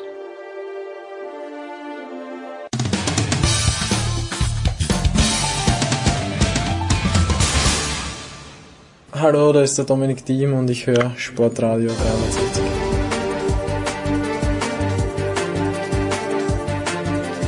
Big Show 626. Wir sitzen hier mit dem Jürgen noch. Jürgen, es ist schon man muss sagen, traurig, wie sehr es ausgedünnt ist. Und mit wie sehr ausgedünnt meine ich, dass Olderb nicht mehr da ist. Der, der fehlt uns schon, aber wir nehmen ja auf vor Alcaraz gegen Zverev. Wir glauben zwar beide nicht, dass das Zverev gewinnt, aber das einzige oder eine der wenigen guten Dinge, wenn Zverev gewinnen sollte, ist, dass der Heiko zurückkommt. Also Heiko ist ja quasi das, was in The Big Lebowski der Teppich ist. He ties the room together. Und, und Heiko ist, ist die Person, die so im Presseraum irgendwie mit seiner guten Laune, mit seinem Engagement und so weiter einfach zusammenhält irgendwie. Also jeder, jeder spricht gerne mit Heiko, jeder ist da und, und man merkt schon, wenn Heiko nicht da ist, ähm, es, es fehlt. Fehlt auf jeden Fall. Apropos The Big Lebowski, großes Thema hier ist schon, dass äh, also im Bundesstaat New York ist Marihuana freigegeben. Was für eine Überleitung. Was für eine Überleitung. Pass mal auf. Würde man, wenn The Big Lebowski, wie ist es in Kalifornien? Das ist völlig erlaubt. Also du kannst Ah, dir ab, ab 18 kannst du Weed rauchen wie ein Bier trinken. Und es gibt Apps, äh, Ease heißen in Kalifornien, ich weiß nicht, wie sie in, in New York heißen. Ähm, da kannst du dir Marihuana bestellen wie eine Pizza. Also es steht die Effekte, steht der Geschmack, und es wird dir heimgeliefert. Also es ist mittlerweile für die New Yorker anscheinend genauso wie ein Bierchen trinken oder, oder ein Glas Wein trinken, ist halt einmal an dem, weniger an den Joints, sondern vielmehr, wie du siehst, auf der Anlage dieser Vapes. Also jeder, jeder hat ja so ein Vape in der Hand und wie viel sind auf der Anlage? 70.000. Ja, vielleicht nicht. Ich glaube, so, ich aber so, aber so, ja. mal, so in, in dem Dreh, die Anlage ist jetzt nicht so groß und, und man sieht schon so jeden fünften bis zehnten an diesen Vapes nuckeln und dann ist klar, irgendwann riecht's. Aber wie würde man diesen Film 2023 drehen im Bundesstaat Kalifornien? Anders wahrscheinlich. Halt der White Russian. Es gibt natürlich eine Szene bei Jackie Treehorn, wer sich erinnern kann, wo Drogen im Spiel sind. Aber würde denn der Dude tatsächlich den White Russian nur trinken zu Hause oder würde dazu wahrscheinlich auch ein bisschen Weed sie- zu Macht sich er nehmen? doch, macht er doch. Er, er liegt doch in seiner Badewanne. Ah, ja, stimmt, ja, ja. Und den Jiffy und dann im Auto, wo er ja seinen Joint raucht, der ihm dann in Schritt fällt. Also äh, Stimmt der Dude, ja. der Dude ist highly committed to, to weed. Ja, deswegen, also wenn man sich fragt, warum der Dude ist, wie der Dude ist, glaube ich, schau auf seinen Weed-Konsum. Wahnsinn, was für eine Rolle für Jeff Bridges. Nie, nie eine, ja, er hat, hat er nicht einen Oscar gewonnen. Ich glaube, er hat einen Oscar gewonnen und so. Für, für diesen einen Film, wo er einen Cowboy gespielt hat, den ich zwar gesehen habe, aber der mich nicht abgeholt hat. Okay, er, er Schmiede hebt die Hand in die Höhe. Schmiede, was, es ist ja das Tennissegment, das wir hier bestreiten. Irgendwie. Was ist das Thema, das große? Du hast drüber geschrieben, dass eine 19-Jährige äh, mit diesem Druck erstmal umgehen muss. Ist das das herausragende Thema? Sie spielt am Donnerstagabend, vielmehr in der Nacht gegen Karolina Muchova. Meine neue Lieblingsspielerin übrigens, was das, den Spielauftritt, Aufbau, der Construction of Points, wie Chris Evert gesagt hat, anbelangt. Ist das das, das das spannendste Thema für dich? Es ist das konstruierteste Ah. Thema letztlich, weil die, weil die Amerikaner, ich, ich weiß nicht genau, wie es bei anderen Grand Slams ist, aber es ist hier schon sehr viel amerikanisch. Und es ist sehr viel auf die Amerikaner ausgerichtet. Er hat Blake Shelton Mania und, und vorher war es natürlich immer Serena, ja, Serena, Serena, Serena. Und die Amerikaner suchen so verzweifelt nach, nach dieser Figur, an der sie sich orientieren dürfen, sind natürlich eine wahnsinnige Tennisnation. Also die, die, ich weiß gar nicht, wie viel Grand Slams von Amerikanern gewonnen wurden. Ich glaube, wenn ich sage, die Hälfte in der Geschichte Insgesamt nicht kommen wir wahrscheinlich hin, auch in den letzten Jahren ist es natürlich ausgedünnt. Mit, das ist äh, das ja. Problem. Also sie wollen dieses Turnier vermarkten und Gauf ist natürlich eine Person, die gibt es jemanden, der vermarktbarer ist als Gauf, weil sie eben einerseits authentisch daherkommt, andererseits trotzdem so abgeklärt. Also sie sagt jetzt auch keine, keine dummen Teenager-Sachen mehr, spielt schönstes Tennis. Du hast sie auf dem Ash im Einzel, du hast sie auf dem Grandstand, wo du mit Ground Submission kommst im Doppel mit Pegula, wo die zwei Spaß machen, wo sie rumzocken. Also irgendwie Heute leider ausgeschieden sind übrigens. sie ausgeschieden, weil das wäre natürlich die, die wahnsinnige Geschichte. gewesen. Stell dir mal vor, Kauf gewinnt im, am Samstag im Einzel und am Sonntag vor dem Männerfinale spielt sie das Doppelfinale. Ähm, das wäre ein super Sunday gewesen. Und man sieht es an, an allen Pappaufstellern, an allen, wo, wo ist, also Gauf ist schon die, die ganz große Person und sie wird diesem Hype im, Ein im Doppel eigentlich auch. Ja. Jetzt haben sie halt im Viertelfinale verloren, aber im Einzel wird sie dem gerecht. Und das ist schon erstaunlich. Also wenn man wenn man sich anschaut, wie so eine 19 Jahre alte Person damit umgeht, dass eigentlich alles außer der größtmögliche Triumph eine Enttäuschung wäre. Ähm, huiuiui. Also ich, ich habe mit 19 Abitur gemacht und, und, und konnte in der Nacht vor der ersten Abiturprüfung nicht schlafen. Ähm, die junge Frau spielt hier vor 23.000 Tennis und vor Millionen. Also damit musst du, glaube ich, schon erstmal. Wir haben heute Mental Health gehört mit Naomi Osaka und Michael Phelps, also zwei der. Ich habe mir das zu spät erkannt, Michael Phelps. Ich denke mir, das Gesicht kenne ich von irgendwoher. Warum ist der so dünn? Das war Michael Phelps, ja. Zwei, also zwei der größten Sportler, die auch offen drüber reden. Also Phelps, wo er sagt, wie einsam der war. Und, und wo er sagt, immer, immer wenn er einsam war, ist er halt in den Pool gesprungen, weil er gewusst hat, da kommt keiner hinterher. Irgendwie. Und, und man macht sich dann schon so Gedanken, wie, wie locker der Shelton mit diesem Rummel gerade umgeht. Und man sagt, naja, aber mein lieber Freund, das geht gerade erst los bei dir. Also du, du bist jetzt äh, im Rummel, warte mal, wenn Nike kommt und sagt, wir wollen dich für so und so viele Tage. Warte mal, wenn der nächste Sponsor kommt und, und dann bist du plötzlich nicht mehr nur Tennisspieler, sondern du bist ja verantwortlich. Das sagte Osaka heute auch. Du bist ja nicht nur für dich verantwortlich, sondern da stecken 50 Leute dahinter, zu denen du ja eigentlich einfach sagen kannst, Jungs, äh, jetzt beende ich mal meine Karriere. schön, schön, dass ihr die letzten zehn Jahre in mich investiert habt, dass ihr dabei wart. Ähm, und, und dann seid ihr alle arbeitslos. Also es gibt eine Verantwortung, die übers Gewinnen von Tennisspielen rausgeht. Und, und da haben die beiden, Phelps und Osaka, schöne, nachdenkliche Sachen gesagt, die man jetzt, wenn man so den Shelton und Gauf so in zwei verschiedenen Stadien des, des Rummels sieht, sagt, oh, ähm, passt mal auf, aber ich hoffe, dass, dass die natürlich, weil dieses Thema in den letzten Jahren so, so berühmt wurde, ähm, dass die natürlich auch Hilfe kriegen und, und dass Gauf natürlich mit Leuten reden kann und, und sich denen anvertrauen kann, wenn es ihr einfach auch mal zu viel wird. Überragende Überleitung jetzt, weil wer hat gegen Corey Goff in der ersten Runde verloren? Laura Siegemund. Wer hat noch eine Chance, diesen Doppeltitel zu gewinnen am Sonntag? Laura Siegemund. Und Laura hat heute, also am Mittwoch, ihr Doppelviertelfinale gewonnen mit Vera Zvonareva. Es gab wirklich ein längeres Pressegespräch, 17 Minuten, glaube ich, äh, mit dem Kollegen Lüttike von der DPA und mir. Und ich habe die Laura Folgendes gefragt. Was erwarten Sie sich, ich habe Sie gesitzt, wie Sie es gehört, was erwarten Sie sich von, ganz generell gesprochen mal, von einer Nummer eins der Welt? Und da hören wir jetzt, also ich glaube, das kann man jetzt reinschneiden, was die Laura gesagt hat.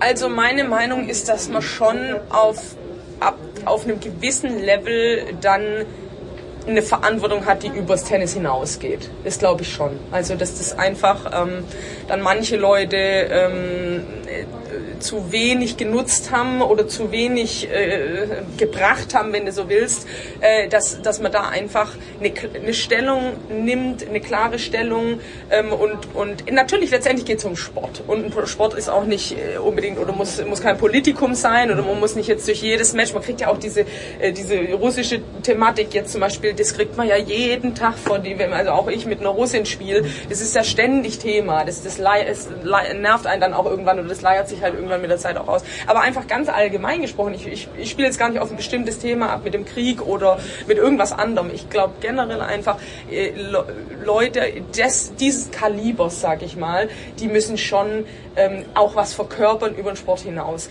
Sei es jetzt mal politisch einfach eine klare Stellung nehmen oder aber auch, ähm, auch einfach von der, wie soll ich sagen, von der Souveränität her, von, der, von dem Auftritt her, haben die halt nochmal, finde ich, eine ganz andere Verantwortung wie jetzt äh, jemand wie ich, wenn ich jetzt nicht gerade auf, Arsch, äh, auf Ash spiele. Klar, auf Ash auch, aber das sehen halt noch viel mehr Leute, mhm. noch viel mehr auch äh, Kinder, junge Leute, die wirklich geprägt werden durch das, was du, was du zeigst. Äh, umso mehr ist natürlich da wichtig, einfach sich auch fair zu verhalten, äh, irgendwie Verantwortung einfach in, auch in schwierigen Situationen zu übernehmen, auf dem Platz, neben Platz. Also das finde ich schon. Ja. Okay, Jetzt sagt Jürgen Schmieder auf der anderen Seite, dass ja eine der herausragenden Errungenschaften der Demokratie oder der Aspekt der Demokratie ist, dass es jeder Manns oder jeder Frau's gutes Recht ist, einfach mal die Fresse zu halten. What Schmieder? Was erwartest du von der Nummer 1 der Tenniswelt? Weil Iga Świątek wird, äh, wird nicht mehr Nummer 1 sein, Sabalenka Ja, die, die sich sowieso, das, das, ich will nicht sagen, das Recht herausgenommen hat. Irgendwann ist auch mal vielleicht auch gut, immer zur gleichen Sache befragt zu werden. Aber sagt, dazu sagt sie nichts mehr. Die Nummer eins bestimmt die Kultur der Sportart, finde ich. Und zwar, wenn Federer die Nummer eins ist, zu dem schaust du auf. Wenn der zweimal trainiert, trainierst du auch zweimal am Tag. Wenn der nach dem Training zehn Minuten stehen bleibt und Autogramme schreibt, wer bist du Lümmel, der nicht Autogramme schreibt und weggeht? Wenn Federer beim, bei der Pressekonferenz demonstrativ sein Handy ausmacht und weglegt, überlegt sich vielleicht ein anderer, ob er nicht bei den Fragen der Journalisten lieber aufs Handy schaut und, und SMS beantwortet. Also der Erste bestimmt, wie es in einer Sportart abläuft. Und ich erwarte von einem Weltranglisten Ersten oder vom besten Fußballer der Welt, dass er sich zu seiner Sportart äußert, dass er sagt, das muss sich ändern, die Ansetzungen müssen sich ändern. Es ist zu viel. Lasst uns mal darüber reden, lasst uns über Prämien reden, lasst uns über Inklusion reden, ba, ba, ba, ba, ba. Ja, unbedingt. Es ist in jeder Sportart ist so, du schaust zum ersten und letztlich, der bestimmt ja auch, wie diese Sportart gesehen wird. Mike Tyson ist ein anderer Schwergewichtsweltmeister als Klitschko, ist ein anderer Schwergewichtsweltmeister als Tyson Fury. Ja, also, so, Punkt. Es gibt keine Verpflichtung für einen Sportler, diese Plattform zu nutzen, die ihm gegeben wird. Er kann es tun. Wenn LeBron James sagt, er will sich zu Rassismus äußern, möge er das tun. Wenn eine ukrainische Tennisspielerin sagt, ich mag dem Gegner im Krieg die Hand nicht reichen, ist das völlig okay. Wenn jemand sich für, wie, Naomi Osaka sich einsetzen will für Mental Health, ist es okay. Es gibt aber keine Verpflichtung. Es gibt keine Erwartung. Von wie vielen Themen auf der Welt habe ich keine Ahnung. Wirklich null Ahnung. Null Ahnung. Und mich, wenn jemand fragt, Schmidi, sag doch mal was dazu, sag, ich, ich weiß nichts dazu. Und meine Lieblingsantwort ist mittlerweile aber, ich weiß nicht genug, um mich zu äußern. Oder zu sagen, ich habe eine Meinung, die möchte ich aber nicht öffentlich äußern. Die, die, das sage ich zu meinen Freunden, was ich davon halte, aber ich sehe mich nicht als Vorbild in dieser Sache.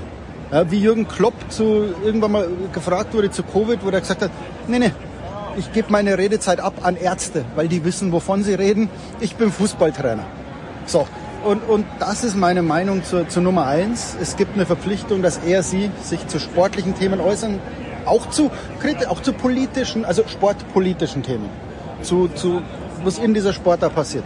Alles andere ist freiwillig. Und, und wenn jemand sich dazu, und, und man sollte auch Leute nicht verdammen, wenn sie sagen, das ist nicht mein Ding. Ja, Ia Swiatek ist halt eine schüchterne, zurückgezogene Person. Und was soll Iga Swiatek, die in Polen wohnt, sich zu, zur Präsidentschaftswahl in den USA äußern? Ja, also A hat sie keine Ahnung davon, sie hat keine Meinung dazu und und die große Frage, ist sie wirklich jemand, der gehört werden sollte? Also ist, ist ein Tennisprofi, dann, ja. bist du wirklich die Meinung von einem Tennisprofi zu, zu diesem Thema?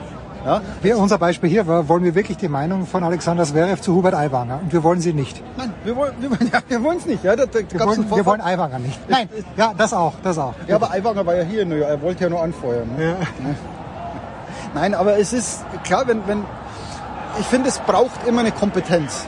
Also wenn LeBron James aufgewachsen als armes, armes, armes Kind in dieser amerikanischen Gesellschaft aufgestiegen ist, dann hat er auch ein Gewicht, weil er weiß, wovon er spricht, wenn es um Rassismus geht, wenn es um Probleme gibt, als schwarzes Kind in Amerika im Mittleren Westen aufzuwachsen. Wie es ist, wenn deine Mutter drei Jobs arbeiten muss, wenn du nicht Schulgeld hast, ja, wenn du wenn du eigentlich no future hast dann sage ich, okay, der, der hat Ahnung davon. Wenn Naomi Osaka offen darüber spricht, über ihre psychologischen Probleme, oder Michael Phelps, sage ich, okay, die wissen, wovon sie reden, weil die waren schwer depressiv, die waren, und, und denen will ich zuhören, weil ich sage, schau mal, vielleicht kann ich von dir was lernen. Wenn ich dann aber frage, Michael Phelps, hast du zum Ukraine-Krieg was zu sagen? Und der sagt, nein, möchte ich nicht. Also dann, dann, warum sollte ich Michael Phelps verdammen und sagen, also, so, also da könnte er sich jetzt schon mal äußern? Nein, es, es gibt das wichtigste Recht in der Demokratie oder der freien Rede ist, die freie Rede nicht zu nutzen, sondern zu sagen, nein, ich schweige. also Schweigen ist eines der schönsten Dinge, die es gibt auf der Welt. Sollten viel mehr Menschen öfter probieren. Versuchen wir auch in der Big Show 627, eine schweigende Big Show 627. Okay, Schmiede, jetzt äh, ganz schnell noch sportlich. Wir kennen alle vier Halbfinalisten, nein, kennen wir noch gar nicht, weil äh, Marketa Wondroshova gerade gegen Madison Key spielt. Wir wissen, Coco Goff ist im Halbfinale gegen Karolina Muchova und Arina Sabalenka schaut aus, wie, wie wir Franzosen sagen, like a world beater, muss man wirklich sagen. Also die fegt alle vom Platz. Äh, unabhängig von dem, weil ich glaube nicht, dass entweder Wondroshova noch Kies gewinnen. Wer gewinnt bei den Frauen? Ich setze auf. Es ist wirklich, okay. weil, weil es, ist, es ist aber reine Gefühlssache, weil du sagst, äh, Sabalenka spielt, wie du sagst, dominant. Einfach. She, she outlasts you. Es gibt so keinen, gibt so keinen deutschen Begriff für outlast. Die, die übersteht, die überdauert dich. Also irgendwie, uff, mit Muchova bist du ein Fan, weil die so weil sie spielt variantenreich, sie spielt schlau, der der Wolle ist gut, das gefällt mir einfach, wie sie spielt. Es ist ein schönes Tennisspiel und ist, ist deswegen auch, weil sie so einzigartig ist im, im Frauentennis, schwer zu bespielen. Ja, weil, weil wenn du immer nur dieses Geknalle sagst, okay, den kenne ich. Ähm, auf der anderen Seite, bei, bei Gauf hast du halt, die, die, die wird so getragen von, von dieser Welle. Also und, und so wie sie damit umgeht, so fröhlich, so gelöst, wie sie wirkt. Also man, man wartet ja so auf den Moment, wo du sagst, bist du eigentlich irgendwann mal tight in der ersten Runde gegen, gegen Siegemund, wo du sagst, oh, oh, oh, nimmt dich doch ein bisschen mit. Also, und, und selbst in diesen Situationen bleibt sie total locker und sie hat halt BG in her box, der, soll man sagen, the, the coolest dude in Tennis, ähm, der glaube ich, einfach weiß, was er in, im richtigen Moment sagen muss. Also wir, wir sehen ja diese Aufnahmen, wenn die zum Coaching ist mittlerweile erlaubt und ich finde es hochinteressant. Äh, schaut mal bei Zverev rein, äh, wie wenig da die Box mit dem kommuniziert, ob es Absicht ist oder nicht, wie es manchmal emotional wird, wie die Spieler manchmal zurückschreien und sagen, shut the fuck up, ich will jetzt nichts hören. Äh, bei Shelton, wo, wo der Vater sagt, du musst öfter ans Netz, Shelton geht ans Netz und sagt danach, hey Dad, Thank you. Geiler Rat. Also, ich finde, dadurch wird Tennis noch faszinierender, wenn du es siehst. Und ich finde diese Beziehung von Gilbert und Gauff sehr interessant, weil der so einfachste Botschaften und, und sie befolgt dann nicht immer, aber, aber es funktioniert so. Und, und es ist interessant, wie, wie Tennis manchmal so psychologisch funktioniert. So einfach. Du denkst, das ist so ein kompliziertes Spiel, die müssen doch analysieren.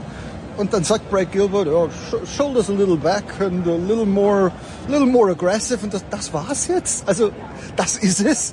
Und, aber es wirkt. Und, und damit, der, der Erfolg, wie man so schön sagt, gibt ihm recht. Djokovic oder das Feld? Das Feld ist sehr klein. Da frage ich jetzt dich. Ich glaube, dass Djokovic das Finale gegen Medvedev verliert wenn Medvedev ins Finale kommt. Ich, ja, Moment mal, damit, ich damit liebe Medi. ja schon aus, dass Medvedev ja, aber, nein, nein, nein, nein. Ich sag, aber ich, das, das ist der kleine Haken dran. Ich glaube nicht, dass Medvedev gegen Alcaraz gewinnen kann. Und das Finale gegen Alcaraz, glaube ich, wiederum, dass Djokovic gewinnt. Ich hoffe, das ist nicht zu kompliziert.